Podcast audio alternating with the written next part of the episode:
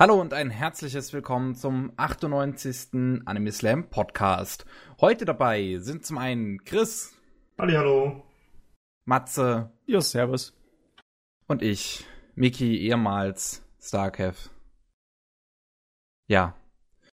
Ähm, wir haben uns wieder hier versammelt, um über Anime zu reden. Wow. Big if true. Big if true. Uh. Und da, da, da wollten wir, wir haben ja, dies, wir haben diesmal keinen Gast dabei, da wollen wir gleich anfangen mit den Anime aus 1998, was da so rauskam. Matze hat sich eben frisch vorbereitet. Äh, ja, 1998, ja, ja. 1998 sind alle Anime rausgekommen, die jemals produziert wurden. alle Anime. Okay. Allein, allein auf dem Science-Fiction-Bereich hast du da Heilige Dreieinigkeit von 1998, äh, Trigun, Cowboy Bebop und äh, Outlaw Star. Das waren, das waren die Dinger. Die waren nicht nur in Japan die Dinger, die waren auch international voll die Dinger. Das, ja, äh, Trigun habe ich ja zumindest gelesen, hat ja auch nur zum Beispiel diesen Fortsetzungsfilm bekommen von 2010, weil das im Westen so extrem erfolgreich war.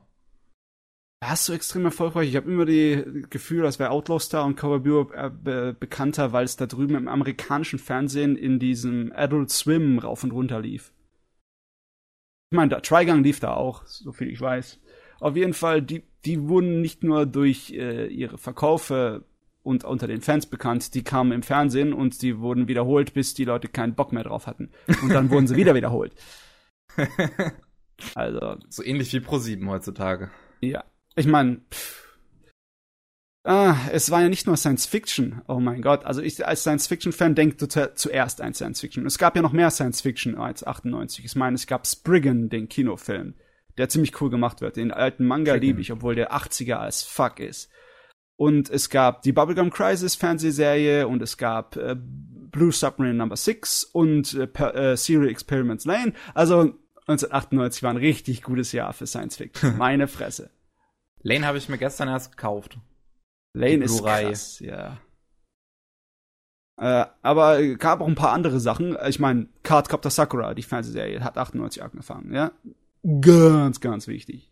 Manga sich verkauft wie warme Semmeln, die Serie ganz beliebt unter Mädels und Jungs. Das war so, so sehr, dass ihr jetzt noch eine neue Serie bekommen habt. Ja, yeah. genau. Yeah. Aktuell in der aktuellen Season läuft's. Und die Lo die Lotus War Fernsehserie kam auch 98, obwohl die eigentlich nicht so gut war. Die war nicht so prickelnd. Das einzige, was unglaublich der Wahnsinn war, war das Intro. Der Vorspann ist immer noch absolut, ich weiß nicht, ob man den erreichen kann. Der ist sowohl vom zeichnerischen und stilistischen her der Wahnsinn, als auch das Lied sehen. von der Sakamoto, das ist pervers. Court of Lotus War. Die Fernseh, das Fernseh-Opening, das ist pervers. Das ist. Ja, God of Lotus War TV, Kisi, Kisike no Omi. Ja. Mal? Das mehr der Wunder übersetzt. Das ist exzellent. Wow, ich, okay, mit einem 240p Video erkenne ich da jetzt vielleicht nicht so viel. Oh mein Gott, ey, YouTube, was tust du? Das ist, das ist Kultur. Ja. Irgendwie finde ich da niemanden, der das mal. Ich, also ich finde eine tolle Version Sakamoto. von dem Lied, aber halt nicht von, aber kein Video von dem Intro. Ja, also ich, ich gebe mich einfach mit dem 240p Grad zufrieden.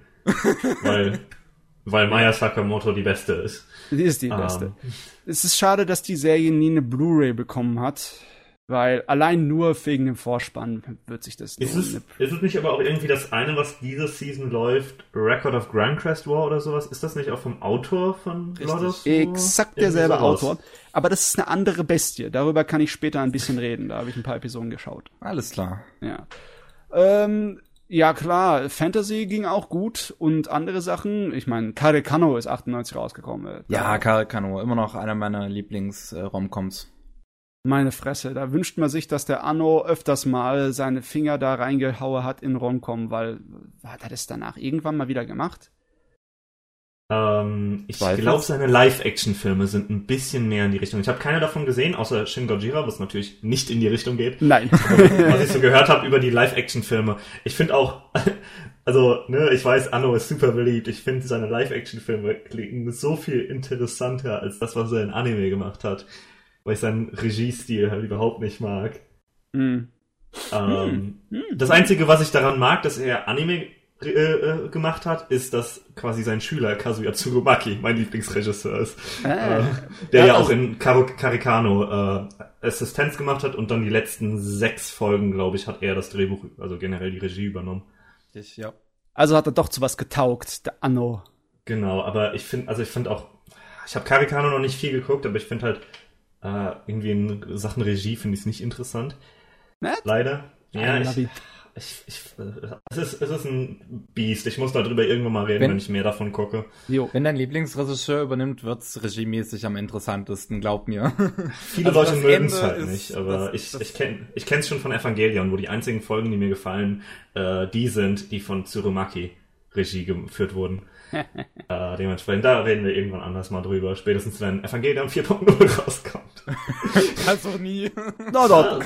Die arbeiten dran. So. Die arbeiten dran. Der Wahnsinn. Es ist, das passiert tatsächlich, aber sie arbeiten dran. Ja, 98 wäre dann noch zu erwähnen, dass der erste Satoshi Kon-Film Perfect Blue da rausgekommen ist. Also Mhm. Perfect Blue gilt ja so ein kleines bisschen, also ein bisschen stiefmütterlich als der etwas weniger gute von den Satoshi Kon-Filmen, aber ich finde ihn immer noch echt sehr, sehr gut. Irgendwie, irgendwie ist Perfect Blue der, von dem ich eigentlich am meisten höre, wenn es um Satoshi Kon geht. Ja, er hat halt eingeschlagen am ersten. Aber sagen wir es mal so, ich bin auch der Meinung, dass alle seine, also seine drei anderen Filme sind definitiv bessere Filme als Perfect Blue. Mhm. Aber Perfect Blue ist immer noch sehr gut. Sehr, sehr Ich gut. höre zum Beispiel nie jemanden über Paprika reden. Ähm, ja, warum eigentlich nicht? Kapiere ich nicht. Es, Es gibt ist, auch es, nicht mal eine deutsche Blu-ray zu Paprika. es Der war, einzige Satoshi Kon-Film, der keine Blu-ray hier hat. Es war das Inception-Konzept auf eine Art und Weise gemacht, die weitaus cooler war, meiner Meinung nach, und total trippy. Und das war viele, viele Jahre, bevor irgendjemand mal an Inception überhaupt gedacht hat. Also so Paprika ist Bombe. Ich verstehe nicht, warum die Leute da nicht hier verrückt werden, wenn sie das Wort hören. Und ja, vielleicht müsste man noch erwähnen, weil ja die deutsche Fangemeinde existierte ja auch schon ein bisschen zu der Zeit und ähm, die war sehr stark weiblich zu den Jahren da am Ende der 90er. Die Mädels, die hatten die Kaufkraft und die hatten das Interesse und dann waren natürlich auch Sachen beliebt, die bei den Mädels angekommen sind und da hat Weißkreuz dazu gehört. Weißkreuz. Das klingt schon wie so ein Vampire Night Verschnitt. Ist es aber nicht wirklich. Es ist eine Serie über eine Vierergruppe von Attentätern. Vier Jungens. Natürlich Zweite alle Staffel ganz, heißt ganz- Weiß, Weißkreuz Glühen. ja. Das ist gut. Die Japaner haben schon immer die deutschen Wörter gemocht. Ja. Ne. Das war die Bishonen-Serie, die ich andauernd von irgendwelchen weiblichen Bekannten, die in Anime, auf Anime und Manga gestanden haben, an den Kopf geschmissen bekommen habe. Ähm, Okay. der eigentliche Anime war in Ordnung, war nur schrecklich animiert. Oh Gott, waren die Animationen nicht gut. Im Vergleich Ja, zu anderen Sachen, die 98 rausgekommen ist, wie Bebop, weil Bebop ist sowieso Gott in Animations- und Zeichenqualitätsbereich gewesen. Das war, Bebop, ja. naja. Na gut, okay. Aber, Aber es- 98 war unglaublich. Also du darfst jetzt hier nicht noch ein paar Giganten auslassen, wie Initial D zum Beispiel, ne? Unser guter alter Euro, Europop. Stimmt, Initial D war auch 98. Meine Was, was ich gerade gefunden habe, weil mir der Name des Mangaka für Weißkreuz bekannt vorkam, äh, Takehito Koyasu, Mhm. anscheinend ist das ein Voice Actor, der halt auch Manga macht. Okay. Also, Cool. äh, ich, ich, ich, also, ja, genau, das ist, und ich wette, es ist sogar ein bekannter Voice Actor, weil irgendwoher kenne ich diesen Namen. So genau habe ich mich damit nicht befasst. Ich finde das jetzt raus. das jetzt raus. Ja, du. Und- äh, 98 hat noch mehr. Äh, Und aber du, ich Das weiß gar nicht, das dauert dann, wenn ich in die ganzen Kleinigkeiten reingehe, die ganzen OVAs und was da sonst noch alles rausgekommen ist. Also ich, ich möchte ja jetzt hier nur noch die großen Fische erwähnen. Leute, Ein Leute, Leute. Okay, okay, Das, na gut. das ist okay. wichtig. Takehito Koyasu ist der Voice Actor von Dio aus JoJo's Bizarre Adventure. Exzellent. Das ist so ein typischer Gabi, ey. Großartig. Exzellent. Großartig. Ah, Was hast du getan? Du hast uns eine der männlichsten Bösewichte aller Zeit gebracht und dann bringst du uns dann Weißkreuz. Okay. Na. Er ist außerdem der Vater von, ähm, von äh, Ichigo Hoshimiya aus Aikatsu. Das ist extremst wichtig. Okay, Ja. ja. Oh Mann. Sehr wichtig. Ich, ich finde das super.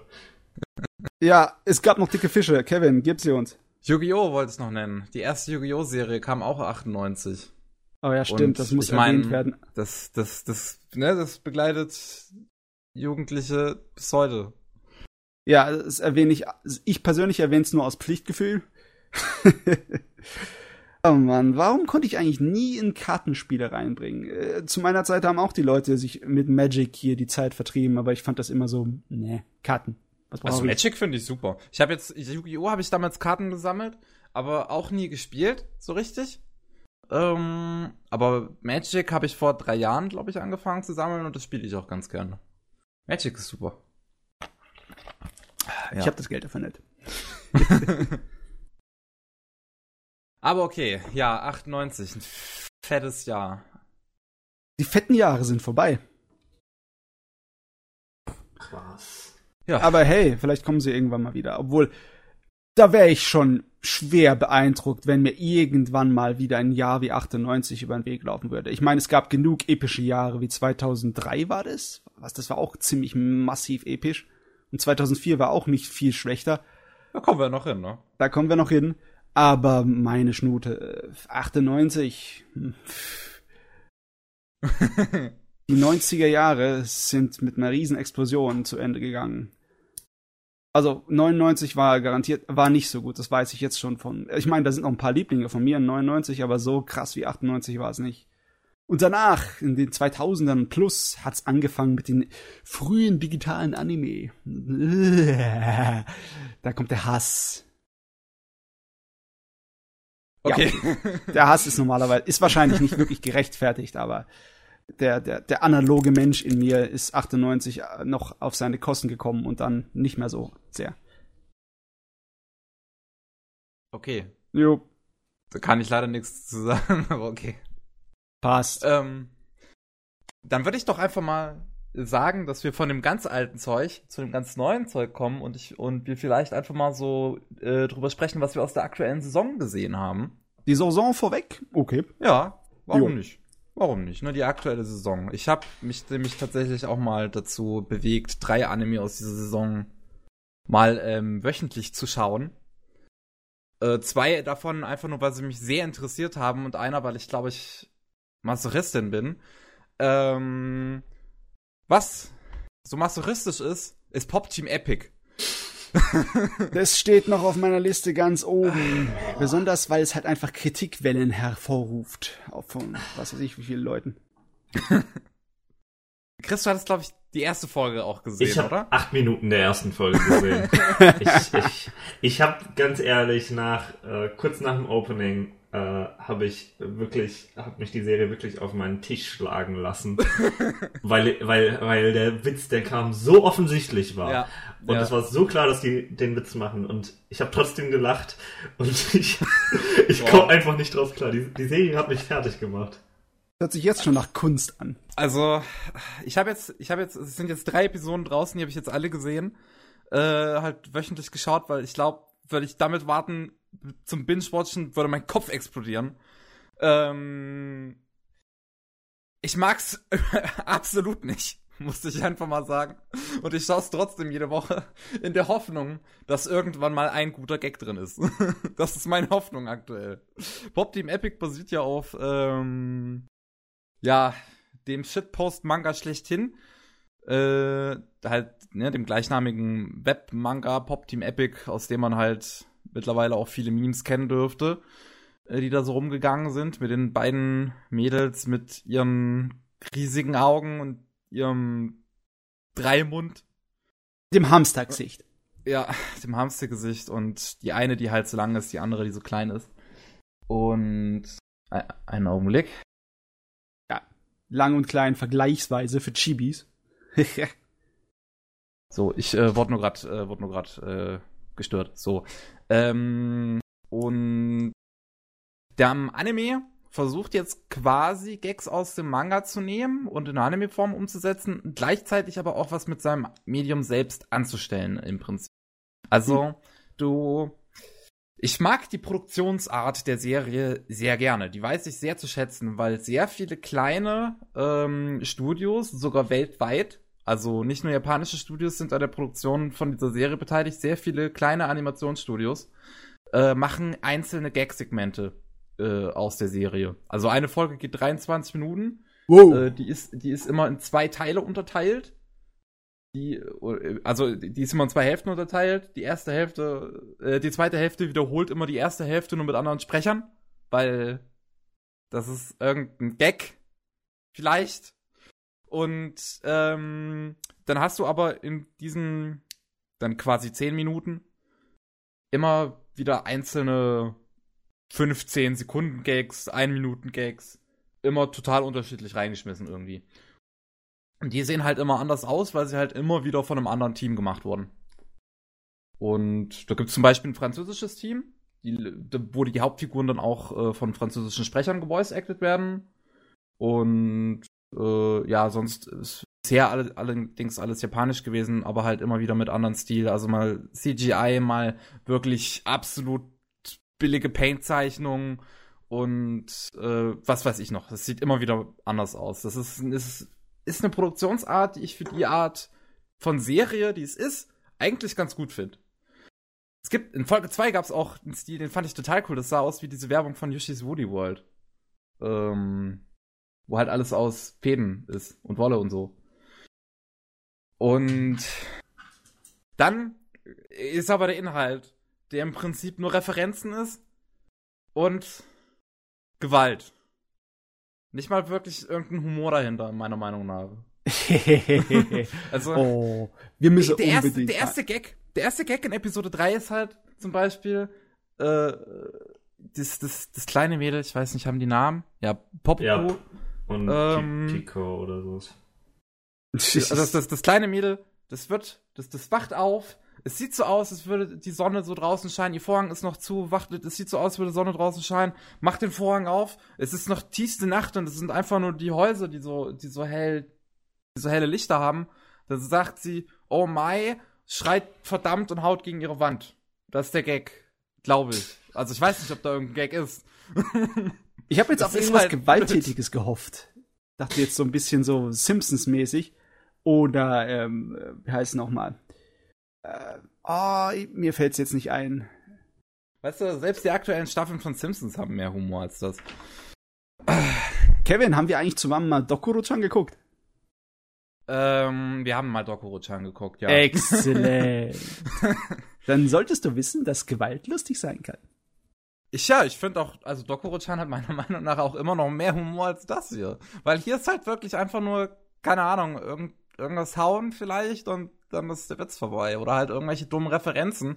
Wie zum Beispiel ist da irgendeine dumme Skyrim-Referenz in der ersten Folge, äh, wo halt einfach nur kurz so, wo, wo, du, du kennst ja diesen Anfang von Skyrim vielleicht, ne, wo man äh, hier ja, im Wagen gefahren wird auf dieser, auf dieser Kutsche und ja, das ist im Prinzip kurz in dem Anime zu sehen. Cool, lustiger Witz. Hallo. Ha.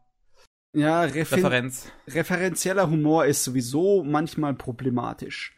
Ähm, es ist immer die Frage, was für eine Langzeit, Lebenszeit das Ding hat. Ja.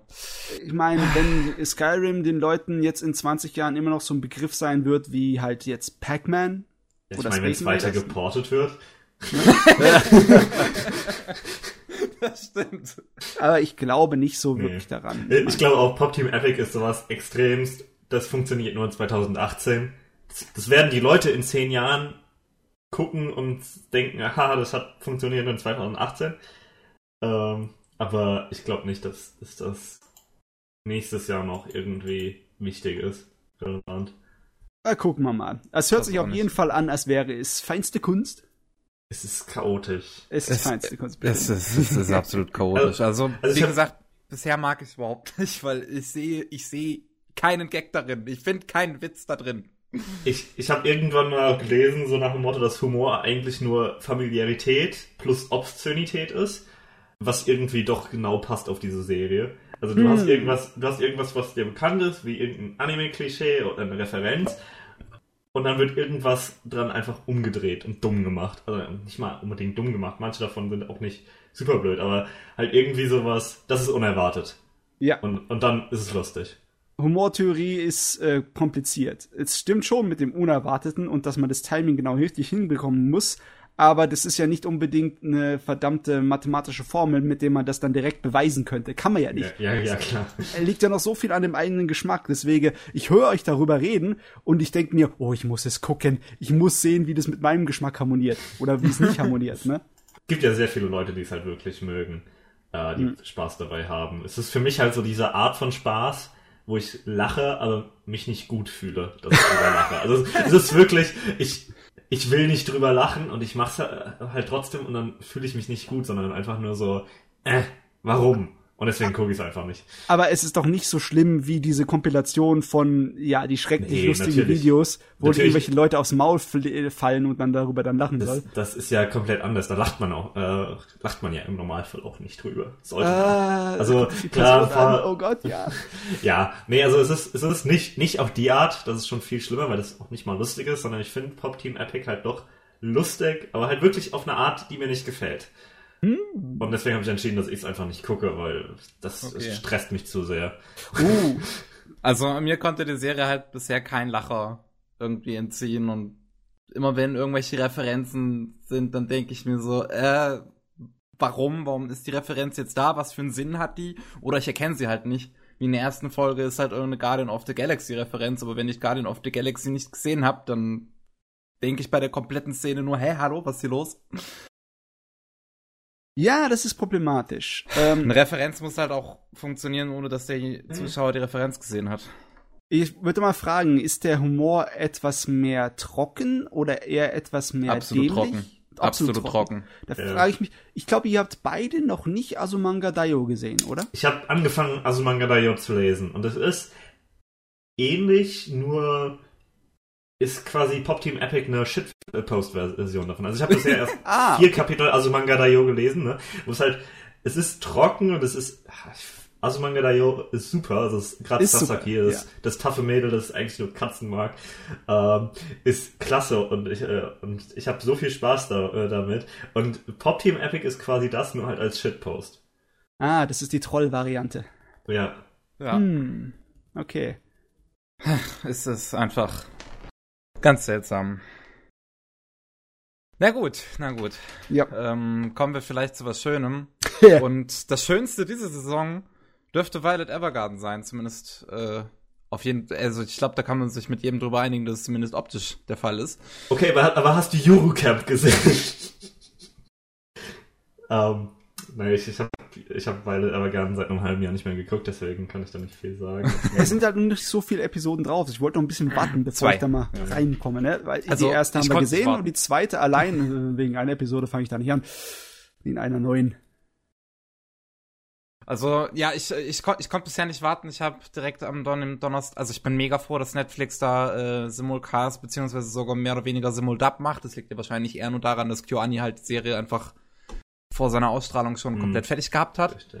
Wir sind Deswegen- immer noch in der Situation, dass Netflix macht, was es will, ohne Plan. Richtig, Ich, ich habe ich, ich hab tatsächlich, die, tatsächlich die Vermutung, dass einfach wegen des Simulcast, dass Netflix einfach einen Qualitätsstandard hat, den eine normale Anime-Produktion nicht äh, bieten kann. Dass die quasi erst was streamen wollen, wenn es quasi auf Blu-ray-Qualität äh, also quasi verbessert ist, weil, weil Violet Evergarden eben schon auf diesem Stand ist, dass es deswegen Simulcasten.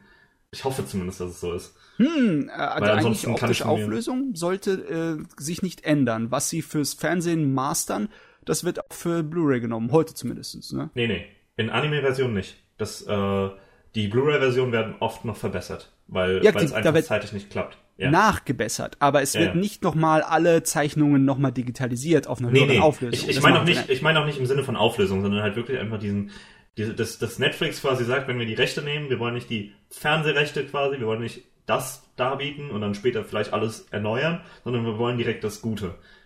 Direkt ich, das Gute. ich, ich kenne niemanden bei Netflix, ne? ich weiß es nicht, das ist einfach meine Vermutung und meine Hoffnung, weil wenn sie einfach wirklich sagen, äh, die Leute wollen es wöchentlich gucken, wir lassen es nicht zu, stattdessen äh, Kakegurui Staffel 2 angekündigt und wir haben noch keinen Termin, wann wir die erste Staffel hochstellen, Hm. äh, das wird mich ein bisschen sauer machen. Ja, ich habe jetzt aber auch keine Ahnung bei Kyoto Animation, ob da wirklich viele Unterschiede waren zwischen TV-Ausstrahlung und Blu-ray-Fassung. Nee, nee, nee, das ist ja gerade bei KyoAni, die haben halt einen guten, die haben eine gute Schedule. Ne? Also die, die, machen, die machen fertig Plan. und dann ist Richtig. fertig. Ne? Ähm, also man hat es ja schon gesehen, von einem halben Jahr konnten die die erste Folge schon äh, zeigen. Das ist einfach nicht normal in Anime-Produktion. ja. Äh, ja, Shirobaku hat uns aber gelehrt, dass sie ein halbes Jahr voraus sein sollten, wenn der Anime anfängt, ne? Sollten. ja, okay. Dass das oft nicht klappt. Dann sage mal, mal wie, wie sah Episode 2 aus? Auch immer noch unfassbar fantastisch. Also das ist, also ich bin mir absolut sicher, dass Violet Evergarden der schönste Anime ist, den ich jemals gesehen habe. Ähm, und auch definitiv einen der schönsten Soundtracks hat, den ich jemals gehört habe. Die Präsentation von Violet Evergarden ist unglaublich fantastisch. Das, es sieht, es sieht mega gut aus. Es erzeugt eine grandiose Atmosphäre. Ähm, und hat, hat teilweise auch richtig schöne Cuts. Ähm, also, also sind tolle, tolle Ideen in der ganzen Präsentation mit dabei. Es ist einfach unglaublich herzerwärmend und ähm, auch die Charaktere gefallen mir bisher unglaublich. Ich mag äh, Violet als Protagonistin, weil sie so, so, ja, un, un, unbehagen ist und un, un, unbeholfen, aber halt gleichzeitig auch ihr, ihr Bestes geben möchte. Also sie ist halt jetzt nicht einfach so mega hilflos, weil das ihr Charakter ist, sondern sie, sie wird so geformt und möchte aber auch jetzt, wo dieser ganze Krieg vorbei ist, ähm, normales Leben, äh, in so ein normales Leben reinkommen. Und ja, dann wird halt begleitet von den ganzen äh, Nebenfiguren, also auch von den anderen Schreiberinnen, weil sie, Violet möchte ja selber so eine Schreiberin werden. Und ja, ich weiß nicht, also es, ich finde, die Charaktere, man hat jetzt von denen allen noch nicht so viel gesehen. Aber einfach so, wie sie bisher präsentiert werden, gefällt mir ihre Oberflächlichkeit bisher. Also keiner ist jetzt bisher tief gegangen, aber allein schon das, was ihre Oberfläche ist, da wird wahrscheinlich noch mehr kommen. Äh, aber allein schon das, was jetzt aktuell ihre Oberfläche ist, gefällt mir auch schon.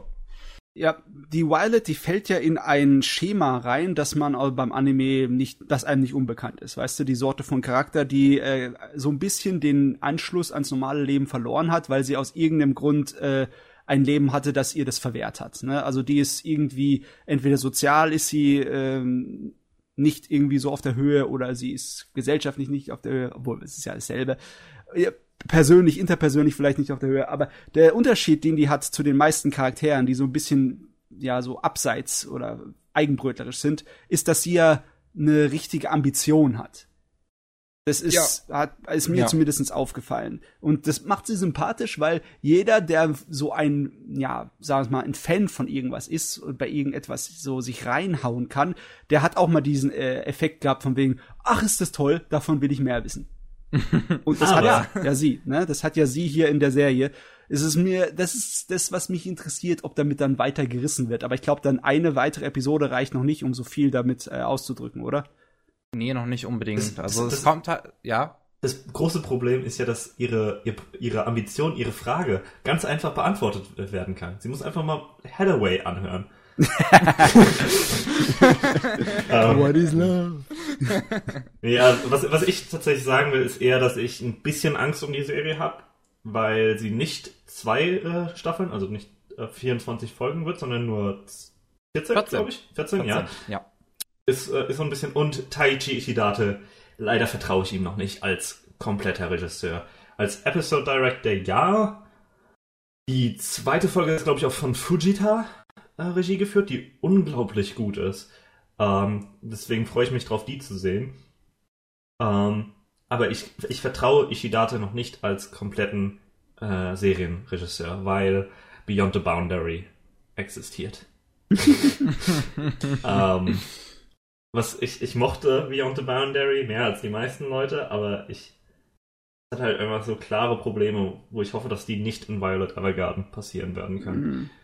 Ähm, Du, die Sache ist die, vielleicht liegt es daran, dass ich ein alter zynischer Sack bin, aber ich habe sowieso ist es für mich schwer, Vertrauen für irgendeinen Regisseur aufzubringen, egal wie sehr ich ihn schätze und liebe. Ich meine, ja. äh, in wirklich, also im Realfilmbereich sind einige meiner absoluten Lieblingsfilme, da findest du immer den Namen Ridley Scott.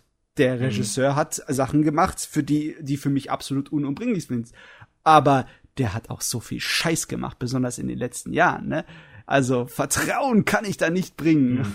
Du solltest nie wieder Vertrauen eigentlich in Ridley Scott haben, weil der macht Filme heutzutage sowieso nur noch, weil es seine Arbeit ist. Der Hey, aber hey, er hat, er hat auch den Marsianer gemacht und der war absolut Oberspitze. Absolut der war von ihm? Yes. Okay.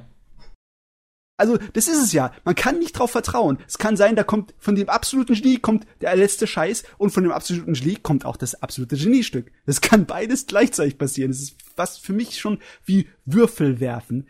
Im, im Anime-Bereich bin ich mir nicht da sicher. Da scheint es mir eher schon so, dass du von bestimmten Leuten bestimmte Sachen relativ erwarten kannst. Ne? Hm. Da scheint es ein bisschen einfacher zu sein. Aber Ja, ich, ich meine, jeder Regisseur kann mal einen Glücksgriff oder halt einen Griff in die Tonne haben. Ja, das klar. Ist ja, das ist ja ohne Zweifel nur. Es ist halt einfach Ishidate und Fujita auch. Ich habe auch gerade gesehen, dass Fujita tatsächlich auch ähm, als Series Director ge- gegeben ist. Das heißt, die, es geht quasi alles nochmal an, an Haruka Fujita, bevor es an Ishidate geht. ja, okay. Ähm, das heißt, die beiden machen es quasi zusammen, aber sie sind beide halt einfach nicht so erfahren wie Naoko Yamada oder äh, äh, Ishihara war sein Name, genau. Äh, Mhm. Quasi die, die großen QAnon-Leute, ne? Weil so Silent Voice wurde an Naoko Yamada gegeben und die Leute wussten einfach, sie können was erwarten, weil Naoko Yamada hat davor eben K-On! gemacht, was eine unglaublich beliebte Serie ist. Äh, Tamako Market war nicht so beliebt, aber Tamako Love Story halt. Auch ein Film, der unglaublich äh, Yamadas Stärken aufgezeigt hat. Und deswegen wusste man eigentlich, was man von A Silent Voice äh, erwarten kann. Genauso mit dem relativ starken ähm, Manga, auf dem es basiert. Bei Violet Evergarden gibt es das halt alles irgendwie nicht so. Ne? Also ich weiß nicht, äh, was ich gehört habe über die, die Novel, auf der es basiert, ist so ein bisschen eh. Und äh, wie gesagt, einfach die zwei Regisseure, die haben, die haben einfach noch nichts dargeliefert, wo man sagen kann, ja, die können was. Mm. Und, und da, da habe ich so ein bisschen, es könnte natürlich das erste Mal sein, dass sie was machen, Dar darauf hoffe ich, aber es gibt halt irgendwie nicht so diesen Proof of Concept, so, Ja, ja. Mann, ist super, Die Vorsicht die lebt in dir. richtig. Ja, ja. Aber du, ich, na, mit Vorsicht gehen wir doch eigentlich so ziemlich meistens an alle Anime ran. Wir sind alle vom Hype ein bisschen verbrannt worden über die Jahre, ne? Auf jeden Fall. Ah, also bei, also bei dir ist definitiv äh, der Hype noch da, oder, Miki? Also da ist nichts im Sinne von wegen. Also- nur zweite Episode, genauso gut. Let's go. Doch, die, also die zweite Episode auch immer noch. Ich, ich habe die, die ganze Zeit Gänsehaut und ähm, muss, muss auch da schon wieder fast in Tränen ausbrechen. Es ist absolut fantastisch. Und äh, ich habe, wenn, wenn alles auf diesem Niveau bleibt, habe ich absolutes Vertrauen darin, dass das sogar einer meiner absoluten Lieblingsserien werden könnte. Diese Worte Bisher sind sehr so einfach großartig. geredet daher, ne? Aber schauen wir mal. Auf jeden Fall, das Optische, da äh, verlasse ich mich mal auf dein Urteil. Ich meine, das ist wahr zu erwarten, ne? Dass Kyoani daherkommt hier so. Ja, es ist super, es ist super. In letzter Zeit gibt's immer mehr Kyoto Animation Sachen, die mir dann doch gefallen. Was, was? Heißt das, das war früher nicht so? Naja, ich mochte früher halt das, das Key, beziehungsweise Visual Arts Zeug, wie Clannad und äh, Canon, aber ich kann mit Free nix anfangen, ich kann mit Nichicho nix anfangen, ich kann mit Keon nix anfangen. Ich, Du kannst mit Nichijou nichts anfangen. Oh, Sorry. Ich glaube, wir stehen ein bisschen Hot auf. Kriegsfuß. Ja, passt schon. Oder wie hieß, wie hieß das, was so ähnlich war wie Nichicho? Das war auch von KyoAni, ne? Lucky Star, und damit konnte ich auch nichts anfangen. Ja, Was? Lucky Star. ich glaube, heutzutage sollte niemand mehr was mit Lucky Star anfangen können. Schweige, Ähm, ihr sehr, sehr Ketzer. gut. Was, was Elena mir gesagt hat, wo ich komplett zustimme, äh, ist, dass wir, wir haben die Erwartung, dass niemand es durch die ersten vier Episoden schafft, die noch von Yutaka Yamamoto Regie geführt wurden, und alle nur irgendwie lügen und sagen, äh, alles danach wäre gut. Weil oh, die, die erste Folge ist schmerzhaft. Ich muss jeden einzelnen von euch an einen Stuhl fesseln und dann gucken wir Lucky Star mindestens zweimal am Stück hintereinander. Ich habe keine Zweifel, dass, ich, dass es mir gefallen könnte, aber nicht diese ersten vier Folgen von Yamaka. Und die erste Folge gucken wir gleich dreimal hintereinander. Nein. Yutaka Yamamoto ist der schlimmste Regisseur. Er hat nichts drauf. Oh Mann. nee, nee, ich finde das Zeugs immer noch gut. Okay. Na gut. Und ähm, von für mich zumindest dem einen Hype zu dem anderen Darling in the Franks. Mm. Die A1 Pictures Trigger Show. Da habe ich die erste Episode gesehen, da habe ich auch einiges dazu zu sagen. Ich habe die ersten beiden jetzt gesehen, gestern kam ja dann noch die zweite und ähm, die erste mochte ich eigentlich mega. Zweite, aus der zweiten bin ich dann etwas etwas hm, mit etwas hm rausgegangen. Weil, also die erste finde ich ist ein, ist ein ähm, toller Einstieg, einfach weil ich mag diese Monologe irgendwie, die da drin sind, so, die die Charaktere halten. Die, ich, ich weiß, ich finde die irgendwie interessant. Ich mag Monologe generell sowieso extrem gerne. Ähm, Zero Two ist einfach so gut. Sie ist so ein gutes Mädel. Und ähm, ich, ich mag die ganzen Designs. Es ist halt mein Lieblingscharakterdesigner, dessen Namen ich mir leider nicht Tanaka. merken kann. Masayoshi Tanaka. Äh, Tanaka, ich mag die ganzen Charakterdesigns so gerne. Ich liebe die Mecha-Designs, weil es ist halt auch von dem Mm. Typen, der die Star Driver Mecha-Designs Mm. gemacht hat.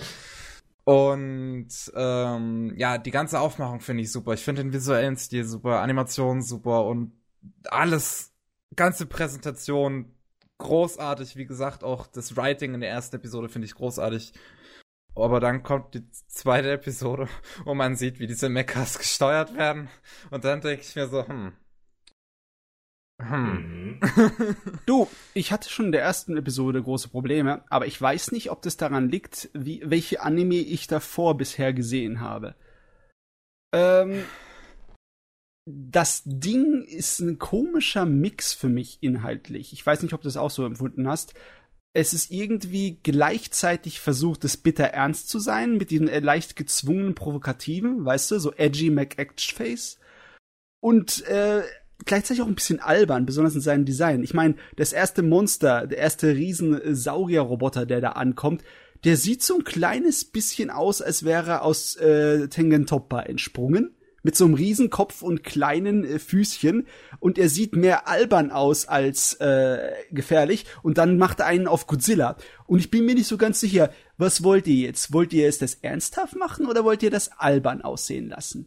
Und auch die, die Franks, die Meckers, ne? Wenn sie auf richtig ernst machen, kriegen sie auf einmal kein mechanisches Gesicht mehr, sondern so ein hübsches, niedliches Anime-Gesichtchen drauf. Und sie fangen an zu schwätzen. Und allein, dass sie die, die Figur, wie sie haben, ne? Also, ähm, ich mag ja diese absolut verrückten Sachen, die zwischen einem Nagano von Five Star Stories und äh, Star Driver rumspringen. Aber meine Güte, ernst nehmen kann ich das Design nicht. Es sieht verrückt aus.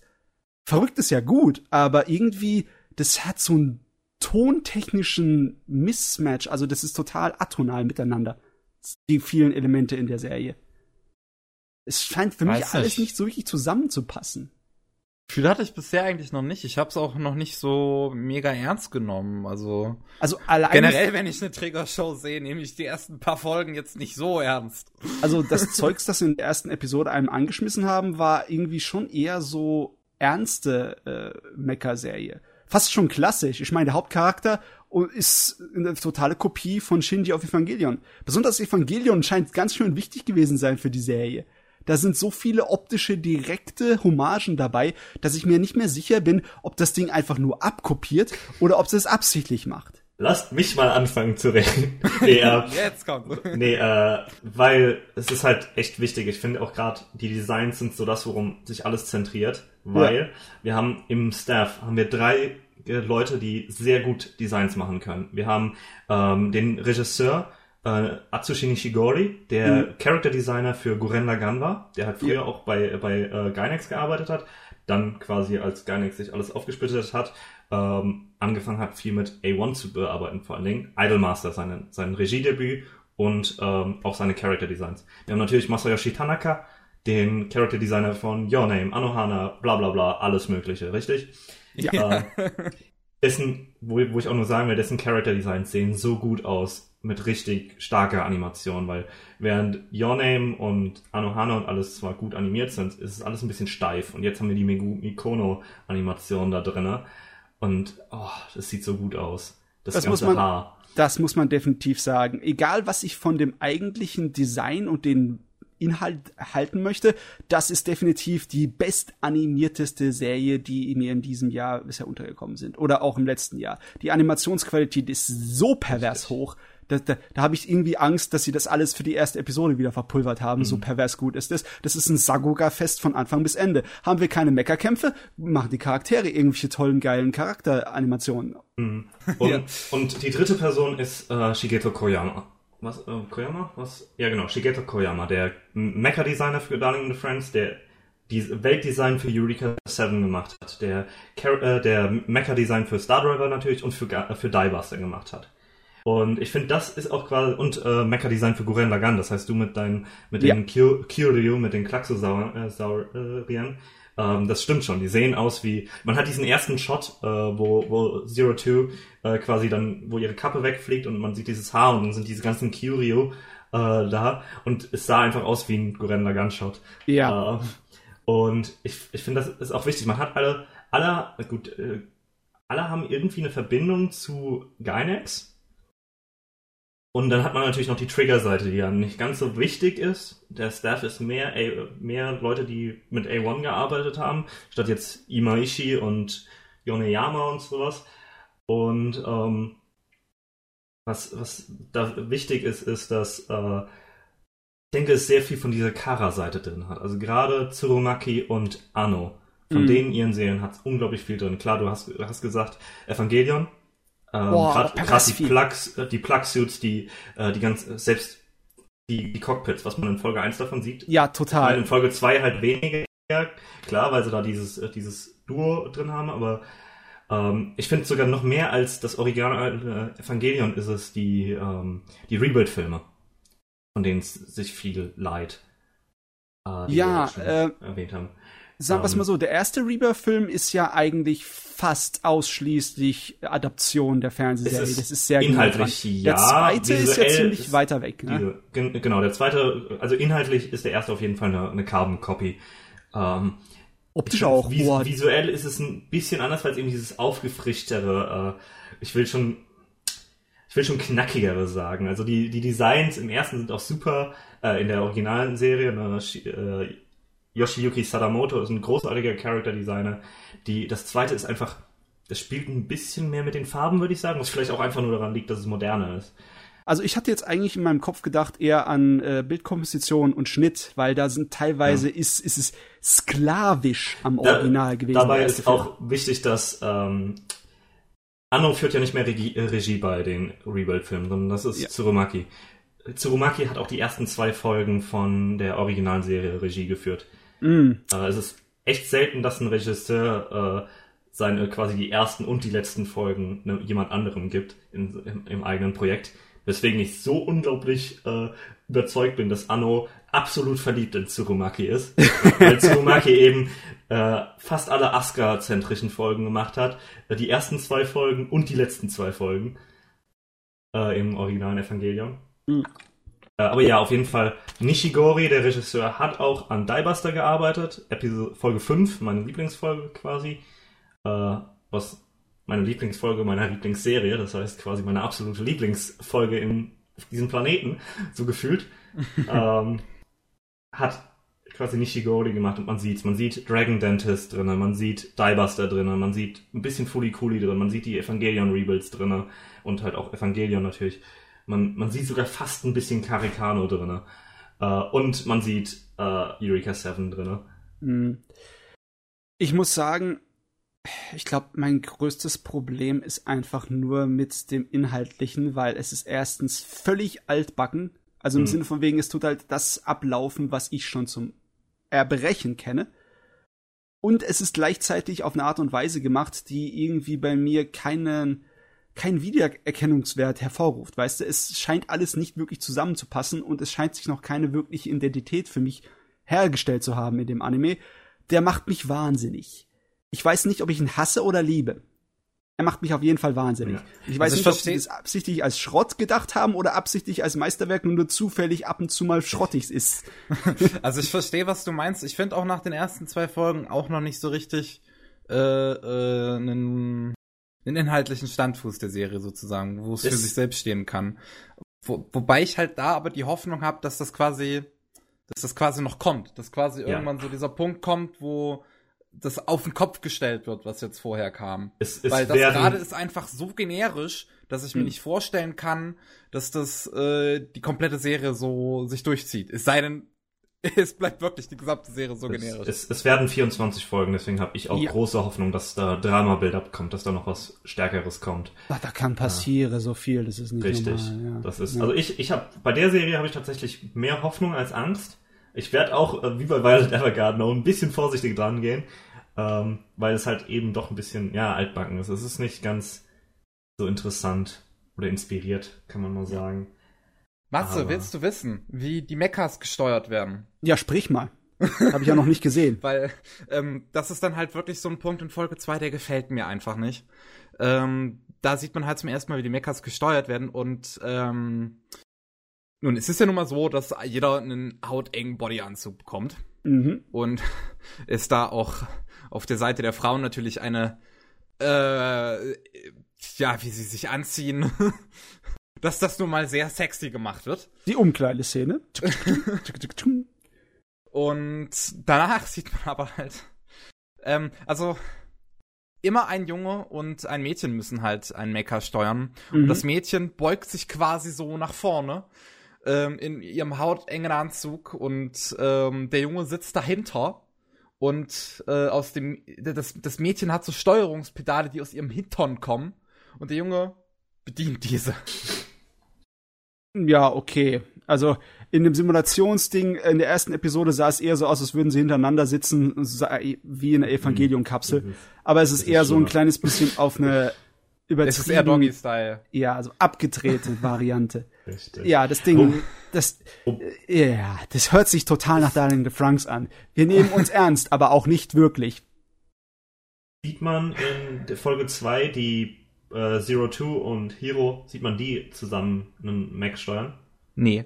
Das, weil, ist, das, das, das ist, ist, ja auch das, wo ich bisher halt noch die Hoffnung habe, dass richtig. das das quasi umdreht. Jetzt, äh, weil in, in, Folge 1 wirkt so ein bisschen, als, als wäre dann in dem Fall äh, Zero Two, die, die quasi hinten dran sitzt und steuert, was ja. sicherlich lustig anzusehen wird. Ich meine, unser, unser Hauptcharakter ist der Shinji-Abklatsch. Er ist ja. die Bitch.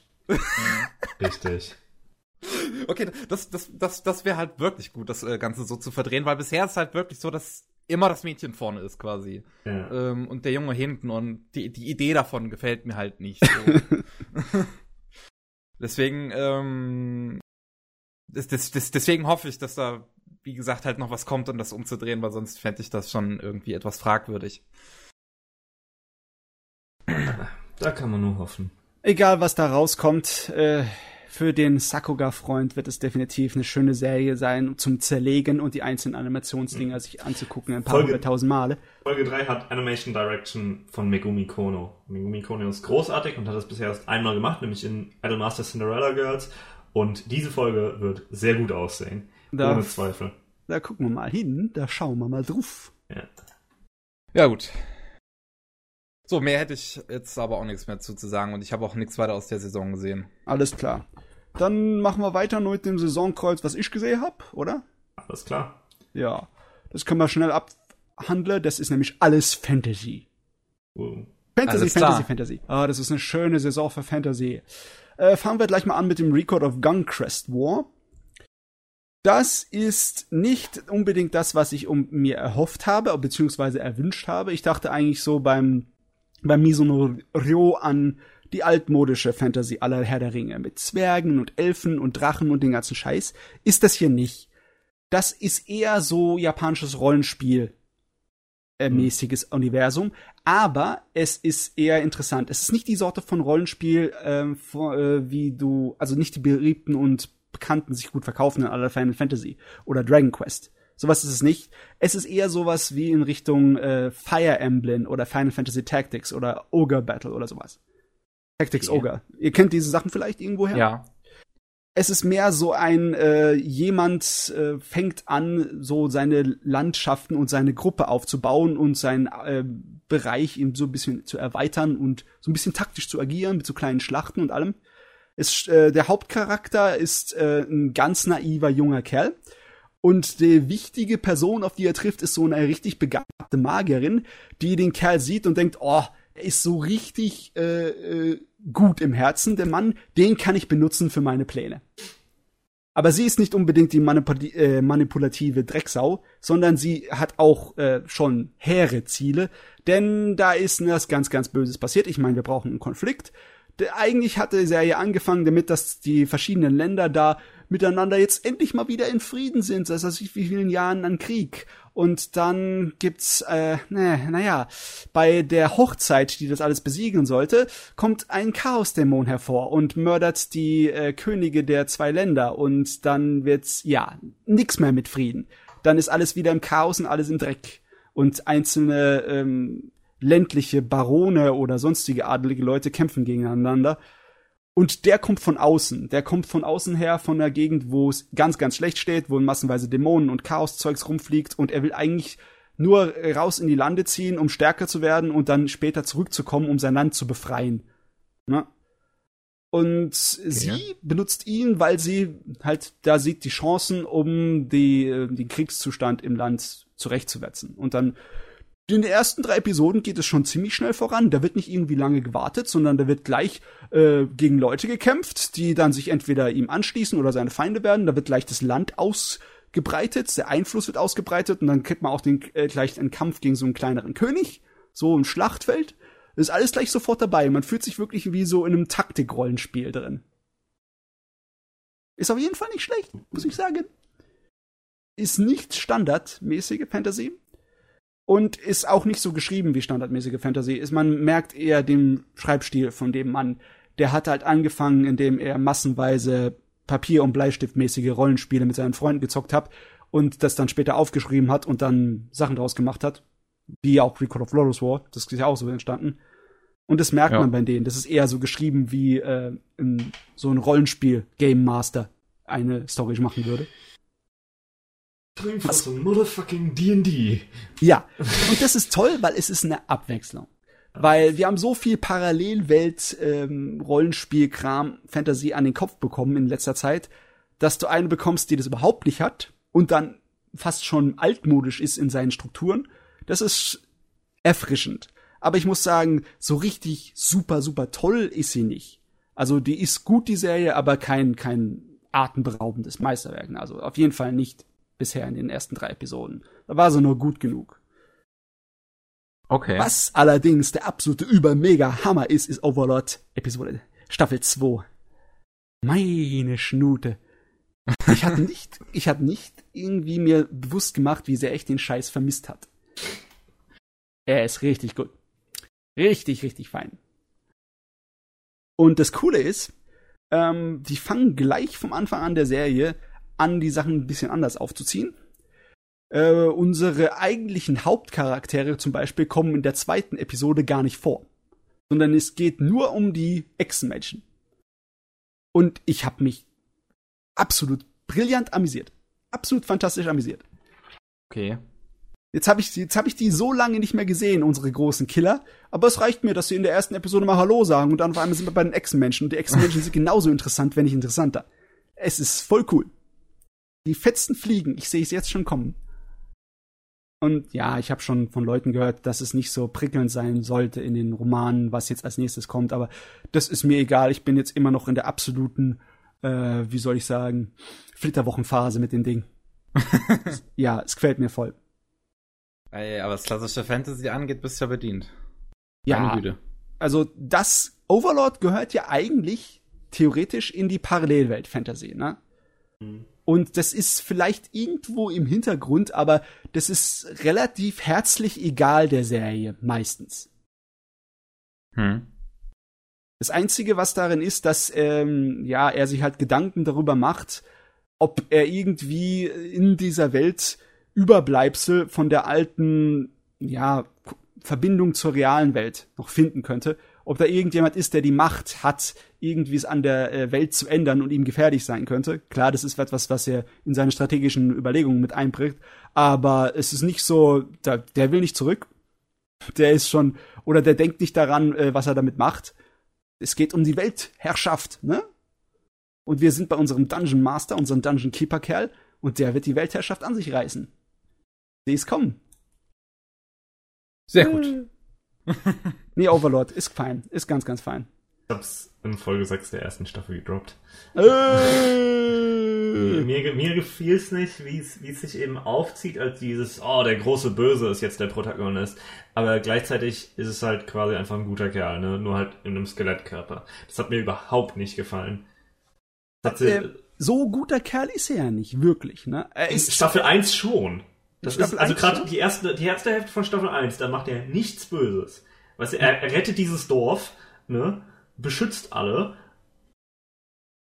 vor, den, vor, korrupt, vor der korrupten Regierung oder was das war. Ja klar, es ist nicht die korrupte Regierung, es sind so Leute, die von irgendeinem Nachbarstaat äh, ah, ja, genau, Staat einfallen. Nachbarstaat, richtig.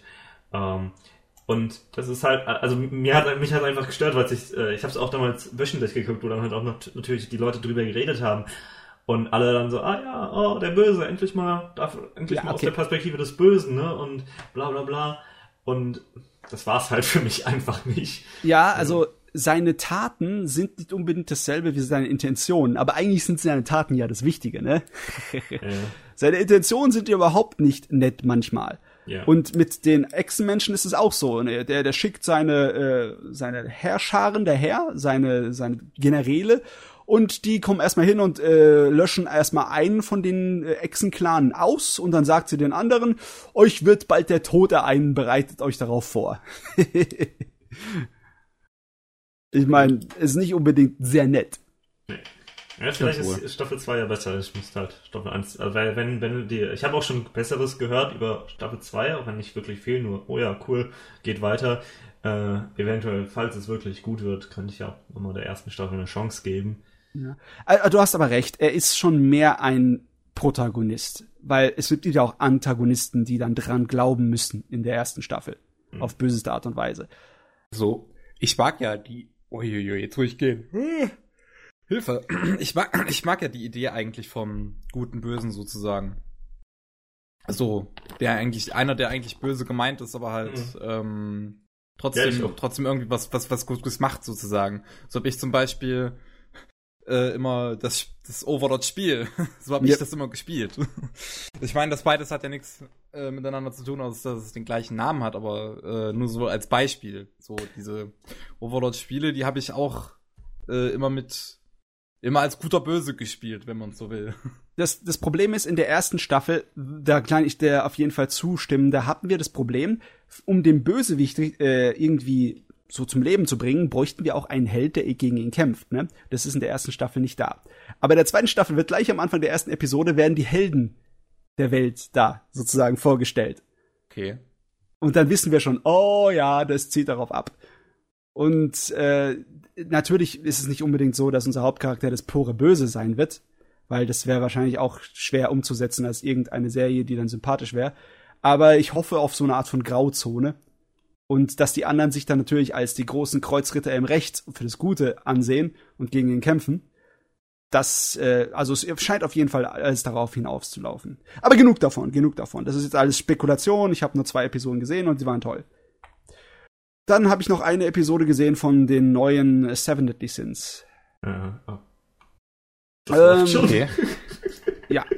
Das, das habe ich überhaupt nicht mitbekommen, dass es diese Season ist. Ja. Ähm, da war ich noch nicht so wirklich angefüttert. Es hm. geht halt exakt im selben Takt weiter, wie ich es da aufgehört habe. Und ich glaube, ich habe einfach wegen der Zeit so ein kleines bisschen so den Zugang dazu verloren es ist auch nicht so, dass in der ersten Episode irgendwie ein Paukenschlag fällt oder irgendwie Potzblitz was Neues passiert. Es wird nur so angedeutet, ähm, ja, wird auch ein bisschen erklärt. Neue Bösewichte sind im Horizont zu entdecken mhm. und ja, dann ziehen wir halt aus. Und andere Leute ziehen nicht mit, sondern ziehen woanders hin, weil sie ihr eigenes Ding machen müssen ja. und etc.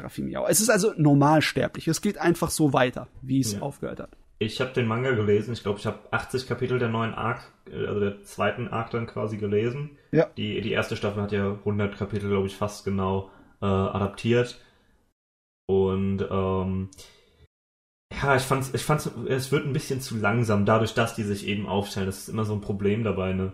Weil Ach, du wenn, meinst, wenn, wenn, die... wenn du quasi pro Folge oder wenn du quasi nicht eine, eine Reise kriegst, sondern vier Reisen gleichzeitig, dann passiert halt weniger. Ne? Ja, manchmal ist es absolut richtig, dass man das so macht, dass man von einem ja. Punkt zum anderen Blickpunkt springt, damit es nicht zu langweilig wird oder dass man den anderen nicht zu weit auf genau, dem Kopf ja. sitzt. Aber wenn es dann nicht funktioniert. Äh. Richtig, und das hatte ich äh, eben das Problem bei uh, Seven Deadly Sins, dass mir das nicht so geklappt hat. Dann war ich nicht ganz so investiert in die Antagonisten uh, der Staffel, der, der Arc, weil hm. die ein bisschen so. Hä? Hm?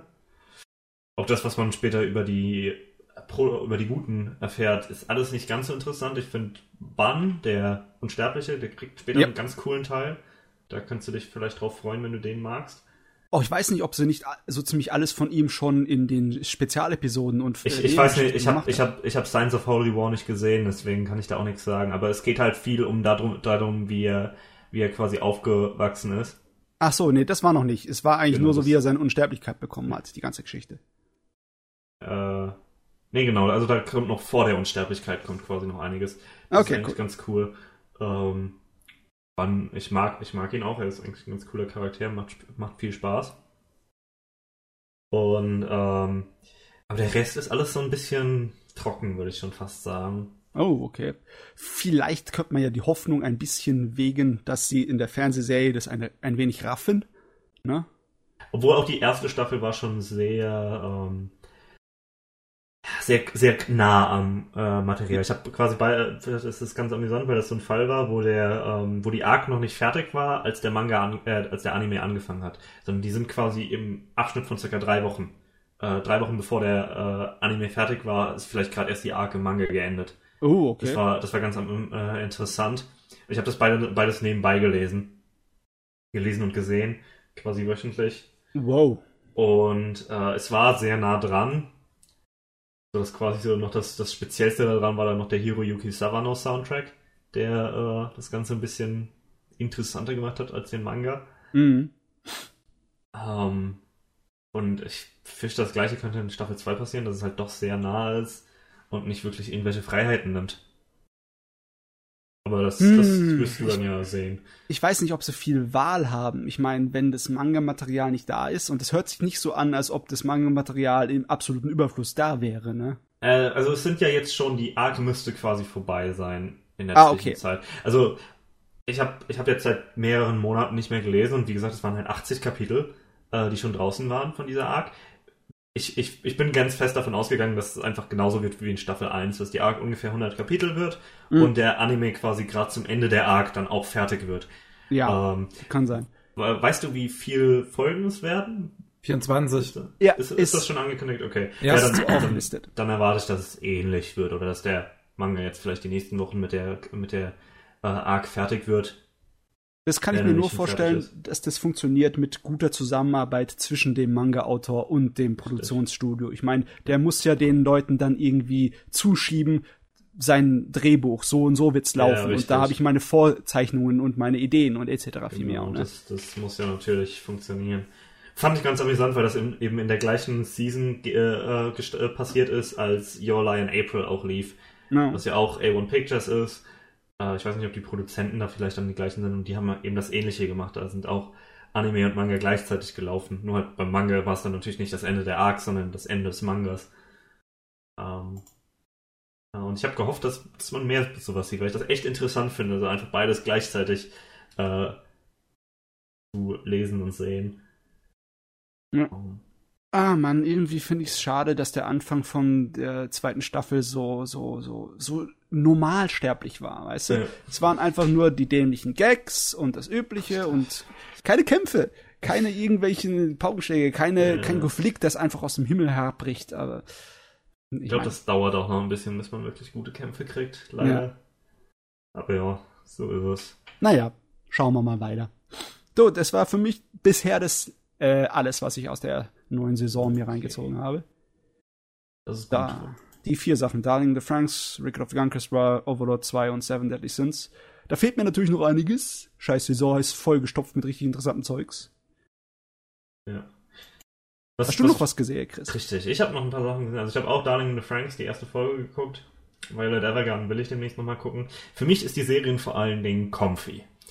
Weil äh, ich habe auch nur die erste Folge geguckt von Yorimoy, A Place Further Than the Universe, wo es mhm. um ein paar Mädels geht, die eine Reise zur Antarktis machen wollen. Äh, und es ist einfach sehr spaßig. Ich kann nicht mal viel sagen. Ich denke nicht, dass mir, dass mir im Endeffekt gefallen wird, aber so für fünf Folgen werde ich Spaß haben mindestens mal. ähm, es ist wirklich einfach nur dieses Cute Girls Go on an Adventure. Ja. Und sind fasziniert von allem und es ist super spaßig. Hat ein paar ähm, mehr oder weniger interessante Themen, nämlich so dieses nutze deine, nutze deine Jugend aus, ne? Äh, noch kannst du es dir leisten, halt irgendwie blöde Ideen, wie zum Beispiel, hey, lass zur Antarktis reisen, ähm, machen. Und äh, das ist eigentlich ganz, nett. Also es ist Regie von Ishizuka, die halt No Game No Life, Sakura So und äh, von, äh, Prince of Stride auch, obwohl das natürlich niemand gesehen hat, ich auch nicht. Und Hana Yamata. Hana Yamata hat auch niemand gesehen, außer mir. Äh, und es ist quasi das gleiche nochmal. Nur halt mit der Antarktis statt mit Tanzen. Und ich, ich habe Spaß. Es ist, es, ist farbenfroh. Das ist gerade Ishizuka. Die meisten Leute haben ja No Game No Life gesehen. Äh, yeah. Farben, farbenfroh ist halt Ishizukas Stil. Auch, auch Sakura So hat ja nicht so dieses, ähm, wie, wie kann ich es nennen, destruktiv farbenfroh, weil ich das bei No Game No Life schon so ein bisschen finde, so dass es einfach aggressiv. Ja, einfach, einfach ganz viele Farben rein, äh, dass es wie ein Trip wirkt. Während Sakura So ja mehr so dieses viele Farben, um Emotionen darzustellen ja. hat. Und das, das erwarte ich eher, das war auch in Hana Yamata so ein bisschen. Das hoffe ich von Yorimoy öfters mal. Gibt aber nicht viel zu sagen. Also ich habe nur die erste Folge geguckt, obwohl jetzt schon drei raus sind. Ähm, kam noch nicht zu mehr. Dann äh, gibt es Koi wa Ame Agare no Yoni, Love is Like After the Rain. Ist ein bisschen komischere Serie, weil es vom Inhalt mh, hm, ein bisschen dodgy ist. Es geht nämlich um eine Highschool-Schülerin, die sich, die quasi einen Teilzeitjob in einem Restaurant hat und sich in den Manager verliebt. Der ist 45 Jahre alt. Das heißt, es ist so ein bisschen dieser, dieser Age Difference, was ein bisschen, wo, wo niemand wirklich weiß, ob das, ob das gut endet oder ob das halt ein bisschen problematisch wird. Aber bisher ist es unglaublich, ja, unglaublich zufriedenstellend. Es sieht super aus. Ähm, obwohl ich nicht erwarte, dass es lang gut aussehen wird, weil es Wit Studio ist und die nicht gerade dafür bekannt sind, äh, gute Produktion zu haben. Aber die ersten zwei Folgen sind halt ähm, super schön, also sehr viel, sehr viel, wo dann das, das Hauptmädel gegen, gegen den Himmel geframed wird, wo man den Himmel im Hintergrund sieht und viel mit, mit eben so äh, Wasserpfützen nach dem Regen und es ist super schön. Ähm, Geht, darum, ja. geht eben darum, dass dieses Mädel äh, eben früher im Track and Field Team war, also viel gelaufen ist und super gut darin war, dann aber, ja genau, Leichtathletik, das ist das deutsche Wort, äh, dann aber sich äh, verletzt hat am Fuß und dementsprechend nicht mehr, nicht mehr wirklich mitmachen kann und äh, ja, eben als Alternative dann in diesem Restaurant arbeitet und so ein bisschen drauf eingeht, dass, dass sie zwar Laufen wirklich mag, aber es halt nicht kann. Das heißt, es ist ihr Talent, ihre Leidenschaft und ihre Schwäche in einem gewissen Maße und das finde ich super interessant. Also ich gucke mir da währenddessen so ein bisschen ein paar Sachen draus an, ein paar, paar Bilder und Trailer. Es scheint exakt so auf der Kante zu stehen zwischen Shoujo und Josei, ne? Ja, zwischen ja, das, Zeugs das, das, für junge Mädels und für ältere Damen. Das, passt ungefähr. Es, ist, es wirkt so, als würde es extremst Shoujo sein, aber ist es nicht wirklich. Es ist wirklich dazwischen, ja. Ja. Ähm, Finde ich super. Macht, hat mir, ich, ich bin, ich warte die ganze Zeit drauf, enttäuscht zu werden, quasi. Ist noch nicht hm. passiert. Ähm, außerdem, der, der äh, Manager sieht quasi einfach nur aus wie, wie Goto aus Pet Labor. Da habe ich schon öfters Leute, die einfach. ja, der, äh, die Serie ist extrem relatable, weil auch ich mich in Gail Goto aus Pet Labor verliebt habe. Goto ist best. Ja. Äh, stimmt, du hast recht. Der sieht wirklich genauso aus. Jetzt muss er eigentlich nur noch diese zynische Persönlichkeit haben, dann sind wir glücklich. Ähm, richtig, also es ist, es ist, äh, der, der, Manager ist halt unglaublich awkward und, und halt echt knuffig. Im Sinne, dass der, der eigentlich auch keinen kein Plan davon hat, wie es Leben geht. So, also er ist auch geschieden und ähm, weiß halt nicht, wie er quasi mit dem, mit dem was, 17-, 18-jährigen Mädel äh, umgehen soll, so nach dem Motto. Und mhm. natürlich auch nicht, äh, es, es, geht halt so ein bisschen in die Shoujo-Tropes rein. Also sie sagt ihm dann, dass sie in ihn verliebt ist und er versteht es natürlich als, ah, ich mag dich. Äh, oh, ich dachte, du hast mich. Ne? Und dann damit ist das quasi für ihn erledigt. Ähm, aber es, es, es macht Spaß. Also bisher ist es, ist es gut. Ja, alle diese etwas risikohafteren Themen wie Altersunterschiede oder sonstige Sachen, ähm, die sind also generell habe ich so das, äh, die Erfahrung, dass wenn du ein Werk hast, das auf eine bisschen ausbeuterische Art und Weise daran geht, also halt um die Leute anzulocken und für den Gag das machen, dass es meistens nicht so gut ist. Aber immer wenn so ein bisschen Ernsthaftigkeit dabei ist, so eine unterschwellige, dann kann man meistens etwas äh, erwarten, das so ein bisschen feinfühliger damit umgeht. Mhm. Das hört sich auf den ersten Blick nach die feinfühlige Variante an. Ja, ähm, ich, mein, ich, ich hoffe, es bleibt so die, in die Richtung. Ich meine, wir haben in den letzten Jahren eine ganze Menge äh, auch Zeugs gehabt, das wirklich problematische Themen beinhaltet hat. Wie zum Beispiel, ach, wie hieß denn das nochmal? Ah, mein, mein Hirn und mein Namensgedächtnis. Das war äh, die? Serie. Hm? Meinst du Koikase? Nein, nein, ich mein, das ist ja älter. Das ist schon ein gutes Stück älter. Ich meine das mit dem kleinen Mädel, das ihre Eltern verliert und dann von einem Verwandten äh, aufgezogen wird, der sie alleine aufzieht. Ähm.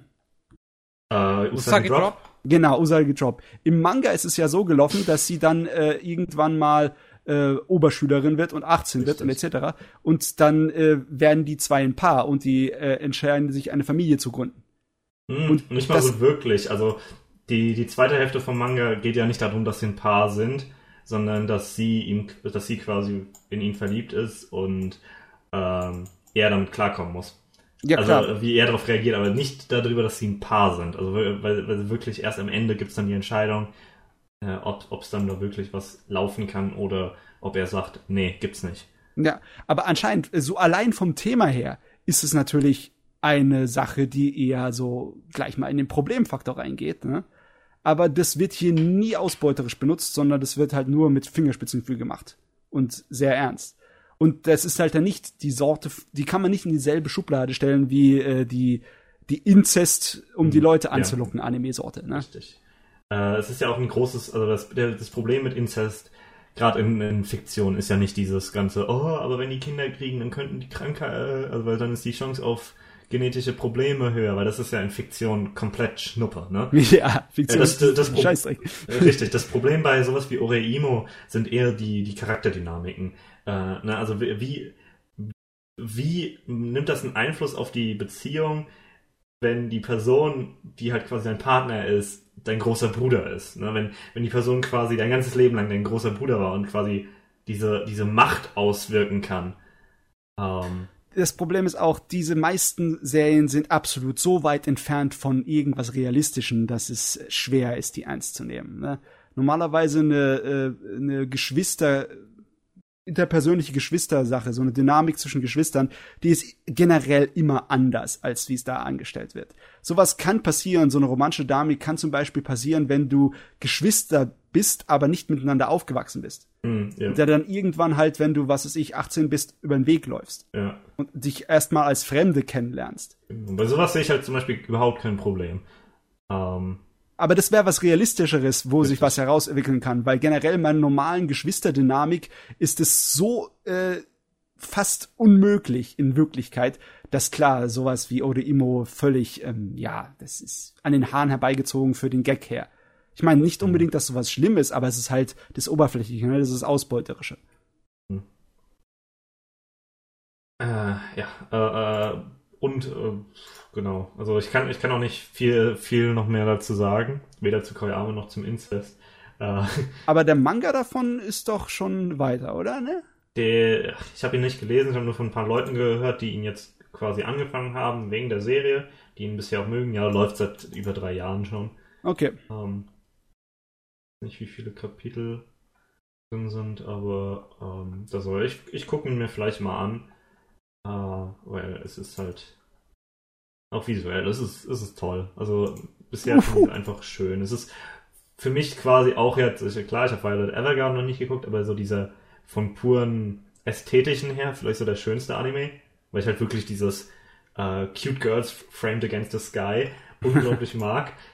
Es, ähm, es, hat auch eine Menge Szenen, die ähm, so eine Mischung aus Shoujo-Manga-Ästhetik mit diesem äh, pastellfarbenen, ja, wasserfarben genau. Hintergrund und den vielen äh, Glitzer und so ein bisschen ähm, äh, Kyoto Animation drin hat, ne?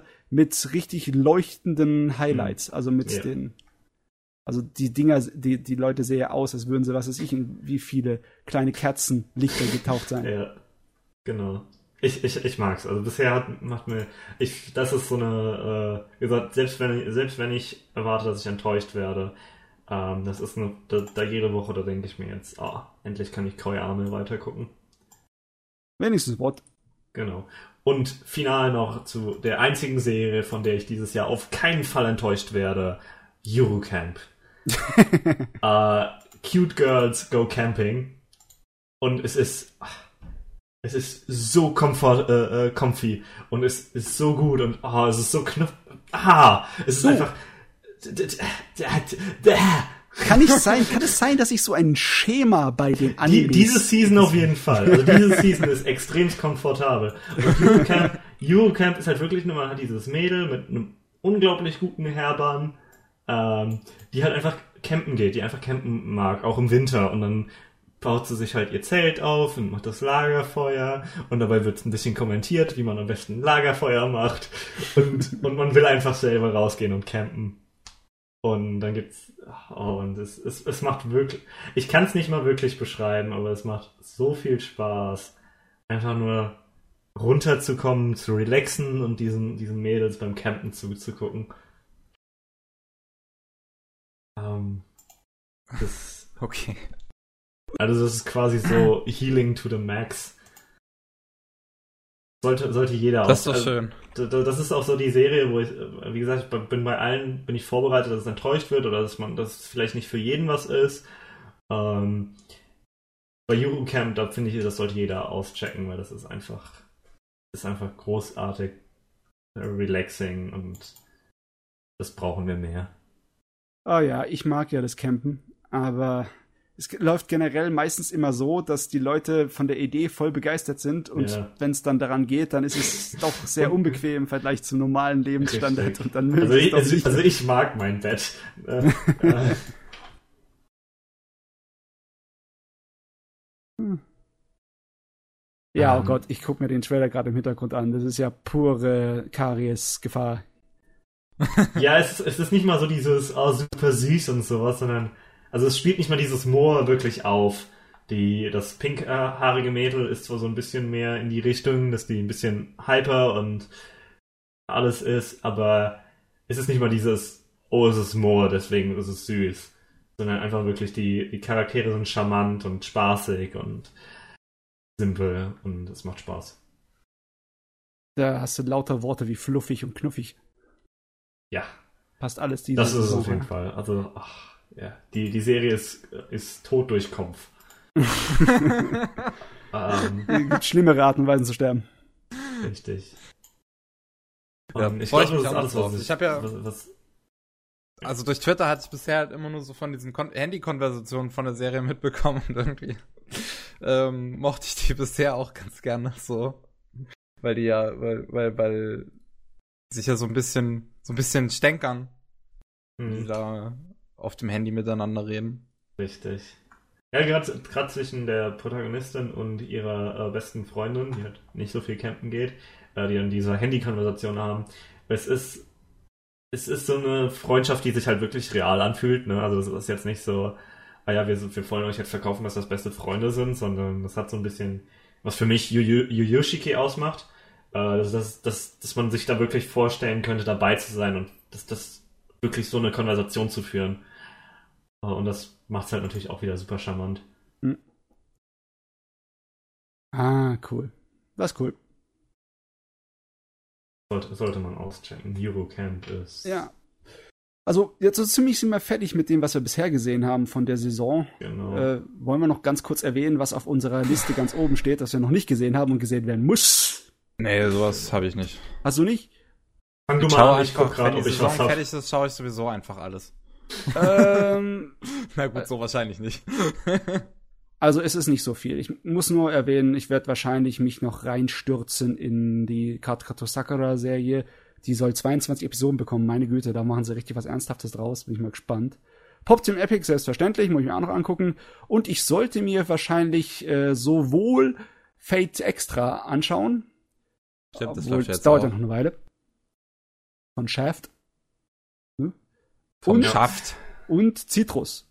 Weil ah. aggressive Mädelsromanze. Äh, ja. Also ich, ich will auch, Fate Extra wird das wird ein absolutes Desaster. Hundertprozentig. weiß er jetzt schon. Weiß ja, jetzt es, schon, ist, es ist Shaft, die können nichts produzieren. Shaft hat zu viel auf dem Buckel. Äh, die, das PV und die Designs sehen schrecklich aus. Ich mag Fate Extra, aber ich mag auch Nero nicht, also Red Saber. Ähm, ich habe tatsächlich Fate Extra gespielt auf der PSP. Oh, okay ich habe gerade im Moment eine ganze Menge Spaß mit Fate Apocrypha, also äh, bin ich noch ein wenig hoffnungsvoller wahrscheinlich, als ich sein sollte. Mal sehen. Ah, ja, also, also ich, ich werde Fate Extra gucken, einfach damit ich mich jede Woche drüber beschweren kann. Das ist so für mich der Fall. Ich habe ich hab auch fast alles Fate halt gesehen, obwohl ich das Franchise nicht mag. Uh, ich, ich, ich, bin, das ist so Stockholm-Syndrom. ja. Citrus ist halt, hey, das ist die Frage, ob das halt wieder nur so trashig wird. Ja. Uh, ich habe ich hab Leute gehört, von Leuten gehört, die es mögen und Leute, die es absolut schrecklich finden. Ich weiß noch nicht, was ich davon halten soll. Ah, polarisierende Sachen sind immer gut. Das Opening ist besser, als ich erwartet habe. Oh, okay. ähm, ich habe tatsächlich mir das aufgefallen, weil ich gerade auf Anychart gegangen bin. Ich habe die erste Folge Beatless geguckt. Aha. Das ist ein Anime mit den mit, mit Designs von Red Juice. Das ist der Designer von Guilty Crown. Und der Regisseur ist äh, Seiji Misoshima, der unglaublich bekannt ist und eigentlich durchgehend, der ist bis 2020 ausgebucht. Der hat Sachen wie Shirobako gemacht. Ja. Nee, na, falsch, das war Tsutomu Misoshima. Seiji okay. Misoshima hat Full Metal Alchemist gemacht. Ah, das der, ist so das Große. Ja, um, der ähm, gute Mann ist auch so einer. Der macht manchmal richtig geile Sachen und dann ist auch wieder nicht. Schrott dabei. Meine richtig. Fresse. Und Beatless ist der Schrott. Oh, okay. ähm, ich habe tatsächlich 20 Minuten in die Folge ist mir aufgefallen. Moment mal, ich habe den Manga davon mal gelesen. Ähm, und ich habe alles davon vergessen, weil es so schlecht war. Es ist dieses typische, oh, dystopisch und unser Protagonist ohne irgendeine Persönlichkeit, außer dass er nett ist, ähm, kriegt dann halt irgendwie so ein Cybermädel, weil alle halt irgendwie Cybermädels haben. also halt quasi, es ist quasi iRobot, aber Guilty Crown. Aha. Und das ist nicht gut. es ist nicht gut. Ähm, es ist, es ist, äh, es war schrecklich. Das wollte, ist auch alles, was ich dazu sagen wollte. ja, das mir, reicht auch. Genau, was bei mir noch oben auf der Liste ist, ist Mitsubishi Colors. Ah, ähm, weißt du, das sieht exakt so aus, wie als wäre es von dem Fuzzi, der ähm, äh, Ichigo Marshmallow gemacht hätte. Was ich bisher drüber gehört hat, ist es äh, Yotsuba-Tor, aber Terrorismus. Äh, Im Sinne von drei kleine Mädels, die einen lokalen Park abfacken, mit einer Spielzeugbazooka einen, einen Kopf abschießen. ja, also es ist quasi einfach nur drei kleine Mädels, die die ganze Zeit irgendeinen Schrott anstellen und in diesem Park äh, quasi den, den Polizisten, der, der da quasi äh, aufpasst, einfach auf die Nerven gehen. Mhm. Und es klingt herzerwärmend. Das, das ist ein sehr gutes Konzept. Ja, ähm, muss ich noch gucken. Ich glaube, ich werde Spaß haben. Jetzt muss ich das unbedingt mal nachschauen, ob das vom selben Macher ist, weil das sieht wirklich so aus wie Ichigo Mashmaru. Mangaka. Nee, Wer ist bist es nicht. du? Wer bist du? Ja, es ist wirklich Ich- nicht. Ne? Ich sehe hier nur in Manga Stuff Rolls Art für Eureka 7 Nano, was Ja. ein Spin-off zu AO ist. Und ich hätte, ich hätte mir gewünscht, dass ich niemals gewusst hätte, dass, dass Eureka 7 AO noch ein Spin-off kriegt. aber ja. Ähm, Okay, nee. es ist niemand anders, aber die Charakterdesigns sehen auf den ersten Blick total aus wie Ichigo Marshmallow. Äh, nebenbei gesagt, Ichigo Marshmallow ist so ziemlich die einzige Lolli-Serie, die ich akzeptabel finde, weil sie einen absolut brillanten Humor hat. Das ist, Okay. Das, das freut mich. Das, Aber Fällt grad, mir fällt gerade auf, wie viele Zwei-Kur-Serien wie dieser Kur haben. wir haben einige, ne?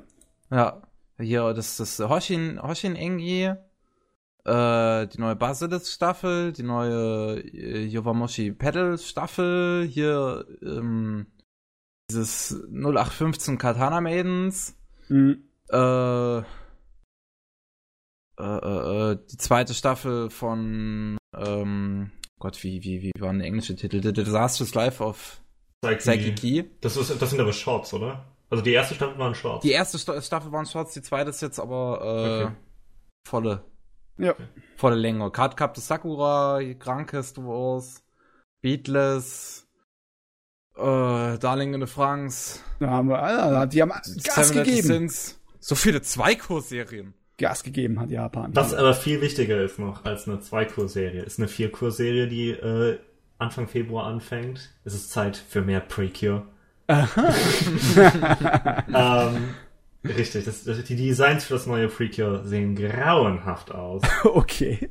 Aber der Staff ist so stark. Es ist äh, Sai äh, Jun Saito oder so. Ich muss, muss, muss man nochmal nachgucken. Der Regisseur von Aria. Von Aria, ach du meine Güte. Genau, macht Serious Director. Ähm, wo, wo ist es? Ich muss grad mal finden. Ich glaube, Saito Jun oder sowas heißt er. Aha, Junichi Saito. Junichi Sato. Junichi Sato, das war's. Ähm, genau, der halt gemacht hat. Äh, alles Aria, auch Amanchu natürlich. Aha, Hm, also, ähm, Ich- hm, Ja. ich weiß sowieso nicht, was ich von den Designs dieser äh, Precure-Sachen halten soll, aber das ist ist, es, aggressiv ja, äh, das Farben. ich, ich hoffe, man kann sich über die Zeit dran gewöhnen, oder dass es tatsächlich gut wird. Äh, das Thema finde ich jetzt auch nicht so interessant. Es, ist, äh, es geht wohl um Fake-Mütter, also das quasi das, das Maskottchen ist diesmal ein Baby statt einem Tier. Und dann geht es halt darum, dass diese Mädels sich um dieses Baby kümmern müssen. Mehr weiß ich selber noch nicht Holy dazu. shit, das Cover killt meine Augen. Richtig, Ja. es, es sieht nicht gut aus, die Designs sehen nicht gut aus. Ich habe noch äh, Hoffnung. Ähm, weswegen mir das mit den Müttern nicht ganz so gut gefällt, ist, weil es schon mal gemacht wurde, quasi. In Fresh Precure, was ich momentan gucke und kurz davor bin, fertig zu machen, äh, ist es ähnlich. Was Okay. aber auch okay ist, weil der andere Serious Director ist Akifumi Sako, der äh, Fresh Precure ab Folge 16 bis Folge 50 halt äh, die Regie übernommen hat und für einige der besten Folgen verantwortlich ist in dieser Serie. Genauso auch für einige, für eine der besten äh, Go Princess Precure Folgen. Ich glaube, Fresh Precure ist die Serie, die ich mir reinziehen wollte, wo du teilweise Action-Animationen hast, die total abgedreht sind. Richtig. Ja. Fresh, Fresh ist halt, wie gesagt, das, was ich momentan gucke, vor allen Dingen, weil Rie Matsumoto, die Regisseurin von Kyosogia, da sehr viele, Se äh, sehr viele Folgen Regie geführt hat. Mhm. Also fünf oder so, was für Rie Matsumoto schon viel ist. Ähm, ist eine gute Serie. Äh, rede ich irgendwann drüber, wenn ich fertig Ja. geguckt habe, wenn ich mehr Precure geguckt habe. Ähm, oh, und Musik von Yuki Hayashi. Das heißt Gundam Build Fighters, Boku no Hero Academia, Oh, Boku no Hero Academia, so gut. Die Ja. Musik.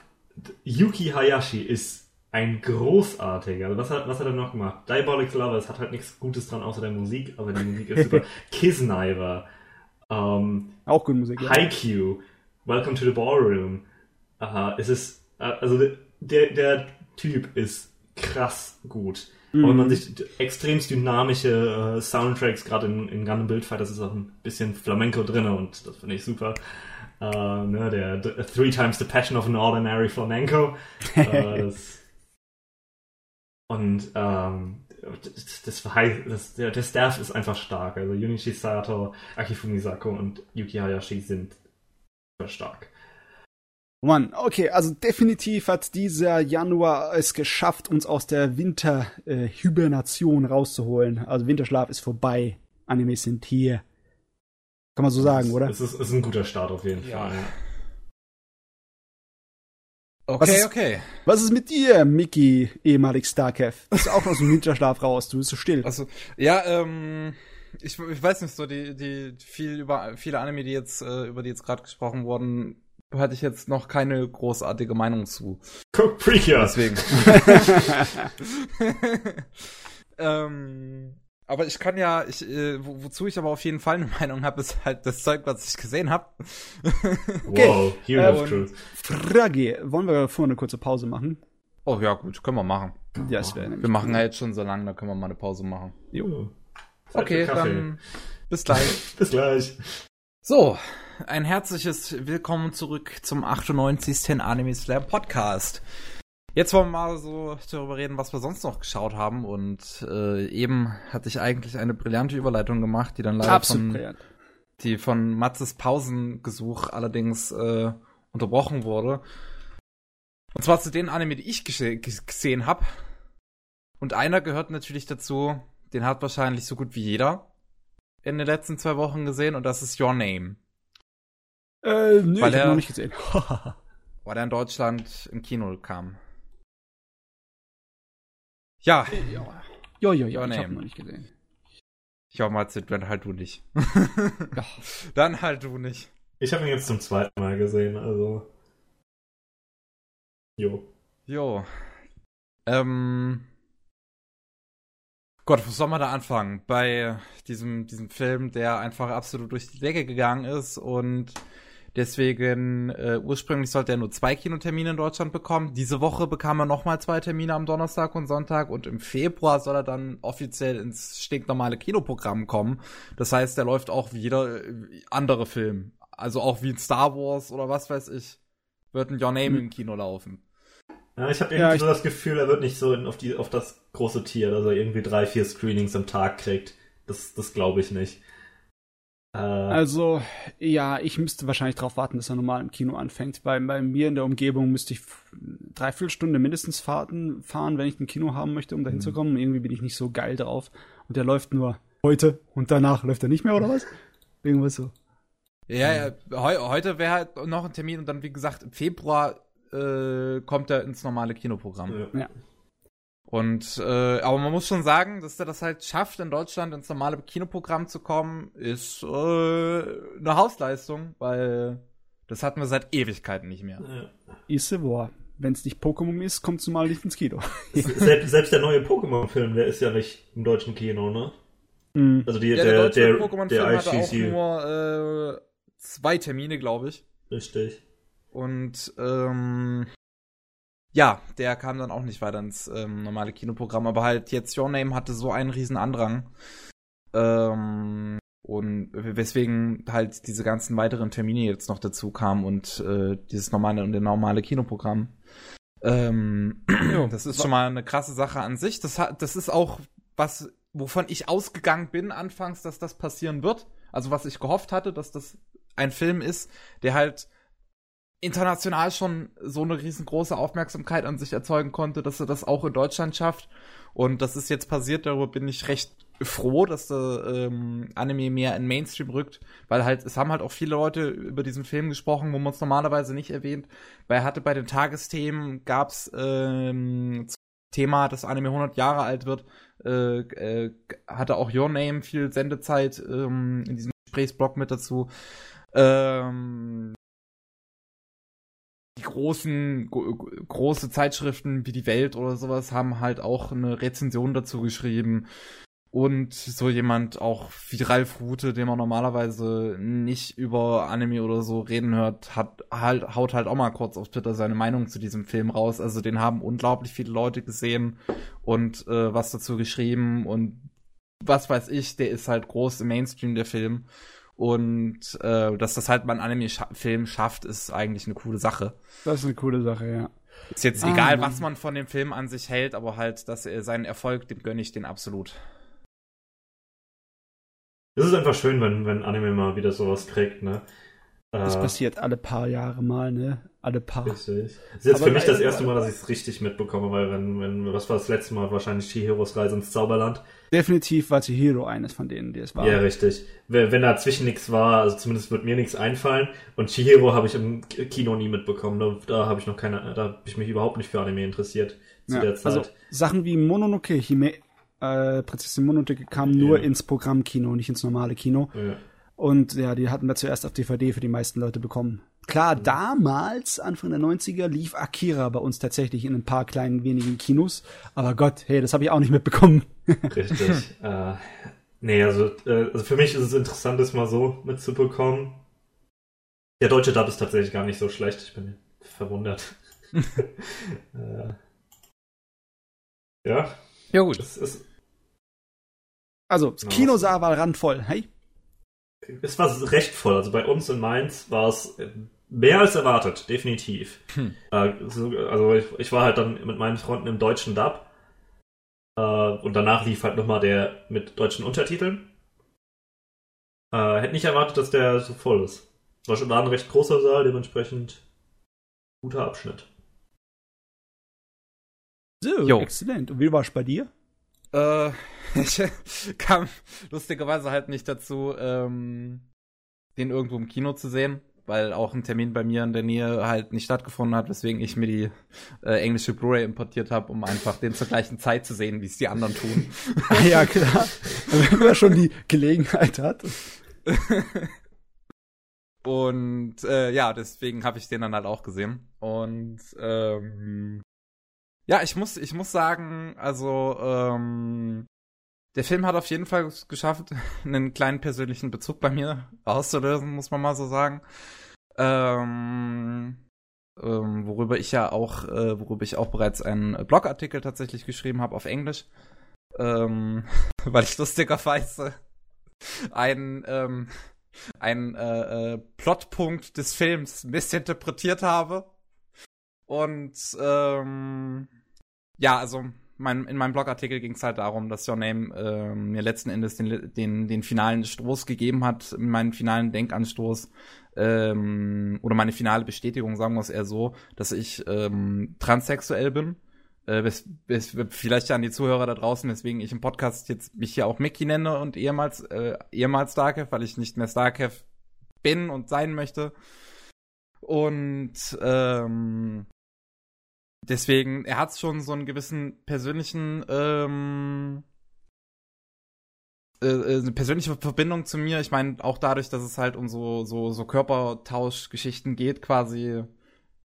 Ähm, und aber äh, äh, trotzdem kann ich mich davon so ein bisschen lösen und, und äh, auch klare Fehler von dem Film erkennen. Das ist jetzt nicht so, dass ich den Film auch mega hype oder sowas. Ich bin normalerweise halt großer Makoto Shinkai-Fan, aber Your Name finde ich tatsächlich einen der Schwächeren, würde ich persönlich sagen. Okay. Ähm, hm. Aber nichtsdestotrotz ähm, finde ich den immer noch gut. Also, äh, wo, wo, soll man, wo soll man mal anfangen? Äh, man, man hat ja so diese, äh, diese Körpertauschgeschichte, äh, dass die Protagonistin Mitsuha und der Protagonist Taki halt immer wieder die Körper tauschen. Taki lebt äh, in Tokio, in einer Stadt, und äh, hat da so sein stressiges Leben. Mitsuha lebt auf dem Land und äh, möchte halt eigentlich viel lieber äh, in der Stadt leben. Und äh, ja, dann beginnt das halt irgendwie, dass sie beiden anfangen, plötzlich immer wieder die Körper zu tauschen, wenn sie einschlafen. Und äh, dann halt, ja, für einen Tag also äh, einen Tag mal die Körper tauschen. Irgendwann im Film erklären sie, dass sie drei bis viermal die Woche Körper tauschen. Ähm, und dann versuchen jeweils im Körper des und, und dann im, im, im Körper des anderen leben die halt sozusagen mehr oder weniger das Leben des jeweiligen eigentlich weiter, aber haben trotzdem so ein bisschen ihre eigene Einstellung, was das angeht, was ich irgendwie interessant finde. Wenn Taki, äh, der Junge, im Körper von Mitsuha landet, dann macht er sich einen Spaß draus, dann macht er so mehr oder weniger, was er will. Und wenn äh, Mitsuha im Körper von Taki landet, dann versucht Mitsuha einfach weil das für sie ein absoluter Traum ist, dass sie halt jetzt da so in einer Großstadt lebt, in Tokio, äh, macht sie das, das Beste draus und verbessert das Leben von Taki eigentlich. ähm, es ist ein bisschen schwer, so über die Charaktere an sich zu reden, finde ich, weil jeder Charakter in diesem Film unglaublich flach ist. Okay. Äh, die, die, die haben, ich, ich finde, jeder Charakter, die, den ganzen Charakteren fehlt es unglaublich an Persönlichkeit in meinen Augen.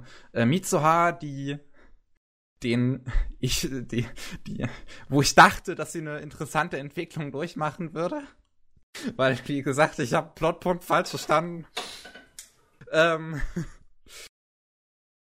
ich, ich weiß nicht, soll ich es vorne wegnehmen? Weil ich weiß nicht, wie sehr es dich jetzt die Spoiler hier interessieren, Matze. Ich würde jetzt nur so, mm. so hm. bis zur Hälfte des Films gehen. Also es interessiert mich schon, dass ich nicht so viele Spoiler abbekomme. Zum Beispiel, ich wusste von dem Film so gut wie gar nichts. Das mit dem Körpertausch wusste ich zum Beispiel auch nicht. Aber Echt? das äh, denke ich nicht als Spoiler. Das, das ist ja, das, das, damit fängt der Film an. Ja. Körpertausch. Also ich meine, du willst damit, du willst jetzt sagen, dass ähm, sie nicht wirklich eine tolle Entwicklung oder eine interessante Entwicklung hat. Du hast es nur ein bisschen fehlinterpretiert. ja. Also, ähm, ich, ich weiß, ich, ich kann es nicht spoilerfrei sagen, glaube ich. Es, es, okay. es wird schwierig. Ähm, Gott. Ich nehme ich nehm einfach mal meine Missinterpretation vorneweg. Okay. Weil, ähm, also Mitsuha, wie gesagt, die lebt ein schönes, tolles Leben im Körper von Taki so. Die versucht das, die, die versucht Takis Leben absolut zu verbessern, die hat da mega ihren Spaß, die sagt irgendwann mal gegen Anfang des Films, dass sie lieber ähm, ein Junge in Tokio wäre. Was halt auch so, was halt in dem Moment schon irgendwie komisch war, also zumindest für mich, weil ich mir dachte, warum sagt sie jetzt explizit, dass sie lieber ein Junge wäre? Äh, in Tokio. Weil es ihrem Traum passiert ist. Ja, äh, und, und äh, dann, aber in dem Moment konnte es, oder das hat sie doch, glaube ich, aber davor gesagt. Nein, das hat sie nach dem ersten Mal, wo, wo sie noch denken, dass das Körpertausch ein Traum war. Nee, danach. Ich dachte, das war davor. Aber, na gut. Auf jeden Fall, ähm, dann habe ich da auch falsche Erinnerungen. Ist auch gut. Ähm, es gibt, es gibt halt später den Punkt, da organisiert äh, Mitsuha ein Date für Taki. Und äh, am nächsten Morgen wacht halt Mitsuha auf, so an dem Tag, wo halt Taki dann, das äh, Mitsuha wacht in ihrem Körper auf, an dem Tag, wo Taki halt dann sein Date haben soll. Und äh, Mitsuha schaut in den Spiegel und plötzlich rollen ihr so Tränen runter und sie sagt halt so, dass sie lieber, dass, dass, dass sie lieber jetzt in Tokio wäre und sie lieber an diesem Date teilnehmen würde. Eigentlich, eigentlich soll man die Szene so verstehen, dass Taki, äh, dass das Mitsuha an Taki verknallt ist. Ich habe aber gedacht, Mitsuha würde lieber ein Junge werden und würde lieber mit ähm, dem Schwarm von Taki das Date haben wollen. und das, deswegen da, darum ging es halt auch in meinem Blogartikel dann. So, dass mir der Film halt ähm, meine letzte Bestätigung für meine Transsexualität gegeben hat. Weil ich dachte, die Protagonistin würde transsexuell sein.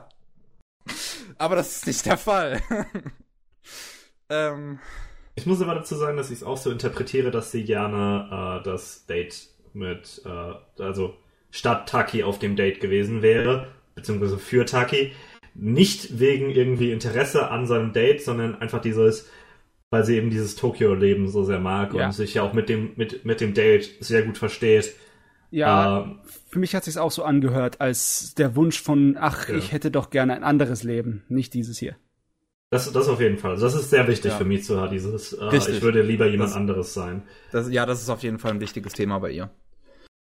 Äh, ja, dann, dann halt, wo so, ich, ich, muss aber sagen, dann, wo so diese, Entwi die, diese Entwicklung endet in einem Punkt, wo ich es wirklich schade finde, weil, ähm, äh, ja, wo der Film dann quasi in eine andere Richtung geht. Also da will ich halt jetzt wirklich nicht noch mehr vorne wegnehmen, weil das war dann auch etwas, wo ich selber mit, nicht mit gerechnet hatte, weil ich habe mich ja auch vorher nicht über den Film informiert und wusste halt nur von dem Körpertausch. Ähm, aber der geht halt später noch in eine andere Richtung, der Film. Und äh, boah, wo, wo der Film dann in diese andere Richtung geht, habe ich mich echt scheiße gelangweilt. Ähm, also, aber du, das ist, das ist irgendwas, was bei mir so im Hinterkopf in den Erwartungen drin ist. Es ist äh, Makoto Shinkai, ne? Shinkai Makoto. Es ist äh, Thema über Charaktere, ne? Mhm. Ja, mhm. nicht mal wirklich. Äh, Im ersten Moment Meistens, schon. oder? Also ich, ich, ich habe nur ein bisschen von She and Her Cat und äh, 5 cm per Second gesehen. Und da stimme ich dir zu, aber bei Your Name nicht. Tatsächlich. Okay, hm, okay. Also, ich würde sagen, halt, die erste Hälfte des Films von Your Name ist schon eher charakterfokussiert, aber danach halt nicht mehr. Und diese zweite Hälfte dann, die finde ich halt, ja, auch nicht so toll wie die erste. Also, die hat, die kommt zu einem guten Höhepunkt, wie ich finde, wo dann der Film aber auch plötzlich wieder in eine andere Richtung einschlägt und meint länger zu werden und es wirklich es gibt so einen Punkt in diesem ganzen sagen wir mal finalen Abschnitt wo wo ich finde das hat mega die Spannung aufgebaut ich hatte mega Gänsehaut plötzlich kommt noch mal irgendein Twist der das Ganze wieder fallen lässt und äh, ich ich dachte mir so ja toll danke äh, ja der der der Film ich ich finde die erste Hälfte an sich gut die zweite Hälfte lässt dann mega nach. Die Charaktere sind sehr flach. Ich, ich finde die Story mega klischeehaft auch ausgearbeitet. Ich finde es inhaltlich, muss man einfach mal sagen, den Film echt schwach. Und wie gesagt, hm. wahrscheinlich für mich der schwächste Shinkai. Ähm, aber halt optisch ist das Ding eine absolute Augenweide. Das ist jetzt also, das Wichtige. Darauf wollte ich kommen. Ich meine, so ein Kinofilm kann ja schlecht richtig, richtig dick bekannt werden, ohne dass er nicht irgendwie die Leute irgendwo reißt. Und Makoto ja. Shinkai sah ja immer schon gut aus. Ähm, was hat er jetzt hier geändert? Hat er jetzt auch hier die Zeichner hergeholt, die die Animationen so richtig superb machen oder wie? Ich glaube, die, die Tanaka-Designs sind die ist ein bisschen ähm, mehr approachable. Also man, man die, die Tanaka-Designs machen das ein bisschen hm, typischer, nicht klischeehafter, so ein bisschen mehr Teenager fokussiert als, als die üblichen Designs, die es in seinen Filmen gibt, also die Character Designs. Ich glaube, das ja. ist ein großer Grund. Also seine alten Charakterdesigns, die er oft benutzt hat, die sahen immer viel zu jung und kindlich aus für die Sorte von Charakter, die sie spielen. Äh, ich meine, Kevin, ja. du erinnerst dich ja bestimmt an äh, ähm, Beyond the Clouds, ne? Place Promised in Our Early Days. Ach so, Place Promised, ja, genau. Ja. Erinnere ich mich. Und ähm, da war das, das auch, die hm. Designs, der sahen die Kerle ähm, sehr simpel und richtig, ja. richtig kindlich aus, aber das waren nicht solche Charaktere, ne? Nicht wirklich. Hm. Aber hier ist es jetzt ganz anders, oder? Hier ist es. Es, es geht halt um Teenager, genau, Teen deswegen. Und die Tanaka-Designs machen es gut. Es sieht ein bisschen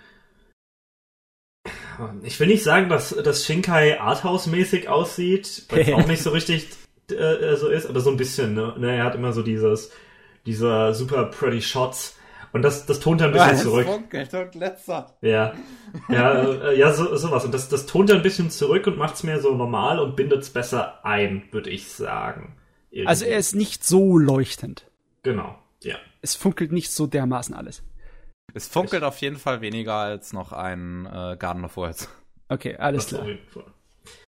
Ähm, ich denke, das, das ist es halt hauptsächlich, was, was den visuell mehr approachable macht. Ähm, ich finde tatsächlich lustigerweise, dass es äh, der beste, jo äh, beste Shinkai ist. Weil ich vom Rest, äh, ich weiß nicht. Ähm, meine Meinung zu dem Film ist aber auch, er wäre besser, wenn er ein 2 Stunden AMV wäre. Weil okay. der, der, der Score von Radwims ist der recht ist gut. Sehr gut. Und ja. es gibt eine Szene recht früh, äh, was quasi einfach nur eine Montage ist, wo man so ein bisschen durch das Leben geht, wie sie ständig Körper wechseln und was sie da drin machen. Und es ist halt mit, mit diesem Sensor Sensor, dem bekannten Song, ähm, ja. äh, der, der da im Hintergrund läuft und es macht so viel Spaß. Und dann geht der Film zurück ins Normale und das ist halt irgendwie ein bisschen öde. Also, ich, ich weiß, ich weiß nicht. Muss, ich muss sagen, dass ich diese äh, äh, Musikvideoabschnitte immer total, die haben mich immer absolut rausgerissen. Echt? Ich fand das unglaublich unpassend. Weil, ich finde das, weil gerade in dieser Montage wird halt die Beziehung zwischen Mitsuha und Taki aufgebaut, weil das ist halt das Problem. Ne? Wie, wie soll man sich in eine Romanze verlieben, so als Zuschauer, wenn die Leute nie miteinander reden? Weil Mitsuha Hä? und Taki ja. können sich nicht unterhalten, weil sie, sie können sich quasi nur über ihre Nachrichten. Und so werden die beiden charakterisiert. Mitsuha besser als Taki, weil Taki halt einfach irgendwie ein Lappen ist. äh, so von der Charakterisierung her, während Mitsuha ein bisschen mehr hat. Ähm, also Mitsuha ist auch definitiv die Protagonistin, so in dem Sinne, obwohl ja. eigentlich auch Taki. Ja, äh, doch, ich würde sagen, Taki ist mehr Protagonist bei, bei dem, was so passiert. Sagen, sagen wir so, Taki ist der Protagonist, aber Mitsuha ist die Hauptcharaktere. okay, das klingt interessant, aber okay. Also, also Taki, es kommt, es ist mehr aus Takis Sicht, aber Mitsuha steht im Zentrum. So würde ich sagen. Ja, okay, gut. Ja. So kann man Ah, sagen. Und genau in dieser, in dieser Montage geht's halt einfach ein bisschen da, da denke ich mir dann, hey, die, die passen zusammen, die würde ich gerne zusammen interagieren sehen. Ein bisschen bildliche Kommunikation, ne? Richtig. Leider gibt's den Epilog, zu dem ich jetzt nichts sagen würde, aber der für mich den Film komplett ruiniert. Ey, dann machst du deine Würde- eigene es- Version. es- Wo sie später Blu-ray aber- und ja, schneidest würde sie einfach raus. Leider ist es auch der ganze Build-up zum, äh, zum äh, Epilog, aber das ist, wie gesagt, das ist nichts, worüber ich jetzt reden werde. Da würde mich aber halt.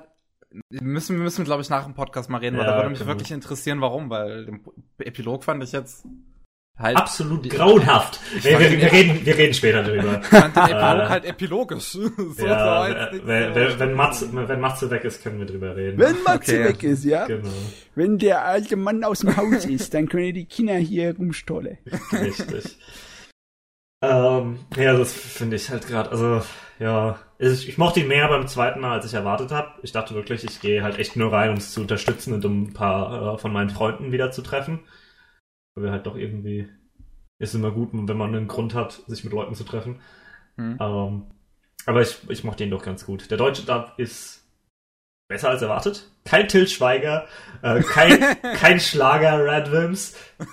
Ähm, nur eine, eine Sache gibt's halt wirklich am Ende, weil am, am Ende kommt dann halt der Title Drop, ne? Dieses Your Name, beziehungsweise im Deutschen dann, was ist dein Name? Aber es wird nicht gefragt, was ist dein Name, sondern was ist dein Name? Mit dieser Das liegt- komischen ja, das- Pause drin. Und das, das, ah, das stört so sehr. Das liegt halt, das, ich meine, im Japanischen ist diese Pause auch. Es Ja, aber da halt passt daran, in den im Satz Japanischen- rein. Im Japanischen funktionieren so dramatische Pausen nun mal anders als im Deutschen. Das ist halt das größte Problem daran. Im Deutschen hat's nicht gefasst. Das war schrecklich. Äh, aber wie haben, wo haben sie denn im Japanischen die Pause reingemacht? Normalerweise, wenn du fragst Kimi no na wa, da ist keine Pause. Ich weiß Kimi no na wa hört sich dämlich an wie Scheiße im, im Japanischen. Das ist eine falsche Pause. Wo haben sie die Pause gemacht? weiß ich, es kann, äh, ich glaube, sie machen es sogar mit Namae statt Na. Also vielleicht ist es irgendwie so Kimi no Namae wa? Ja, trotzdem, nicht. weil da ist keine lange Pause zwischen Ja. Namae und Wa. Das, da, da hört sich an, als würde dem Kerl, äh, es, es könnte eine Schwätze. Äh, das muss ich im Japanischen mal sehen. Ja, Äh, ja ich, ich, ich weiß es auch selber nicht mehr. Ich weiß nur, dass ich, als ich auf, als ich das erste Mal geguckt habe mit englischen Untertiteln, hat's mich nicht gestört am Ende. Im Deutschen Dub, schrecklich. Okay. Ja, da müssen wir aber die Dialogregie in, an die, Mhm. ans Schienbein treten. Ja. Dafür. Ja, ja. Ja, aber ansonsten war halt der deutsche Dub tatsächlich besser als erwartet. Ja. Okay. Yes. Äh, ja, eine Sache, die ich noch gerne erwähnen möchte. Es gibt in diesem Film eine, äh, ich nenne sie mal Flashback-Szene in Anführungszeichen, die einfach so unglaublich gut ist. Ähm, du wirst jetzt vielleicht wissen, Chris, was ich meine. Nein, Diese, ich, ich habe keine Ahnung, was du gerade meinst. Also, Ähm, Flashback, wo, wo meinst die Rückblick? Vergangenheit von, von Mitsuha aufgegriffen wird. Hm. So diese, die, die stilistisch etwas anders ist. Optisch. ich, ich habe Ich ja nicht Ah, äh, es, kann sein, dass ich weiß, was du meinst. so, so, so eine gewisse Ja, Vergangenheitsszene ja, ja, halt. Ja, ja, ich, ich glaube, ich ähm, weiß, was du meinst. wo, wo der Film optisch eine andere Richtung ein, einschlägt. Und ähm, ja, halt ganz kurz die Vorgeschichte der äh, von, von Mitsuha ähm, ja, ich glaub, ich erzählt. Und die Szene ist unglaublich stark. Weil die, die ist extrem atmosphärisch, die sieht, das ist wahrscheinlich die bestaussehendste Szene vom ganzen Film, weil dieser Stil ist, ähm, es ist so ein bisschen wie diese Szene bei äh, In this Corner of the World, wenn da etwas gewisses Schlimmes passiert. Und dann kommt diese Kreidezeichnung. Nur halt in Farbe bei Your Name. Und ähm, ja, das sieht, das sieht fantastisch aus. Das ist eine fantastische Szene. Also, wäre der ganze Film diese Szene, dann wäre es eine 10 von 10, aber so nicht. so, so wie es jetzt ist, finde ich den, finde ich den ganz gut und ich finde auch, den kann man sich durchaus, gerade halt, weil er so eine Pracht ist, sollte man den wahrscheinlich mal im Kino erleben. Ich habe es halt jetzt nicht gemacht. Ich hatte jetzt nicht die Gelegenheit dazu. Jetzt, wenn es vielleicht ins reguläre Kinoprogramm kommt, also jetzt, wo es ins reguläre Kinoprogramm kommt und damit vielleicht auch ins Kino in meiner Nähe, habe ich noch mal eine Chance vielleicht, aber ähm, sonst würde ich aber generell jedem empfehlen, das vielleicht auch mal wirklich, wenn die Chance da ist, das im Kino zu sehen, weil das Ding Es sieht super aus, es hört sich super an. Ähm, aber inhaltlich finde ich, ist es der schwächste Shinkai in meinen Augen. Hm. Ich muss mal gucken, dass ich noch mehr von den Shinkai-Dingern sehe. Ich habe noch nicht alle gesehen. Bisher ist immer noch mein Favorit die 5 cm pro Sekunde. Ich weiß auch nicht warum. Ich, normalerweise mag ich die Sorte von arg melodramatisch und sehr, ja, im Endeffekt traurig und hoffnungslose Ausgang. Eigentlich nicht so sehr, aber das, ich fand den immer noch am besten bisher. Hm. Okay. Jetzt, Okay. jo, jo, Ja. okay. Na gut, kommen wir mal zu was anderem. Und ähm, ich habe einen gewissen Manga gelesen und sogar auch den Live-Action-Film dazu gesehen, Solanin von Asano, von Inyo Asano. Ah, ja, von Inyo. Und das ist wahrscheinlich das Beste, was ich jemals gelesen habe. Holy shit. Ähm, das ist. Das ist emotional. Huiuiui. Äh, in, in Solanin geht's um äh, ein Mädchen namens Meiko, die ähm, ja so so so ein bisschen bisschen fertig gefüttert mit ihrem Leben. Die hat keinen Bock mehr auf ihren Job und ähm, kündigt den, kündigt den einfach ihren, ihren Bürojob. Jetzt, jetzt hat's keinen mehr. Jetzt lebt sie arbeitslos zu Hause äh, mit, mit ihrem Freund, den Taneda. Und äh, die versuchen jetzt irgendwie zu sehen, dass sie leben. so, es äh, ist. Es ist ein kurzer Manga, deswegen ist es schwierig, was zu sagen, ohne jetzt großartig vorne wegzugreifen. Der hat halt ähm, viele tolle kleine Momente, viele tolle Charaktere. Es geht halt wirklich so ein bisschen um äh, die Melancholie, die im Leben steckt, aber auch gleichzeitig, ähm, wie man aus ihr vielleicht ein Fünkchen Freude machen kann, wenn man es mal so will. Es ist ein, es ist halt ein sehr melancholischer Manga, also die Bilder von Asano, die ganze Atmosphäre, die er schafft aufzubauen, ist, unglaublich. Das ähm, unglaublich starke Bilder und gutes Paneling. Ähm, es, es ist auch vor allem schön simples Paneling. Das ist jetzt halt nichts, was so irgendwie mega krass ineinander geht, wie in diesen ganzen schonen Dingern oder so, sondern schön immer einzelne Viereckchen. Damit kann ich umgehen. Ähm, das kann ich lesen. Und Gott, ich will halt wirklich nicht, ich will nicht wirklich viel vorne weggreifen. Es ist einfach so eine, so eine schöne ähm, Down-to-Earth-Geschichte. Es ist einfach schön, schön glaubhaft, realistisch. Äh. Weiß nicht, was ich sagen soll. Also in Bildkomposition erinnert mich der Asano öfters mal an so Leute, die versuchen in ihrem Manga mehr Techniken aus Film ein kleines bisschen einzubinden und auf Manga-Format anders zu verwenden. Wie zum Beispiel der Adachi Mitsuru, der das auch gerne macht, indem er einfach bestimmte Wiederholungsmuster in seine Mangas reinbaut, um einfach daraus einen Gag rauszumachen. Ne? Äh, ich kann, wenn ihr zum Beispiel euch im Internet mal so ein paar Pa- Panel-Abfolgen anguckt, die serielle Variante, die der Asano mal ab und zu mal benutzt, das finde ich sehr, sehr cool. Und das ist halt nicht der Ja. Absolute Standard Oh, das im Manga, oh, das sondern sind das ist eher, das erinnert mich irgendwie eher an eine Art und Weise, wie man äh, Kameraeinstellungen aus dem filmischen äh, umsetzen Ja, das stimmt könnte. wohl. Das stimmt. Sowieso, sein ganzes Ding hat ja so eine gewisse Art von Realismus, der so ein bisschen mehr fotomäßiger ist, ne? Als hätte es, äh, als, ja, Ich meine, das liegt ja auch ein Film, daran, ne? dass er halt hin und wieder so abpauscht. Ja, ja, der, der fotografiert eine ganze Menge von dem Zeugs, ne? Aber es ist bei ihm drin im Kopf. Ich meine, der Kerl wäre vielleicht ein brauchbarer Regisseur oder Kameramensch. Stimmt. Also ich, also ich, man, man muss auch sagen, so ähm, ich, ich habe jetzt halt von einigen gelesen, die dieses Pauschen vielleicht irgendwie als schlecht oder faul von ihm empfinden. Ah, die haben keine aber Ahnung. man, ja, aber man, man muss ja auch mal sagen, er muss ja überhaupt erstmal diese Bilder fotografieren. er muss, das, das ist ja auch erstmal eine Arbeit und er muss ja erstmal diesen perfekten Shot machen, den er dann auch abpauschen kann und er muss ja immer noch seine kreative Version daraus holen aus seinem abgepauschten. Also, da steckt auch noch eine ganze Menge Arbeit drin. Aber man, äh, es ist ein bisschen problematisch, wenn man selber keine m, eigenen Zeichnungen macht.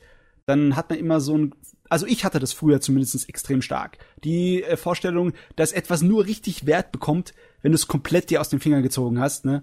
Wenn du es nicht irgendwo abgezeichnet hast, nicht irgendwas als Hilfe genommen hast, sondern ganz allein aus deinem Kopf es hingezeichnet hast. Ohne es vorher zu üben, einfach nur so, weil du es kannst alles.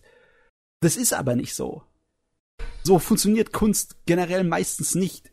Selbst die größten, aber allergrößten Meister wie Picasso, die haben ein riesen Zeichenbuch gehabt, wo so überall Sachen abgezeichnet haben in der Wirklichkeit, die ihnen gefallen haben. Und dann später haben sie das Abgezeichnete zusammengefügt und daraus Gemälde gebastelt, wie so ein kleines, äh, ja, wie so eine Collage. Und da sind Meisterwerke mhm. draus geworden. Es ist nicht so, als ob die das einfach aus ihrem super Gehirn da so hingerotzt haben und dann war es auf einmal da. Auf einmal war es geboren. So ist es nicht. Das äh, Hilfsmittel nehmen, irgendwas abnehmen, kopieren und verändern, das ist fast schon wichtiger, als es einfach so aus seinem eigenen ja, Geist rauszuspucken. Ich meine, es gibt auch Kunstarten, die komplett darauf gehen, die so extrem darauf gehen, dass sie auf das Unterbewusste abzielen, weißt du? Leute, die sich dann mit irgendwie Schlafentzug oder bestimmten bewusstseinserweiternden Drogen experimentieren und zu, zu sehen, wie sie ihre Hand, was für Kritzeleien sie macht, wenn du es überhaupt nicht kontrollierst mit deinem Hirn. Aber im Großen und Ganzen, alles, was wir unter in der Unterhaltungsindustrie haben, ist wie bei allen anderen Sachen auch, du musst immer nachmachen. Ich meine, du kannst ja keine verdammte Sprache lernen, ohne es erstmal Leuten nachzueifern und nachzusprechen. Machen die Kinder und die Babys auch. Und im Zeichnen ist es genauso. Das ist äh, definitiv nichts, was das Ding in irgendeiner Weise äh, entwertet. Das liegt an, Deut an dem westlichen Vorstellung des Autorenkults, weißt du, des, des Genie des Autors, der es halt aus sich heraus gebärt. Mhm. Und Kopien sind schlimm, Plagiate sind schlimm. Ja, okay, Plagiate ist was anderes als eine Kopie. Ne? Wenn man die ja. großen chinesischen Meister der, der Dings, der Kalligrafie, von denen, deren Werken sind heute nur Kopien übrig. Und die Kopien sind so extrem genau, weil Kopien im äh, chinesischen Bereich, zumindest in der Kunstrichtung, nicht als was Schlechtes angesehen äh, wurden, sondern als was Wichtiges. Hm. So im Sinne von wegen einer Art von Archivierung, genaue Nachvollziehung, wie das Ding zu funktionieren hat und wie das zu kopieren ist. Bei uns ist, wird es dann belächelt, aber nee, ist nicht so. Das ist wichtig. Bin ich auch der Meinung, dass es wichtig ist. Da könnt ihr mir die kommen, da gibt's einen Hammer, gibt's da. ja. Ähm, Sorry, das war jetzt ein kleines bisschen. das, nee, ja. ist, ist, auch, ist, auch, ist auch okay so. Es ist schön. Ähm, ich habe ja auch den Film gesehen, den Live-Action-Film äh, von 2010. Und äh, das ist ziemlich, das ist auch ziemlich gut. Der schafft es richtig gut, die Atmosphäre äh, vom, vom Manga quasi zu nehmen und sie filmisch umzusetzen. Also ich finde beide Manga, äh, äh beide Werke machen so nutzen ihre Stärken vom eigenen Medium ganz gut.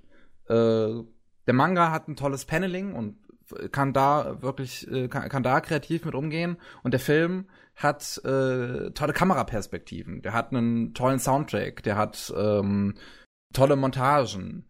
Der ähm, ja, der, der, der ist halt einfach, der hat eine schöne Präsentation. Der ist schön gefilmt, der ist schön geschnitten. Äh, und der Soundtrack von der Band End ist so unfassbar melancholisch, äh, dass er halt äh, richtig gut zu Solanin passt. Und die Schauspieler sind auch toll, weil sie, weil sie auch irgendwie diese verrückten Mimiken und Gestiken, die Asano manchmal in seinen Manga mit einbaut, äh, ganz gut nachstellen können. Hm. Und Bei japanischen Schauspielern habe ich immer ein Problem. Da gibt es so wenige, die für mich überzeugend wirken besonders bei den kleineren und Fernsehproduktionen aus Japan habe ich immer das Problem, dass die Schauspieler nie irgendwie so äh, wirke auf mich wie alle wie die pursten Amateure. Ich weiß nicht, woran das liegt. ist es hier, also ich weiß nicht, vielleicht denke ich mir das nur aus, aber du äh, meinst, das ist hier nicht so. Die sind besser als der Durchschnitt. Ich finde die, ja, ich finde die eigentlich ganz gut. Also es gibt hin und wieder mal so Szenen, wo ich mir jetzt dachte, okay, das ist jetzt vielleicht ein bisschen cringy. aber äh, ähm, an sich merkt man halt irgendwie, wie die, wie die, wie in ihren Rollen drin sind, wie sie mit, ähm, ja, so, so, man, man muss ja erstmal so eine gewisse Melancholie, wie dieser Film hat und wie diese ganzen Figuren mit sich rumtragen, auch äh, darstellen. Solanin ist halt wirklich ähm, nichts, wo es großartig äh, glückliche Momente gibt und wenn sind sie so ein bisschen rar gesät. Und ähm, dann hast du halt äh, Charaktere, die halt mit einem Haufen schlimmen Gedanken äh, im Kopf durch die Gegend laufen und und dann, dann ja, muss der Kopf halt unten sein. Dann müssen Dialoge etwas, dann müssen Dialoge manchmal absichtlich etwas seltsam wirken. weil, weil die Charaktere vielleicht an dem Moment halt etwas in Anführungszeichen seltsam sind. Und ähm, ja, ich finde, ich finde, ich finde es gut gelöst. Also ja, der der Live-Action-Film, den finde ich auch absolut empfehlenswert und ähm, ich habe nicht gezögert, den einfach ähm, in meinen äh, zu meinen Lieblingsfilmen direkt zu zählen.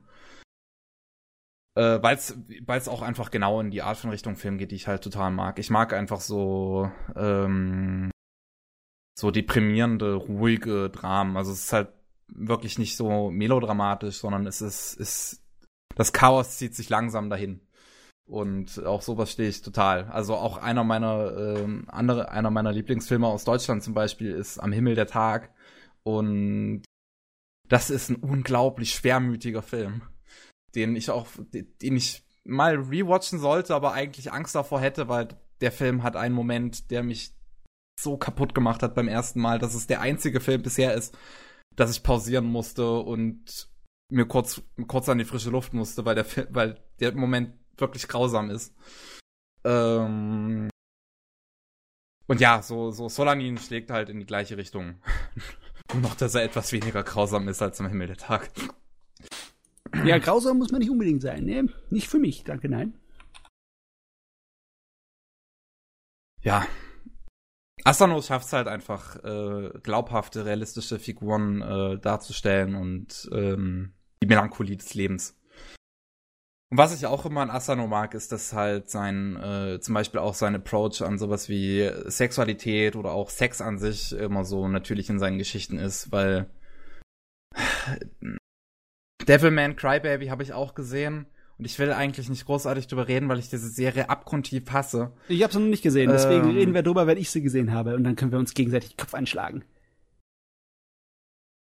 Ich habe hab ich eigentlich kein großes Interesse dran. Ich hasse Devilman Crybaby einfach nur wie die Pest. Und ähm, da ist die Darstellung von Sex zum Beispiel auch überhaupt nicht so, was mich inter äh, so interessiert, weil es halt einfach nur extrem edgy ist und äh, und das ist einfach nur irgendwie drin, weil Gona Guy das so cool fand. ähm, und in Solanin hat es halt eine gewisse Bedeutung. naja, naja. Solanin war schön. Es ist, es ist schön. Der Manga ist super empfehlenswert und meiner Meinung nach kann man sich danach auch unbedingt gerne mal den Film ansehen.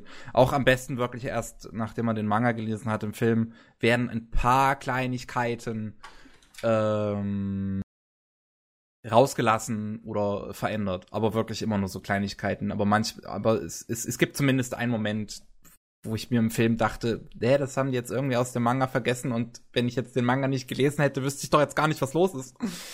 Um, okay. Aber das ist passiert nur einmal in dem Film eigentlich. Ja. Also Manga vorher lesen, schadet. Ja, Manga vorher lesen, mhm. dann meiner Meinung nach auch ganz gerne den Film schauen, weil der ist unglaublich schön. Äh, beides ist unglaublich schön. Ja. Wird gut. Ja, mehr, mehr, mehr habe ich da nicht. Weil, wie gesagt, ich habe noch Devilman Crybaby gesehen, aber darüber will ich nicht reden. Jo, Chris, was hast du auf deiner Liste? So, Hände reiben. Ähm, Jetzt geht's los. das Amüsante ist, dass ich vorhin noch dachte, okay, ich fange mit dem Besten an. Ich fange mit dem an. Moment mal, das war gar nicht das Beste. Ich habe ja das noch geguckt. Moment mal, das ist ja auch gar nicht das Beste. Ich habe ja das noch geguckt. Fangen wir mit dem ersten an. Ich habe tatsächlich gestern und heute Kiki's Delivery Service gesehen. Exzellent. Richtig. Ähm, ist ein Film. Ich bin nicht der größte Ghibli-Fan. Ich, ich mochte Chihiros Reise sehr. Totoro war nichts für mich, ähm, Prinzessin Mononoke auch nicht. Schade. Und The Wind Rises habe ich noch gesehen und der war öde. Kikis Delivery Service ist ein Film, den ich seit Jahren auf der Liste habe, weil ich weiß, dass ich ihn mögen werde. Gestern kam ich endlich dazu und so unglaublich charmant und liebenswert. Äh, ich habe mich sofort drin verliebt und ist auch auf meiner Favoritenliste. Äh, was, was mir besonders, also es ist nicht mal so ein thematisch starker Film, sondern wirklich einfach nur so was echt Schönes zu gucken. Und es, es wirkt einfach alles so charmant dadurch, wie, wie viel Detail in die, äh, in die Aktionen der Charaktere reinkommen. Mhm. Du, wenn ich es mir richtig überlege, für einen Ghibli-Film ist es ja wirklich Slice of Life der Ghibli-Film, ne? Ja. es, also also es gibt gerade quasi so die zwei Sachen, die mich unglaublich überzeugt haben, ist zum einen was, was sehr klar ist, was ich unglaublich charmant finde, ist, wie die Charaktere immer erstmal über die Stra auf die Straße gucken, links und rechts, bevor sie über eine Straße gehen oder sowas. ne? Es gibt eine Szene, in der Kiki aus dem Bus aussteigt und dann halt hinter dem Bus über die Straße will und halt wirklich erstmal hinter dem Bus läuft, dann um die Ecke guckt, um halt zu sehen, äh, ob ein Auto kommt und dann halt weiter äh, weiterläuft. Und sowas ist einfach unglaublich charmant. Ähm, und, und nachvollziehbar, denn ihre erste Zusammentreffen mit dem ja, ja, richtig, mit Verkehr der Stadt. Ist, ne? äh, ja, herrlich. Ähm, genau und sowas. Und äh, der Ehemann der Bäckerin, bei der Kiki unterkommt, der eigentlich nie was sagt, aber immer sehr, also großer, maskuli äh, äh, also äh, muskulöser Mann, ne? Der dann erstmal furchteinflößend wirkt, gerade auf Gigi, auf Kikis Katze aber halt unglaublich charmant ist. Nach dem, nach dem ersten Tag, an dem Kiki äh, ihren Delivery Service arbeitet, äh, dann so einen, so einen Brotkranz macht als, als äh, Schild für Kikis Delivery Service.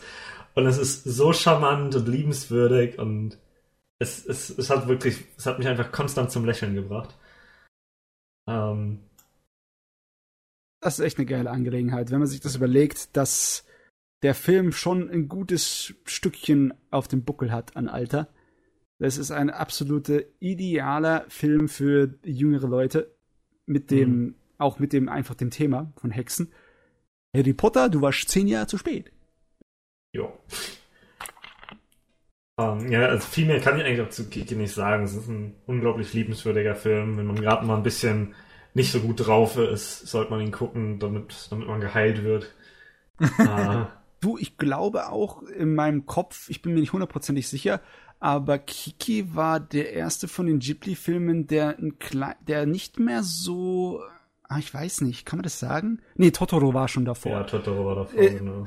Irgendwie, für mich gab es da so eine, so einen Umbruch. Nach Laputa haben die Ghibli-Filme ein kleines bisschen eine andere Optik gehabt. Die Laputa und ähm, Nausicaa war noch, äh, haben noch so ein bisschen was Altbackendes gehabt. Ich weiß nicht, ob es an den Farben lag oder die Art und Weise, wie das dann auf Film gebracht wurde oder wie die Bleistifte benutzt wurden. Aber irgendwie ab Totoro haben die Ghibli-Filme bis äh, Prinzessin Mononoke so eine einheitliche Optik für mich im Kopf gehabt. Mm. Und da äh, ist für mich natürlich äh, Kiki ist der absolute Vorzeigeding dafür. Ja. So sieht Ghibli aus und dann können die Leute Ghibli wiedererkennen. Da stimme ich eigentlich auch zu, denke ich. Ja. Ähm, ja, kann ich, kann ich eigentlich wirklich nur jedem empfehlen. Das ist ein liebenswerter Film. Ähm,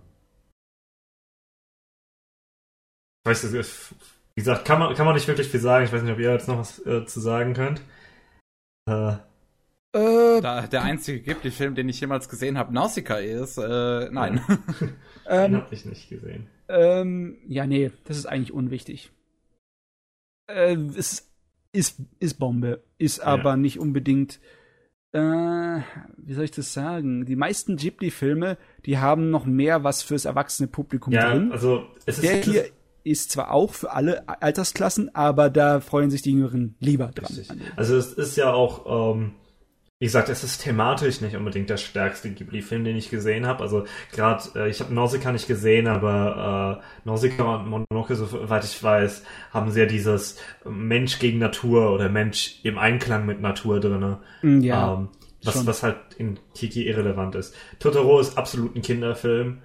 Äh, ne, das ist ja, ich, ich mochte Totoro nicht, weil ich, ich habe irgendwie einen Familienfilm erwartet, aber einen Kinderfilm gekriegt. Äh, so nach dem Motto. Es, da war noch weniger Miet drin. Das, äh, Chihiros Reise hat natürlich dann hauptsächlich diese, diese Romanze zwischen Chihiro und was war sein Name? Haku, glaube ich. Ähm, und eben so ein bisschen dieses Coming of Age für Chihiro drinne. Äh, und Kihis Delivery Service ist halt purer Fluff in dem Sinne. Nicht. Im, also nie, nicht in einem negativen Sinn, aber man, man sollte nichts thematisch Starkes wie hier Coming of Age oder sowas erwarten. Und wenn man das nicht erwartet, kriegt man halt wirklich was sehr Gutes. Ja, also wenn du mir die Wahl lässt zwischen Kiki und irgendeinem Disney-Film, dann ist es generell immer Kiki. Verstehe ich, ja. Ähm, des Weiteren, was, was noch besser ist als Kiki, was ich vor einer Woche oder vor zwei Wochen gesehen habe, ist äh, Masaki Yuasas Ping Pong the Animation. Okay, das lasse ich gelten. genau. Ähm, ich habe Ping-Pong früher, also früher nur vor, als es rauskam, dachte ich so, boah, sieht das scheiße aus. so. Außerdem war, war ich kein Fan von Sportanime. Äh, dementsprechend direkt nicht gesehen, alles ignoriert, was die Leute Gutes gesehen haben. Dann irgendwann, als ich, als ich ein bisschen offener wurde, äh, haben die Leute mir erzählt, äh, wieder von Ping-Pong erzählt und als ich, ja, das könnte was werden. Irgendwann gucke ich's, wenn ich Sportanime mehr mag. Ähm, irgendwann war dann klar, okay, sobald ich diese Serie gucke, werde ich sie mögen, aber ich muss sie halt zum perfekten Zeitpunkt gucken. Wirklich, es, es, ist wirklich so, das kann, das kann mein Lieblingssportanime werden, wenn ich wirklich genau im richtigen Moment gucke. Und der Moment war halt dann vor zwei Wochen. Und ich hatte recht, es war der perfekte Moment. Ähm, es ist ja sogar nicht mal so sehr ein Sportanime, also sehr charakterfokussiert auf Smile und Packer mhm. und diese Heldenthematik und es ist so eine gute Character Story darüber, sich selbst zu finden, sich selbst nicht zu verlieren, im, im, also gerade auf Smile bezogen. Du, das, die Sache ist die, es ist fast schon schade, dass du den als Nicht-Sport-Fan äh, dir schaust, weil wenn du viele Sport-Animes gesehen hast, dann äh, erkennst du wahrscheinlich einfacher diese leichte Dekonstruktion von Sport-Anime-Themen mhm. in dem Ding drin. Ne? Ja. Wie es eigentlich erstmal auf der Sport-Anime-Schiene ist, aber dann äh, die Erwartungen umdreht, beziehungsweise hinterläuft oder sonst irgendwie umstürzt. Mhm. Und oh, das ist einer der wenigen Anime, die mich dazu gebracht haben, beim Anschauen hier so, so richtig die Faust in den Himmel zu ragen und mitzuschreien, äh, wenn irgendwas passiert. Das ist mhm. äh, seltsam, das Ding, aber es ist herrlich. Mhm. War, war, war ein gro eine großartige Serie. Auf jeden Fall. Ähm, Gerade Smile ist ein großartiger Charakter, der versucht zum Held zu werden, aber auf dem Weg scheitert und stattdessen zum Bösewicht wird, so quasi. ähm, Sag mal, ähm, hat es dich jetzt dazu bewegt, mehr Sportsachen zu schauen? Nein, also die Sache ist, es gibt, es gibt mit Ping-Pong gibt es drei Sportserien, die, die mich interessieren, so nach dem Motto, die ich gesehen habe und wo ich sage, okay, das ist, das gefällt mir. Das, äh, das was noch am wenigsten ist Haikyuu. Einfach mhm. weil Haikyuu mehr als nur um den Sport. Ich finde diese Analogie super. Es ist ein äh, Harem mit 20 plus Jungs und der, der Love Interest ist aber kein Mädel, sondern das, das pure Konzept von Teamwork und äh, Leidenschaft. Mm. und das ist Haikyuu. Haikyuu ist energetisch mit dem Yuki Hayashi Soundtrack. Super gut. Alle haben diese unglaubliche Leidenschaft für den Sport. Äh, Tsukishima ist ein großartiger Charakter, wenn der dann sich dann später quasi in Volleyball verliebt. Ähm, die zweite Serie, was vorher mein Lieblingssport-Anime war und jetzt halt durch Ping-Pong abgelöst ist, ist Scorching Ping-Pong Girls. äh, auch ein Tischtennis-Anime, in dem es um halt um ein paar Mädels geht, die Ping-Pong spielen. Mit einem EDM-Soundtrack, der auch super energetisch ist, wo, wo, wo man auch wirklich einfach mitfiebert, weil es so energetisch ist und es hat so viel Spaß gemacht ich habe irgendwie so, ja, ich höre bei dir heraus, dass du dir Sportanime reinziehen kannst, wenn sie dir Spaß machen auf eine bestimmte ja, Art und Weise. Es ist Klar. wirklich, ich, wenn ich mitfiebere halt. Aber Ping-Pong, das ist schon fast ein bisschen unfair, weil Ping-Pong hat schon arg viel Tiefgang. Das ist mhm. qualitativ einfach sehr hochwertig. Da kannst du nicht einfach herkommen und sagen, hey, du magst, hast Ping-Pong gemacht, da kannst du andere Sport an mir auch mögen. Nee, du magst Ping-Pong, weil es ein inhaltlich superb Richtig. geschriebene Geschichte ist. Ne? Richtig. Ja. Das ist um, deswegen, ich, ich, ich werde immer noch keine Baseball-Anime gucken oder sowas, weil es einfach zu langwierig ist in dem Sinne. Ne? Ähm, richtig, also ich werde wahrscheinlich nicht mehr gucken, wenn, wenn irgendwann nochmal ein Tischtennis-Anime aufkommt, der anscheinend gut ist, dann werde ich ihn gucken. ich, ich hatte ja mal drüber geredet, dass ähm, im Shonen Jump neuerdings ein Manga namens Full Drive läuft. Ja. Äh, der halt auch Tischtennis ist. Und ähm, tatsächlich gehen einfach alle Tischtennis-Dinge sehr in die gleiche Richtung. Also dass sie diesen sehr dynamischen äh, Stil haben und und jeder Charakter halt eine, wirklich eine Leidenschaft ha äh, hat für den Sport, dass das sehr gut beim Tischtennis durchkommt irgendwie. Äh, was ich auch denke, was da dann liegt, dass es halt jetzt im Gegensatz zu Volleyball oder Fußball, dass es halt ein 1 gegen 1 ist. Ähm, mm, ja, das kann natürlich sein. Dass man da direkt, man hat quasi einen Dialog äh, in diesem äh, in diesem Match. Das ist super. Ähm, ja, Ping-Pong ja. war Der Zeichenstil und der Animationsstil. Hm, oh, der, das wird wahrscheinlich die allergrößte Hürde für Richtig, jeden Mann sein. Richtig, Ne? man, man gewöhnt sich aber echt schnell dran, tatsächlich, sobald man mal drin ist. Und also es war wirklich, am Ende von Folge 2 war ich sowieso vom, vom Material so überzeugt, dass, dass ich nicht mal irgendwelche Probleme hätte. Ähm, dementsprechend auch da wieder super empfehlenswert. Ja, gerade auch wenn man, wenn man halt die Heldenthematik sehr mag. Oder halt auch einfach, ja, Charakterdynamik, weil, weil Pico und Smile unglaublich gut aufeinander abgestimmt sind. Mm. Oh, aber du, die Heldenthematik ist schon ein bisschen eine andere Art von Heldenthematik. Also, nicht die halt- Superhelden-Thematik, aber Ja, die. genau, genau. Aber, es ist eher die, die Kindheitsheld-Thematik. ja, Ne? ja. Das ist schon ein bisschen Ah. anders. Es ist auf jeden Fall Bombe. Der Wahnsinn. Der Yuasa, ne? Ja, also auch das Beste, was ich von Yuasa gesehen habe, wozu dann eben nur äh, Tatami Galaxy, Night is Short Walk on Girl und Devilman äh, zählen. Kaiba und was hat er noch gemacht? Och Gott, ich weiß nicht. Kimono aber- Summe, Äh, und Lure over the Garden Wall. genau, nur Die habe ich noch nicht gesehen. Er hat, ich glaube, das allererste, was ich von ihm gesehen hat, war, er hat eine komplette Episode von Hackenden gemacht. Und es, der steht da auch raus wie ein bunter Hund. Ja, er hat ja auch eine Folge Space Dandy gemacht und das ist halt Ja. extremst trippy. Ähm, genau. Äh, es ist auf jeden Fall, also gerade wenn man auch auf Yuasas Stil steht, äh, ist Ping Pong da am stärksten, meiner Meinung nach, von dem, was ich gesehen habe. Ähm, obwohl Tatami Galaxy und äh, Night is Short, Walk on Girl auch sehr stark sind. Good. Very Ja. good. So. Ja. Dann will ich jetzt zu dem noch besseren als Kikis Delivery Service und Ping Pong äh, eingehen. Oh, oh, ich Und glaube, zwar, ich habe es noch nicht fertig geguckt, deswegen kann ich noch nicht zu viel sagen, aber Carnival Phantasm. ähm, ich glaube, diesmal werde ich dir nicht zustimmen. Ähm, Ich fand die Serie zwar lustig, aber so gut dann doch nicht. ich, ich, ich war, also Bitte. es ist, ich, ich, ich war konstant am Lachen eigentlich. Ich habe so viel Spaß damit, wie sie, wie sie Type Moon auseinander sich, sich drüber lustig machen. Weil ich, ich habe ja schon erzählt, ne, ich habe eigentlich alles Fate gesehen, find's aber nicht gut. äh, und ja, Carnival Phantasm ist diese Nonsens-Gag-Comedy.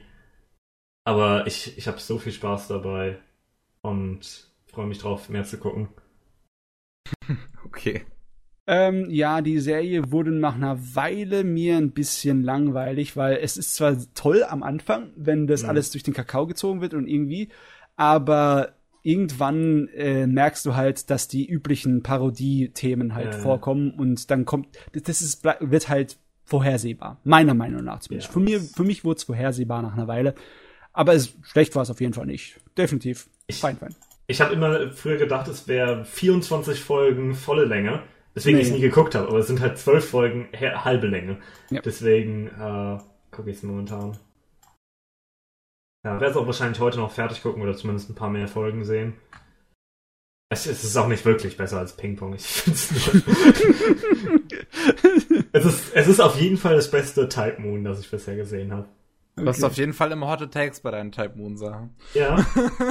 äh, nee, Carnival Phantasm wird tatsächlich von vielen Leuten gemacht. Ja, also. Äh, es, es, ist, es ist gut, dass ich endlich mal was anderes sagen kann als Fate Carlight und Tsukihime sind die besten Type Moon. äh, ja. Ähm, Ich hätte jetzt eigentlich erwartet, dass du halt nochmal sagst, und was jetzt noch besser ist, Carnival ist- geben. Ja, Luna Ledge und Tsukihime. ähm, Das wäre der hottest Take of all gewesen. Das ist, das ist mein Running Gag, dass Tsukihime das beste Type Moon ist. Äh, deswegen mag ich Carnival Phantasm auch so sehr, weil es eben Du, wenn du sagen würdest, dass der von den äh, Original Visual Novels Tsukihime der beste ist, da würde ich dir sogar in Das, gewisser das, Weise. das Problem ist, das macht ja jeder, deswegen ist es ja langweilig. Ja, es ist der Anime, den niemand, dessen Existenz niemand akzeptiert. der Anime war so schade, weil äh, da war eigentlich eine ganze Menge Potenz, das habe ich, glaube ich, schon mal gesagt. Es war Potenzial da drin, dass es ein eigenes Ding sein konnte. Mhm. Aber dann war halt die Qualität nicht so gut. Die war wirklich mies. Am, am, am meisten hat mich gestört, dass die Animationsqualität so unterdurchschnittlich war, andauernd. Mhm. Und Die das war- Sounddesign. Die haben so gespart an allem, so pervers. Das ist schade, schade, schade. Ja. Also ich bin bei Tsukihime, ich habe drei Folgen oder so gesehen, äh, noch nicht auf dem Level, wo ich sage, es existiert nicht. aber gut ist es nicht. Aber es macht Spaß, es als Bestes zu bezeichnen. Äh, ich hatte ähm, dem letzten auf Twitter meine 69.000 Tweets erreicht, was ja sehr nice ist. Mm, Und habe quasi äh, äh, als ähm, als Jubiläum, also als zum Feiern habe ich meine meine gesamte Twitter-Ästhetik auf Tsukihime umgestellt mit dem neuen Ad Tsukihime Besto. äh, und habe einfach die ganze Zeit Leute nur angeschrien, dass sie Tsukihime schauen sollen. ähm, Du es- Troll, es, ey. Es war ein lustiger Tag. Und das, das ist so, jetzt habe ich eine emotionale Verbindung zu Carnival Phantasm. ne? Vielleicht ist es Stockholm-Syndrom. Ich weiß es nicht. Äh, ja. Uff, uff. Äh, was habe ich sonst noch geguckt? Ich habe vorgestern äh, Lupin the Third, Daisuke Jigams Gravestone gesehen. Ah, ja. Äh, der 2014er Koike-Film, der ja später dann noch einen Goemon-Film gekriegt hat und ich glaube, ein dritter ist in Arbeit. Mm. Der, der war ziemlich cool. Der war kurzweilig cool. und der war Richtig. schön so ein bisschen Film noir krimi-mäßig, ne? Genau, das ist ja gerade so dieses, dieses, dieses Koike äh, Lupin ist ja so ein bisschen mehr so dieses dunkle Gritty. Mhm. Ne? Also auch, auch Fujiko ist natürlich Koike nur in den Character Designs. Aber ähm, Nee, Kolke war Animation Director bei Fujiko ja, Mine. ja, stimmt. Stimmt. Äh, auf jeden Fall, es ist so ein bisschen, aber es hat immer noch diesen Lupin-Charme drinne. Das hat es, ja. Und das, das ist halt wirklich cool, weil, weil Lupin ist spaßig und charmant. Äh, Daisuke Jigen ist sowieso, äh, ich habe zwar nur Fujiko Mine und jetzt Daisuke Jigen's Gravestone gesehen, aber selbst nach der zweiten Folge Fujiko Mine, in der Daisuke Jigen vorgestellt wird, war er mein Lieblingscharakter, Ja, das das ist so cool, ja. der Ganzlinger, und da war es schon cool. Ich habe mich so ein bisschen verloren gefühlt, so die, die ersten drei Viertel durch, weil, weil ich glaube, ich noch ein bisschen eine falsche Erwartung habe, was Lupin ist. Äh, Aber dann das, das letzte Viertel war sehr cool. Äh, wo man, wo man einfach nur da grinst und ja. Ja, Ja. Mann, Daisuke Jigen, du bist ein cooler Motherfucker. oh Mann. Also, ich muss dazu sagen, im Nachfolge in dem Goemon-Film, da wechselt er so ein ganz kleines bisschen die Spur. Er geht so ein bisschen mehr zurück in 70er Exploitation und da geht's mehr auf so ein bisschen Brutalität und altmodische Krimisache. Also nicht so, nicht so, äh, so coole Krimi-Schnulze, Oh ja. sondern eher so ein bisschen Metzel. Ja, das ist ja auch eher Goemon, ist also es, es passt ja auch eher zum Charakter Goemon, weil Ja. Goemon als was ich zumindest von Fujikomine weiß, als cooler Krimi wird nicht passen. Äh, um ehrlich zu sein. Nee, also in der Originalserien und allen äh, Elementen war Goemon eigentlich immer nur zwei Sachen. Entweder bitter ernst oder albern. Äh, Eins von beiden. Ja. Und hier haben sie einen halt auf bitter ernst bei dem nächsten Film gemacht. Aber ja, äh, normalerweise ist in Lupin nicht so viel Brutalität und in, in Goemon fliegen da die Fetzen. In, Mhm. Hier ist es eigentlich auch so, das könntest du, klar, es wird auf Leute geschossen, aber es ist nicht so, als ob du es nicht Ja, jedermann an, äh, genau. zeigen könntest, oder? Also ich bin ja selber nicht so gut mit äh, mit ja mit Brutalität und sowas. Also ich habe ich habe meine klaren Grenzen. Ja. Äh, und Daisuke Jigen hat sie nicht überschritten, auf keinen Ja. Fall. Da würde ich vielleicht beim nächsten Film aufpassen. Der Mir, ich wurde ich wurde des ja. Öfteren äh, gewarnt, ja. Ja. Ähm, aber ich glaube, der wird auch noch okay sein für mich. Ich werde es rausfinden. Wenn nicht, gucke ich einfach Kiki nochmal. Danach geht's mir dann wieder gut. Ja, aber sag es mal so, der Film äh, macht zwar einen auf arg, wie soll ich sagen, oh mein Gott, das sind die schlimmsten Verletzungen aller Zeiten, aber die Charaktere, die latschen einfach davon wieder weg, es heilt alles wieder zusammen. Pff. Ich meine, das sind ja keine Menschen, das ist, das ist, das ist kein Realismus da, da nicht so wirklich. Leute, die angeschossen werden, die heilen halt wieder zusammen. Hm. Da werden auch Alles nicht die easy. Narben irgendwie archiviert und gezeigt, dass es überall alles genau richtig bleibt. Das ist halt verheilt, ist nichts mehr da. ja, passt, passt Sure. alles. So, Mhm. Lupin, ja. Äh, hast du jetzt mal Interesse, ein bisschen äh, andere Sachen von Lupin dir reinzuziehen? Ich meine, was ich niemandem empfehlen würde, ist äh, mit den Fernsehserien anzufangen, weil das ist eine ganz andere Art und Seite von Sandwich. Nee, aber es gibt sehr viele TV-Specials und Filme und sonstigen Kram zu Lupin. Und natürlich die neuere Fernsehserie. Ne? Richtig, die Aber ich 2000 dachte, man soll keine Fernsehserie gucken.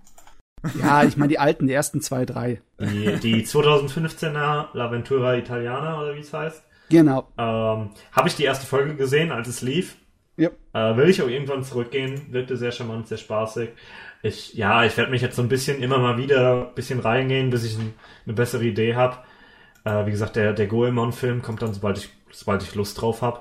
Ja, Ähm, der ist Gott sei Dank auch nicht so lang. Ich glaube nur 70 Genau. Minuten oder so. Genau. Daisuke gegen Greystone war ja auch 50 Minuten nur. Ähm, geht halt wirklich.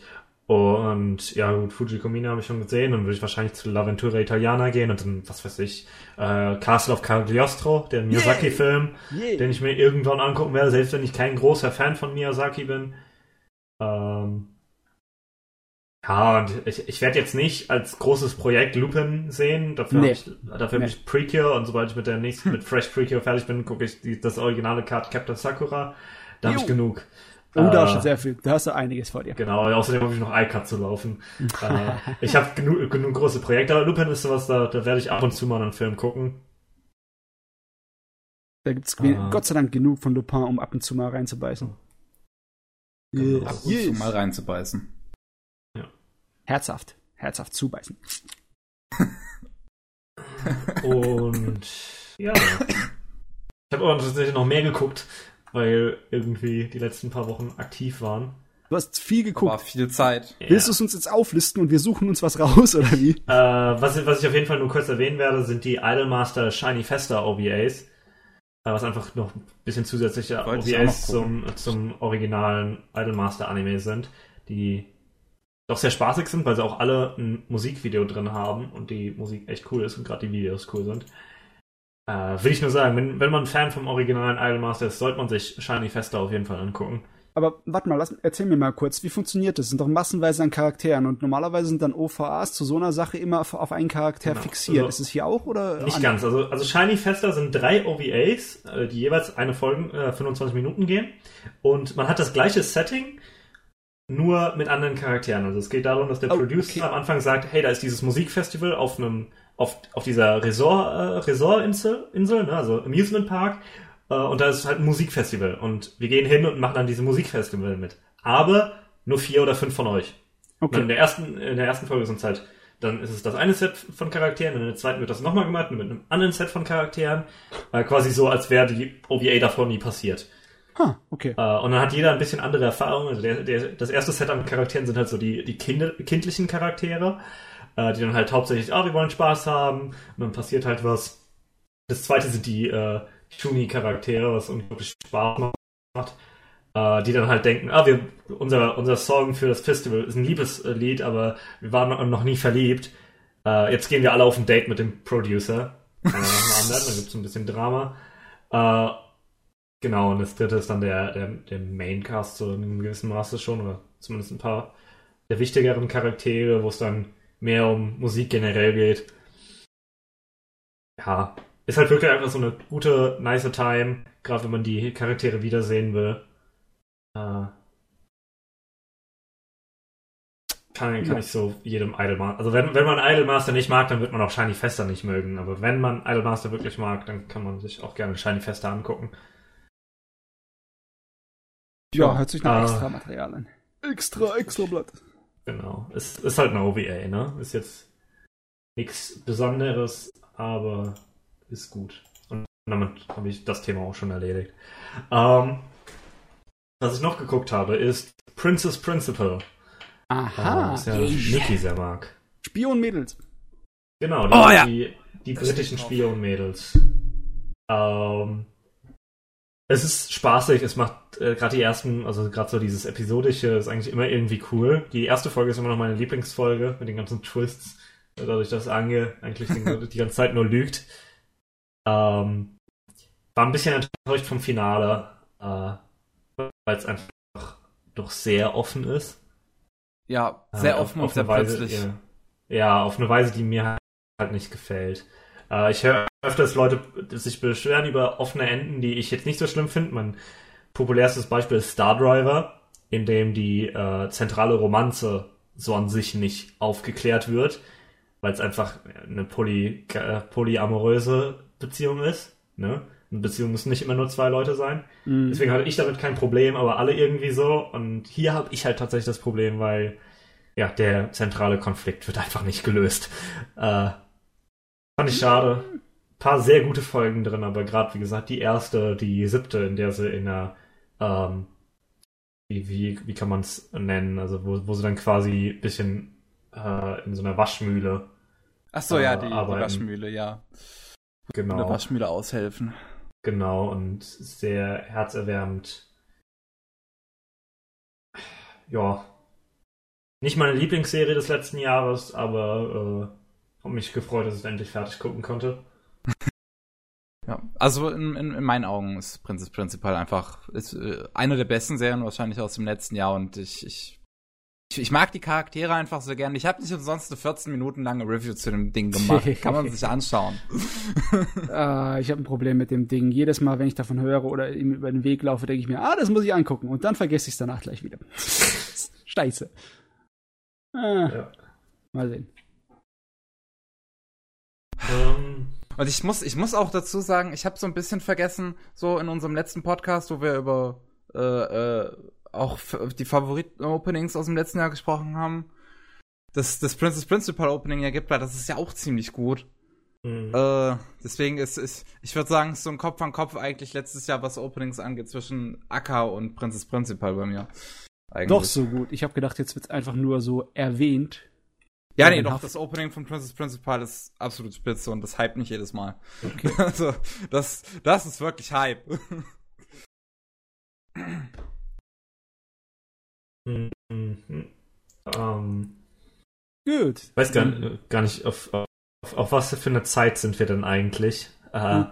Ich könnte nämlich jetzt ein größeres Thema ansprechen. ähm, ja, also ich habe hm. einen Kinofilm noch gesehen, über den Ach so, ich schwatzen möchte. Ja, komm, los, Chris, mach. Äh, ja, genau. Also äh, ich habe meinen Katanagatari Rewatch beendet vor einiger Zeit. Sehr gut. Sehr und gut. wollte mal ein wenig über Nisio Isin reden. Über den Nishio. Genau, der, der Mann hinter Monogatari, ähm, äh, Katanagatari, Medaka Box und Kubikiri Cycle. Mhm. Hauptsächlich. Und noch ein paar andere Sachen, aber die sind alle nicht so relevant. War auf jeden Fall ein sehr produktiver Mensch, ne? Genau. Monogatari ist mein absolutes Lieblingsfranchise. Ähm, eine meiner Lieblingsserien mit einem so grandiosen Cast an Charakteren, die unglaublich realistisch sind, alle irgendwie mit Trauma kämpfen. Ähm, oder mit irgendwelchen mentalen, also mit irgendwelchen Depressionen oder mentalen Krankheiten. Ähm, das wirklich. Äh, ich kann mich nie entscheiden, wer mein Lieblingscharakter ist, obwohl es natürlich Kanbaru ist, weil Kanbaru das Best Girl in all of Universe ist. Aber da müssen wir, glaube ich, ah. vielleicht noch kurz klären, wenn du sagst realistisch, ähm, könnte man vielleicht falsch verstehen, weil keiner von den Kerlen benimmt sich wie ein normaler Mensch. Nein. Was, was ich meine vor allen Dingen, dass das Trauma, die Depressionen sind realistisch, weil mit mindestens der Hälfte der Charakteren habe ich mich schon genauso gefühlt, wie die dargestellt werden. Ja, also nachvollziehbar sind sie definitiv. Ja. Auch wenn sie Sachen machen, die definitiv ja, komm, die ganze verdammte Logik der Serie scheißt manchmal auf den Realismus total. Natürlich. Ja. Ähm, so, die Sache ist, Nisio Isin schreibt halt viel. Der schreibt auch viele Wörter, weil Monogatari 90% Dialog ist. Äh, ja. Genauso Katanagatari. Äh, und Medaka Box überschüttet einen manchmal auch mit dem Gerede. Und vor allen Dingen, wenn man die Novels liest. Gott, das kann sich ziehen. Äh, deswegen gerade bei dir mal würde mich so interessieren, was du dazu denkst. Weil ich denke halt, er ist manchmal zu sehr selbstverliebt in sein Gerede mm. und hört einfach nicht auf. Äh, gerade mit Ducker Box hat so ein paar Längen in dem Sinne. Aber äh, es macht halt trotzdem viel Spaß. Gerade wenn man dahinter kommt, dann ver verliert man sich so ein bisschen in, äh, in dem, was er sagt. Und es macht Spaß. Also, jetzt auch im Beispiel Katanagatari. Das ist da für mich recht interessant, weil die Serie kam ja raus im monatlichen Rhythmus mit Episoden, die sozusagen doppelte Fernsehlänge oder mehr hatten. Ja, ne? 15, immer 50 Minuten. Ja. Genau. Das äh, war eigentlich fast schon wie ein altes OVA-Format, nur mit ähm, öfters Veröffentlichung. War so ein Mischel Mittelding, ne? So nicht wirklich Ja. Fernsehformat, aber doch irgendwie so, so irgendwie Fernseh-Special-Ding. Und das hat sich auch ausgewirkt auf die eigentliche Tempo und Komposition der einzelnen Episoden.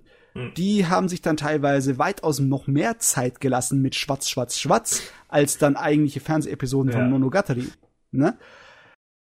Das war dann teilweise sogar ein bisschen für mich an der Grenze, obwohl ich immer noch das vergöttere. Ich bin auch schon sehr viele Jahre Fan gewesen von diesem typischen mm, Tarantino-mäßigen. Da stört es mich überhaupt nicht, wenn diese Selbstverliebtheit bei den Dialogen hervorkommt. Solange ich davon unterhalten werde, ist gut.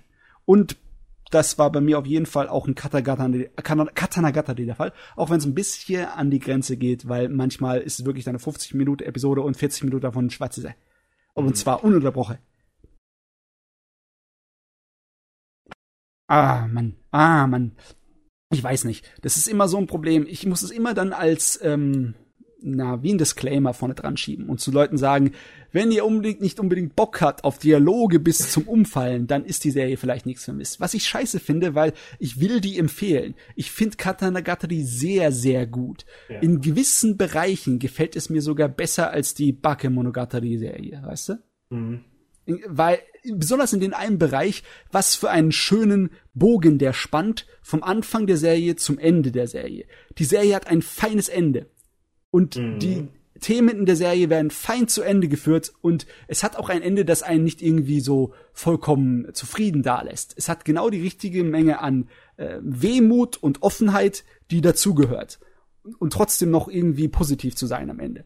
Es ist schon ein ziemlich geiles Werk und wahrscheinlich sogar mein Liebling von ihm, bis er irgendwann mal die Monogatari-Serie beendet, auf eine Art und Weise, die so ein Paukenschlag ist, dass es mir das Hirn rauspustet. Aber bis das passiert, ist Katanagatari für mich mal das Vorzeigewerk von Nishio Ishin. Hier. Und irgendwann muss ich den Pavel dazu zwingen, es anzugucken. Gott verdammt nochmal. Ich, ich finde es ein bisschen schade, dass meine Lieblingsfolge Folge 3 ist. Das ist schon recht früh. ähm, mit, dem, mit dem Schrein mit den 100, äh, 1000 Schwertern. Mhm. Das ist meiner Meinung nach die stärkste Folge.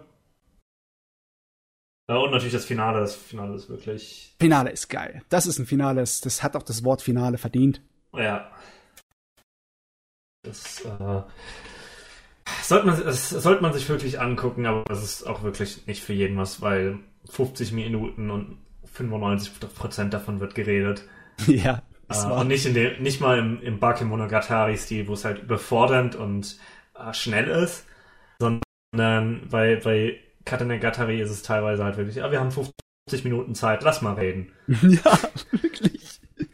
Und äh, während, während gerade Bake ja Tempo, Tempo, Tempo, äh, du, du musst gleichzeitig äh, zuhören, Untertitel lesen und das, was auf dem Text, äh, auf dem Bild steht, lesen.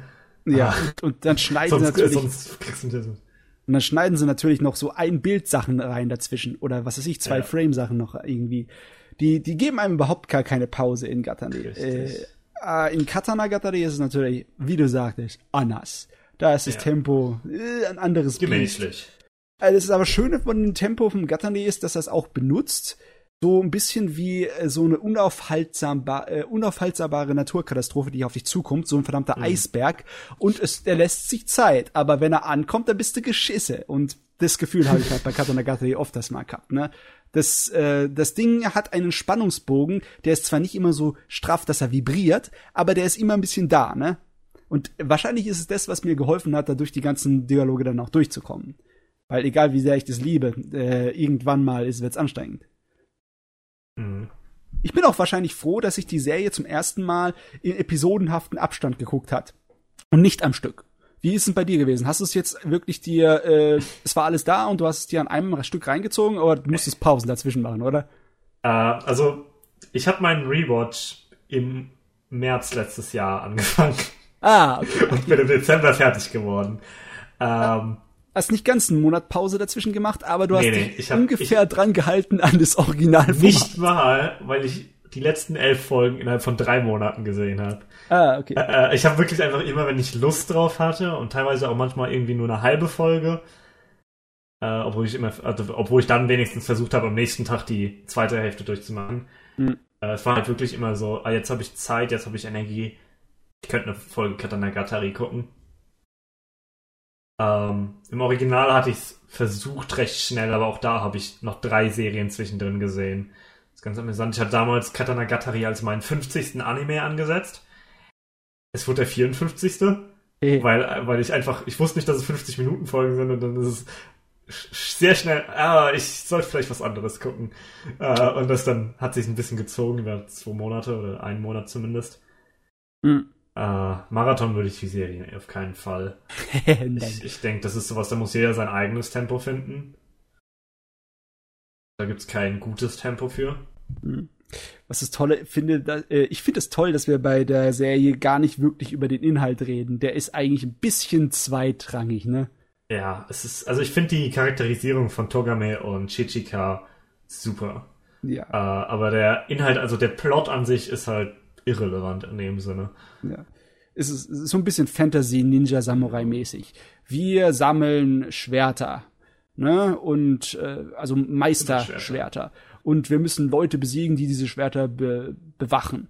Und da sind andere Fraktionen, die uns da reinpfuschen wollen. Eines ist so eine Ninja-Fraktion und dann ist so eine äh, Regierungsagentenfraktion etc. Fimiau. Und ja, ist cool, aber ist äh, nicht wichtig. Nicht so sehr. Genau. Ähm, und was, was halt hauptsächlich ist, ich wollte nämlich mal über die äh, Monogatari-Novels reden. Ich habe Kisu Monogatari und das erste Volume Bake Monogatari auf Englisch bei mir im Regal stehen. Hm, ich habe sie auf Japanisch bei mir im Regal stehen, aber ich habe sie noch nicht gelesen. Okay. Ich habe so viele andere Bücher. Mein ganzer verdammter Schreibtisch ist randvoll mit Büchern. Nee, oh. Könnte noch ein paar Jahre dauern. die, die interessante Sache ist, dass Kisu Monogatari mein Lieblingsbuch ist. Ja generell. Ich, Kisumonogatari war absolut großartig zu lesen. Ähm, selbst wenn ich das meiste davon schon von den Filmen kannte. Äh, beziehungsweise, nee, ich habe ich hab den ersten Film gesehen, dann Kisumonogatari gelesen und dann den zweiten und dritten Film gesehen. Mhm. Äh, ich find, fand den ersten Teil noch besser im Buch als im Film. Ähm,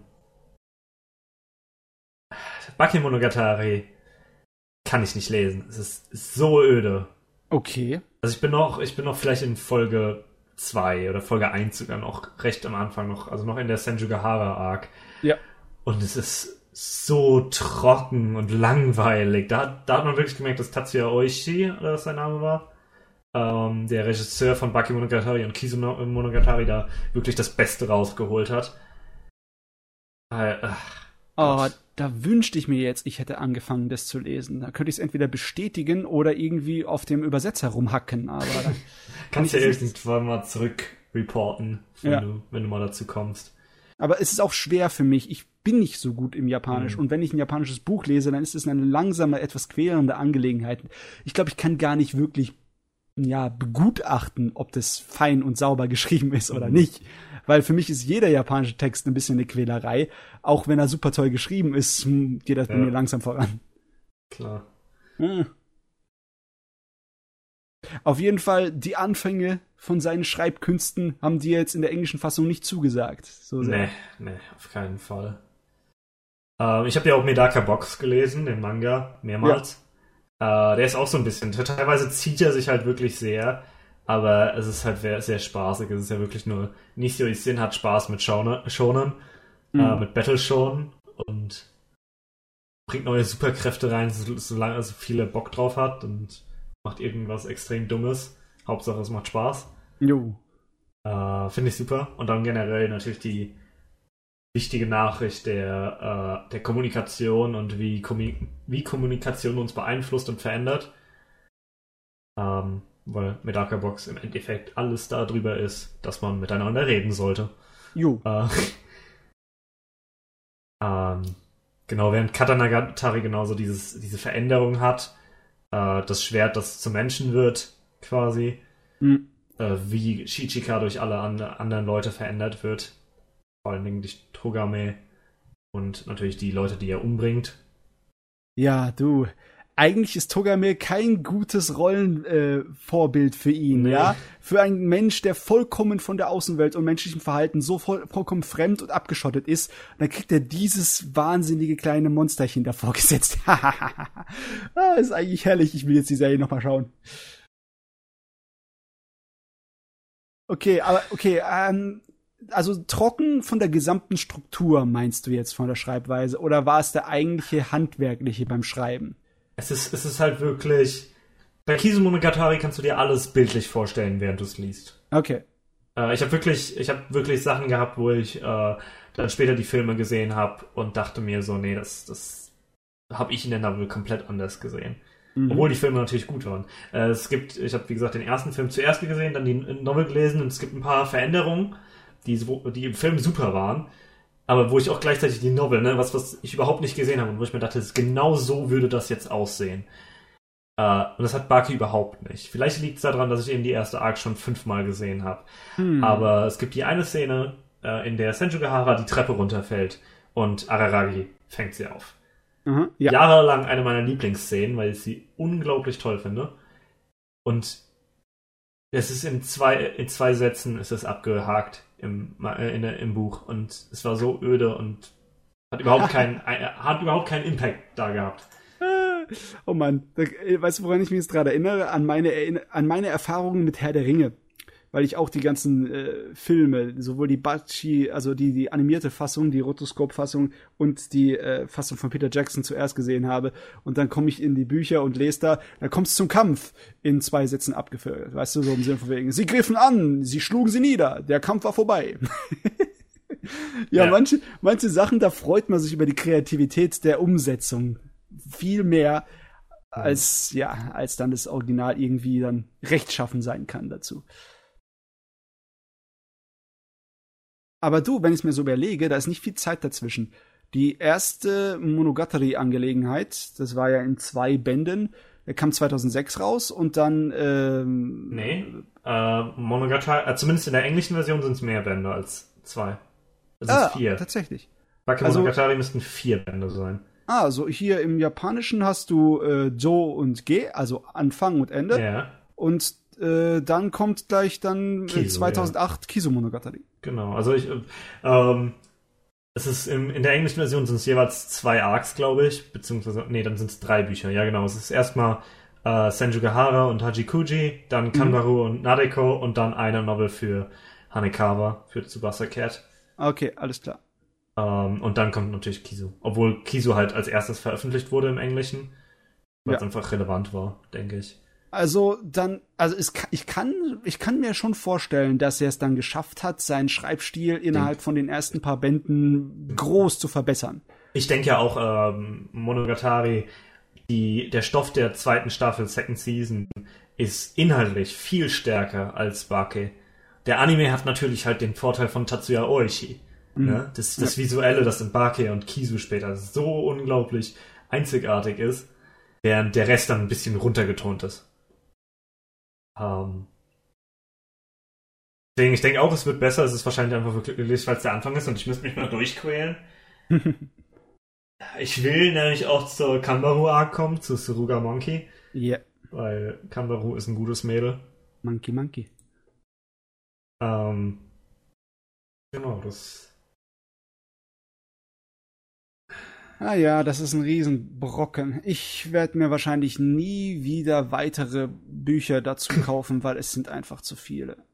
Ich freue mich schon drauf, wenn der nächste Anime rauskommt, weil jedes Jahr Monogatari seit 2011. Ja, du, ich meine, ich habe jetzt hier den Wikipedia-Eintrag für die Auflistung der äh, Novellen ja. und der ist jetzt bei Band 28. Ja. Ja, nee, gut. Ich, ich, die Original Bakemonogatari-Sache, ne? Die reichen mir. Und dann vielleicht kaufe ich mir noch Kiso Monogatari dazu aus dem Japanischen, ich wenn kann ich Kiso, gelesen habe. Ich kann Kiso halt echt empfehlen wegen den Veränderungen zum Film. Ja. Ähm, okay. Also gerade die, gerade die Szene, in der Araragi auf Kissshot trifft, auf, den, auf Shinobu, mhm. ähm, ist. Man hat ja am Anfang vom Bake Monogatari Anime hat man quasi diesen Trailer für äh, Kiso Monogatari, äh, wo der aber dann an, der dann so tatsächlich gar nicht in, der, im Film, in den Film vorkommt, weil eben diese Szene geändert wird. Ähm, Man hat dann ja später diese, diese Subway-Szene, die U-Bahn-Szene Ja. im, in den Filmen. Und die ist halt nicht in den, Novel, äh, in den Novels drinne. Hatte ich, glaube ich, sogar mal erwähnt. Ja, als Wir das haben darüber, haben, über, genau. über diese Ver- Veränderung hatten wir schon mal bei Genau. äh, dem Animagic Podcast gesprochen. Genau. You. Äh, richtig, und das ist halt einfach, einfach dafür ist es schon wert, sich diese die Kizu Monogatari zumindest durchzulesen, denke ich. Ähm, aber ja, ich, ich stimme dir zu, ich würde wahrscheinlich auch nicht mehr als Bake Monogatari kaufen, allein schon weil Nise Monogatari danach kommt und ja, Nise Monogatari, ne?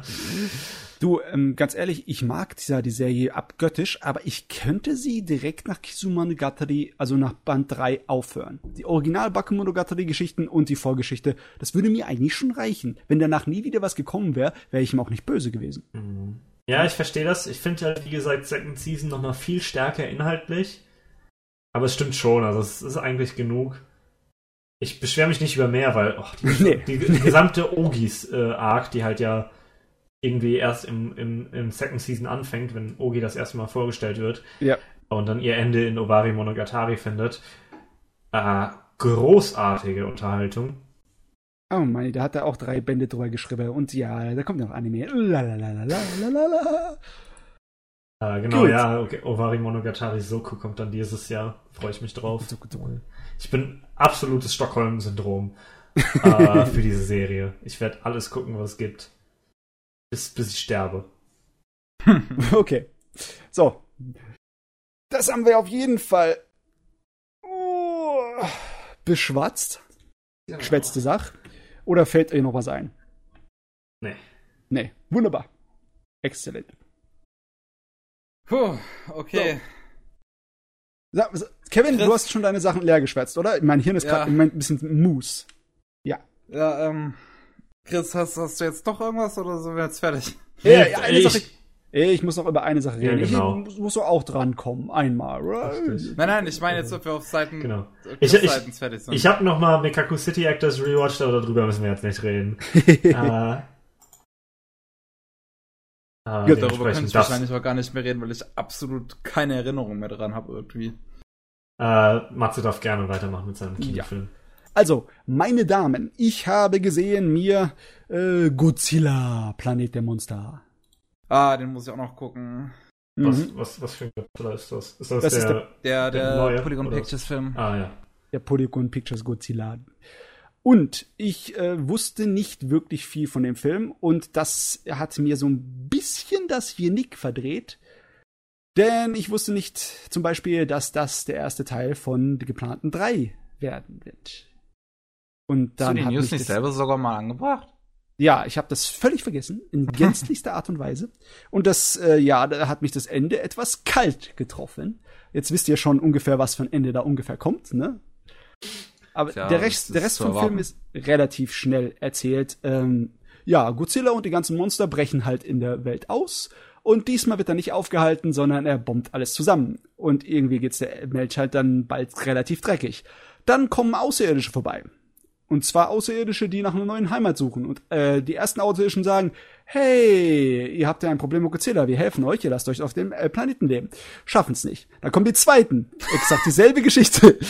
Und dann haben wir zwei außerirdische Rassen und die Menschheit, die immer noch mit Godzilla nicht zurechtkommen und er tritt ihnen immer noch in den Hintern. Und dann entschließen sie sich, wir müssen die Erde verlassen gehen alle in äh, ein großes Raumschiff rein, also die, die noch am Leben sind, und gehen auf die Reise, auf die Suche nach einem neuen Planeten, wo wir zusammen ja da unsere neue Zivilisation aufbauen können.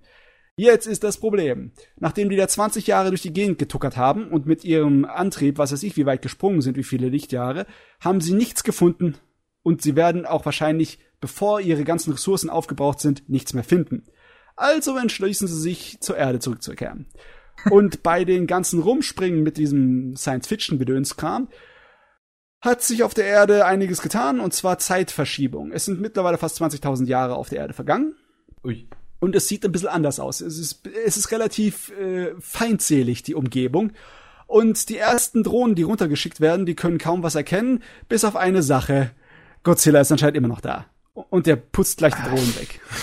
Also der Drecksack. Rest, also ist der Rest der Film geht darum, wie sie runtergehen und äh, Godzilla ausschalten müssen und wilde Dings. Und das Ende des Filmes klatscht dir da so richtig eine dagegen, so im Sinne von wegen, du denkst, das war's jetzt, Friede, Freude, Eierkuchen, die Welt hat, die Menschheit und die Welt ist gerettet. Scheißdreck war's, ihr seid sowas von gearscht. Ihr seid alle gearscht. Der Film ist, äh, hat einen tollen Cliffhanger, aber ich, ich wünschte mir, dass ich vorher darüber informiert gewesen wäre. Das hat mich nämlich dreckigst erwischt. Ah. Also, kritisch zu dem Film. Ich muss sagen, da ist eine ganze Menge an dem Film, der mir nicht gefällt. Es ist hauptsächlich vom Drehbuch. Es, äh, er ist nicht besonders gut geschrieben, Dialoge haben Probleme die Charaktere haben Probleme. Es gibt so viele Probleme da drin. Meistens sind sie auf irgendwelche kleinen Regieprobleme abzufahren. Aber wenn es dann mal anfängt, wenn die erste Hälfte des Films vorbei ist und es geht darum, äh, sich mit Godzilla auseinanderzusetzen und gegen ihn zu kämpfen, dann ist der vom Sound, vom optischen und von der Spannung ist der richtig geil. Der Film, der, der gammelt halt so ein bisschen vor sich hin. Hm. In nicht so besonders gut geschriebenen Techno-Gebrabbel und Science-Fiction-Gedöns, bis es dann anfängt. Ich meine, der hat gute Ideen, der hat andauernd massenweise gute Ideen, aber er führt sie nicht gut aus. Außer, das kommt dann zum Kampf gegen Godzilla, dann fetzt das Ding. Dann macht es Spaß. Dann okay. fühlt man sich so an die Polygon Pictures Meisterleistung erinnert. Dann fühlst du dich wie bei Sidonia Nokishi so richtig im Spannungsbogen, wo die Fetzen fliegen und die Explosionen abgehen. Nice. Also im Großen und Ganzen garantiert nichts Bewegendes, nichts Weltbewegendes, aber weit über dem Durchschnitt. Feines Filmchen. Und die nächsten können gleich mal ankommen hier, aber Dalle hier. Warum sind die nicht schon hier direkt auf meinem Tisch? Was soll denn das? Ja. Ja. Ja, das ähm, klingt doch gut. Da habe ich auch noch, wie gesagt, ich habe auch noch mega Bock drauf, das zu sehen, äh, weil ich halt so ein Polygon Pictures Fan bin und ähm, mhm. ja, viele, also ich denke mal, dass ich auch hier generell nicht großartig enttäuscht werde. Nee, es ist dasselbe Polygon Pictures Niveau, das du gewöhnt bist. Obwohl ich der Meinung bin, dass Blame besser aussah als Polygon Pictures Film sieht das Ding okay. immer noch sehr gut aus. Also besonders das Design von Godzilla ist überzeugend. Ich habe nur ein Problem mit seinen Augen. Sie sind zu dunkel, sie sind kaum zu erkennen. Aber das eigentliche Design von Godzilla ist sehr gut. Seine Animation, dieses schwerfällige und die, die Bedrohung, die er ausstrahlt, ist richtig spürbar, ist fett. Ist geil. Okay. Yes. Schön. Du musst, brauchst kein Godzilla-Fan zu sein, um den Film zu gucken. Ja, aber ich glaube. Ich, ich habe sowieso keine Ahnung von Godzilla. Ich habe ja nur äh, hier Shin, Shin Godzilla gesehen. Ja. Äh, und mehr nicht. Äh, das deswegen. Das passt. Ich weiß, ich weiß, dass dieses Godzilla-Universum riesig ist und ich weiß auch, dass im zweiten Film dann irgendwie Mecha-Godzilla vorkommen soll. Ja. Ähm, die äh, erfinden wieder die ganzen Regeln neu. Das, also, das ist in Ordnung. Es, da braucht man gar nichts wissen. Gibt's, hat, gibt's noch irgendein Monster neben Godzilla im ersten Film oder gibt's nur Godzilla erstmal? Die kommen nur im Hintergrund kurz vor, die sind Ach unwichtig. So. Also Schade. Ist, ja, ja. Muss, ich muss mir, glaube ich, mal diese, diese alten Godzilla-Filme anschauen, die dann halt auch diese ganzen anderen Monster haben, einfach nur für diesen Trash haben. So, wenn, wenn sich dann zwei riesige Monster, keine Ahnung, wresteln, weil es eigentlich zwei Typen in Anzügen sind. In Gummianzügen, ja. also der Trash-Faktor bei Godzilla-Filmen, der kann massiv hochgehen. ähm, Natürlich könntest du dir auch stattdessen die ernsten Godzilla-Filme anschauen. Den allerersten, den schwarz-weißen. Und wenn du den allerersten, den schwarz-weiß, dir nicht antun kannst, dann die, die Neufassung des allerersten von 84. Aber bitte die japanische Version, nicht die zusammengehackte und geschnittene amerikanische Version. Okay. Weil das haben die Amis gemacht, die haben dann amerikanische Schauspieler reingesetzt und das Ding oh. umgeschrieben, um es zu amerikanisieren. Aha. Und die, da fehlen halt viele Elemente aus dem Japanischen. Ich glaube, die haben fast eine halbe Stunde rausgerupfelt. Das haben sie auch im allerersten Godzilla gemacht. Das ist irgendwie, ja, sowas passiert. Aber naja, naja, gut. Godzilla. Also, ähm, einzige, was ich sagen muss, ist, dass Leute, die keine Science Fiction mögen, in keinster Art und Weise, die werden wahrscheinlich von der ersten Dreiviertelstunde ähm, weggejagt werden. Also, Vorwarnung. Aber hey, okay. wer, wer der absolut Science Fiction hasst, wer guckt sich dann schon Godzilla an? Ne? Oder meine ich das nur? Ja. Meine ich das nur? Weiß, oder? Weiß, weiß ich nicht. Godzilla klingt jetzt für mich jetzt nicht unbedingt nach was Science-Fiction-mäßigen. Ich meine, wenn ich jetzt an Shin Godzilla denke, denke ich auch nicht an Science-Fiction. Das ist nicht dieses Hard Sci-Fi, aber. Nee, äh, aber an Riesenmonster, die mit, ähm, mit Wissenschaft bekämpft werden, das ist bei mir auf jeden Fall nicht Fantasy, oder? Ist Godzilla ist Ja, doch eher ist auch Science Fiction als so. Fantasy, oder?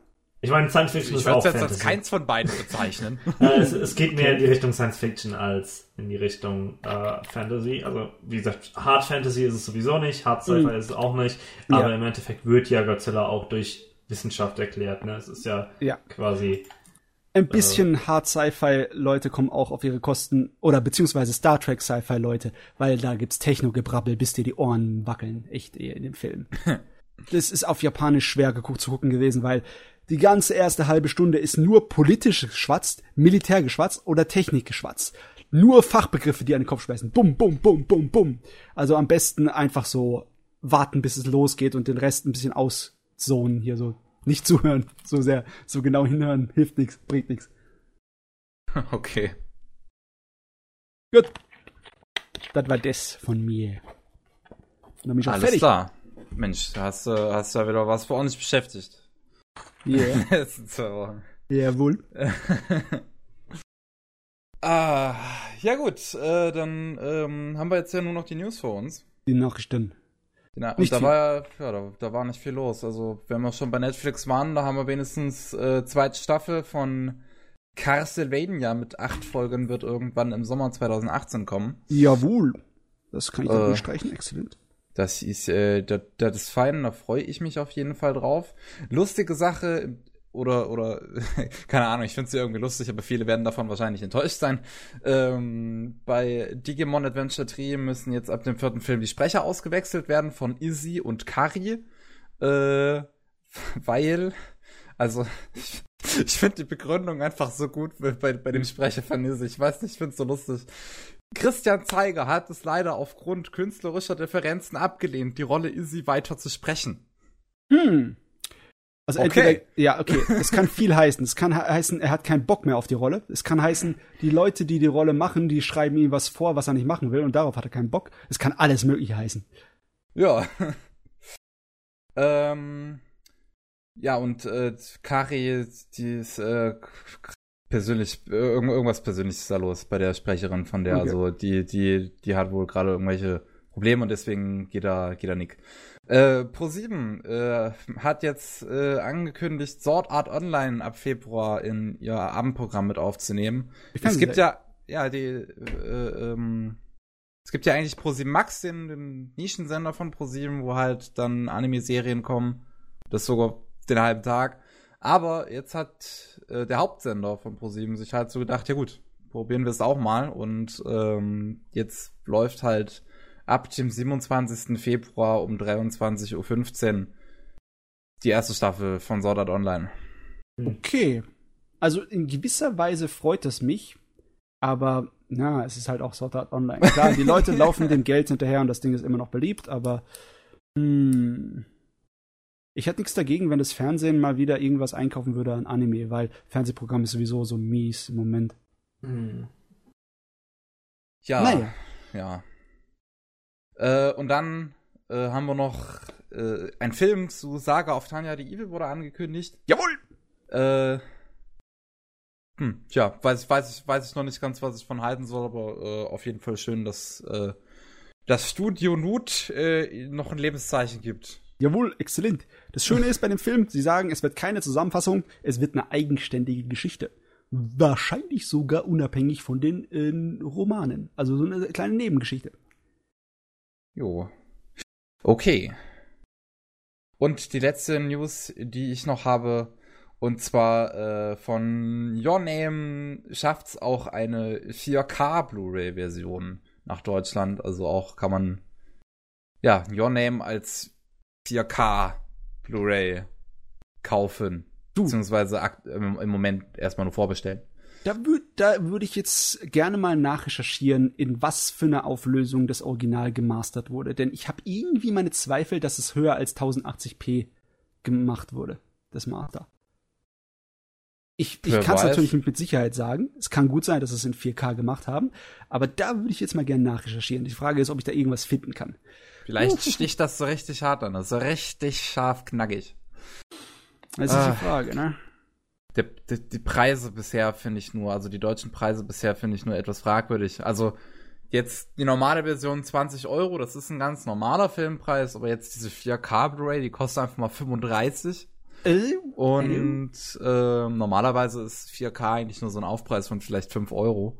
Ja, Und- ich kenne mich da nicht aus. Ich habe kaum noch 4K DVDs und Blu-rays bisher, äh, Blu- Blu-rays, nur Blu-rays bisher gesehen überhaupt im Laden. Ja, so viel gibt's auch äh, generell nicht. Ich, ich war ja gestern auch erst ein bisschen shoppen und da habe ich auch noch nicht, da, da, da ist die 4K-Abteilung ist eher klein. Aber sie existiert. Und was ich am krassesten finde, ist irgendwie die Collectors Edition von Your Name, die kostet 60 Euro.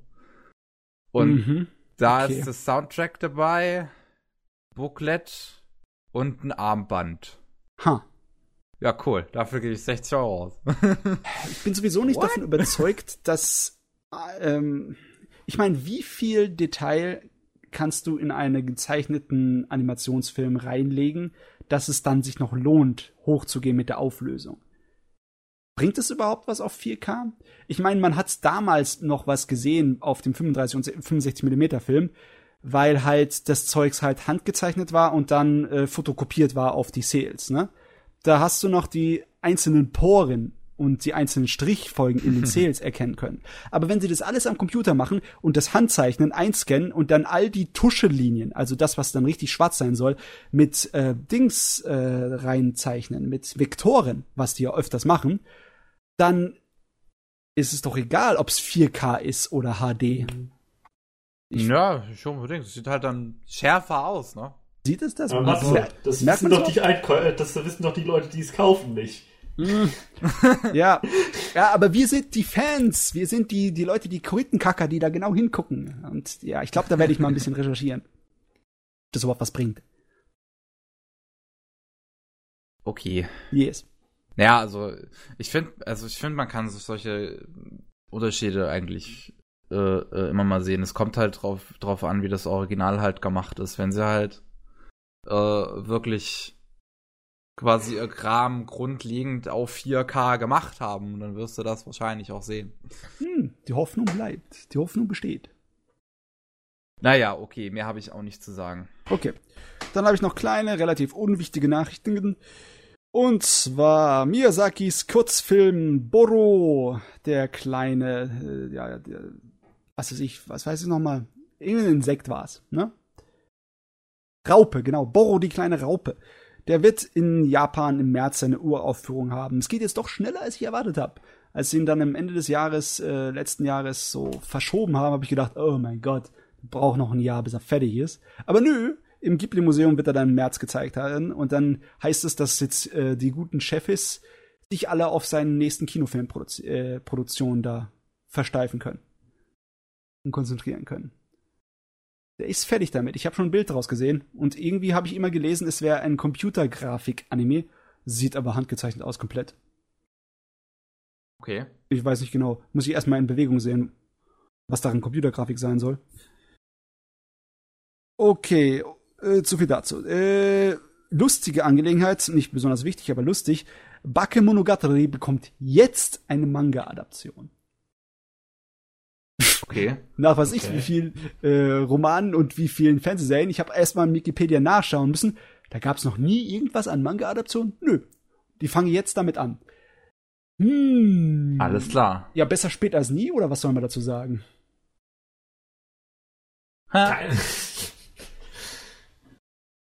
Das wirkt ein bisschen komisch, doch. Ja, es wirkt ein bisschen so, ne? Ach ja, wir machen doch, doch, doch einen Manga dazu. Nach wie, wie viel Jahren? Zehn Jahren fast? Seitdem Ja. das ein Ding ist? Naja, egal. King of Fighters Destiny, die 3D-Animation aus chinesischer Produktion, soll zwei weitere Staffeln und einen Kinofilm bekommen. Okay. Also ich bin froh darum, weil ähm, ich kann, ich habe sowieso so ein kleines bisschen Mangel in den letzten Jahren gehabt an Animes, wo es um Kampfsport geht drin, Martial Arts hauptsächlich, ne? Und da hat King of Fighters auch, Destiny, auch wenn es nicht der absolute Hammer ist, hat es auf jeden Fall ein bisschen gestellt. Und wenn sie dann sagen, ja, wir machen noch zwei weitere Staffeln, jede Staffel über 20 Episoden und dann noch einen Film dazu. Und dann, so, okay, von mir aus, haut rein. Na gut. Ja. Äh, oh Gott, die Nachricht ist ja eigentlich vollkommen für den Sack. brauche ich ja nicht. Die fünfte Lupin-Serie, die ist ja schon angekündigt worden von uns. Der Termin ist endgültig auf April festgelegt. Das heißt, der April wird richtig dicke. Da kommt wieder so viel Zeugs. Oh. Oh, die Saison hat erst angefangen und ich schiel schon auf die nächste. Das ist nicht gesund. Es ist gar nicht gesund. Und dann habe ich noch, ha, das ist für mich interessant, die Slayers Romanreihe, die im Jahr 2000 zu Ende gegangen ist. Die wird jetzt fortgesetzt. Okay. Ja. Okay. Also, ihr Kollegen, Okay. ja, ich habe die ganze Zeit schon damit geliebäugelt, mir die ganze japanische Romanreihe zu holen, weil das nicht so viel sind. Das glaube ich sind es zwölf Bände oder waren es 15? Ich weiß nicht. Auf jeden Fall, es war nicht allzu viel. Und es war abgeschlossen und ich konnte auch mit Sicherheit damit leben, dass es seit einer Weile abgeschlossen war und beendet. Und jetzt fängt der Penner wieder an, kurz bevor ich mir das kaufen wollte. Wehe, wehe, wenn da kein neuer Anime kommt. Ich flieg rüber, ich sag's euch, ich mach Stunk. Ich lasch ihm vor seine Tür und tritt dagegen. Ah. Na okay, auf jeden Fall mehr Slayers ich, ist ich, ich, ich nicht, guck gerade schlecht. überhaupt erst, wie, wie, wie lange sich auch das Fernsehkram des Slayers gehalten hat. Ja. Kam ja, das, das, das ist ja jetzt erst nicht mal zehn Jahre her. Ah ja, Slayers ist gut. Slayers ist very good. Da freue ich mich, dass es mehr gibt. Auch wenn ich noch viel aufzuholen habe. Ich meine, die Fernsehserien, die haben nicht, ich glaube noch nicht mal die Hälfte von den Romanen fertig gemacht, oder? War es ungefähr die Hälfte? Ich glaube, es war ungefähr die Hälfte. Naja, okay. Das wär's von mir zu den Nachrichten. Okay, ja, dann äh, äh, haben wir eigentlich äh, alles weg. Ich habe gerade noch eine Nachricht gesehen, die mir irgendwie eben, wo ich irgendwie übersehen haben, aber äh, Hunter Hunter Hunter geht ja weiter. Ja, geht weiter. Der Manga geht weiter. Ja, Ähm, äh, äh, wie, wie lange? Also, ne, klar geht weiter, aber das, das bedeutet halt eigentlich nichts. Mhm. Ja, weil in, in fünf Kapiteln ist Togashi wieder raus. Nee, nicht Togashi, Togashi war Berserk. Äh, nee, ne. War schon richtig, war schon Miura, richtig. Ja, Miura war Berserk, Togashi ist Hunter x Hunter. Ich meine, gleiches Resultat, ne? Kommt zurück für ein Kapitel, ist wieder zwei Monate auf Hiatus. Ja. Also ungefähr zur selben Zeit sogar, ne? Ja. Ja, Miura hat ja auch ein neues Kapitel rausgebracht am Ende des letzten Jahres. Und es soll jetzt eins am Ende von Januar folgen. Und äh, ich weiß jetzt schon, dass das Ding, der Konflikt, den er angefangen hat zu behandeln, nicht fertig wird, bevor er wieder seine Pause einlegt bis zum Ende des 2018. Gott verdammt nochmal. Weißt du, wenn ihr nur ein einziges Jahr im halbwegs regelmäßigen Abstand, es muss kein großer sein, der kann alle zwei Monate ein Kapitel rausschmeißen, das reicht mir. Aber halbwegs Regelmäßigkeit, das würde doch niemanden umbringen. Gott verdammt nochmal, ey. Ah, da, da rede ich gegen den Wind. Das ist nutzlos, sich da aufzuregen. So, Lass mal's. Sowieso die Luft raus bei uns, oder? ja. ja, ziemlich. Alter, machen wir Schluss, ne? Ja, äh, dann war das der äh, 98. Anime Slam Podcast. Heilige Scheiße, es sind nur noch zwei bis zur 100. ähm, und wir bedanken uns natürlich wie immer, dass ihr zugehört habt. Mit dabei waren Chris, Jo, danke fürs Zuhören. Matze jo, ich empfehle mich. und ich, Miki. Tschüss. Ciao, ciao.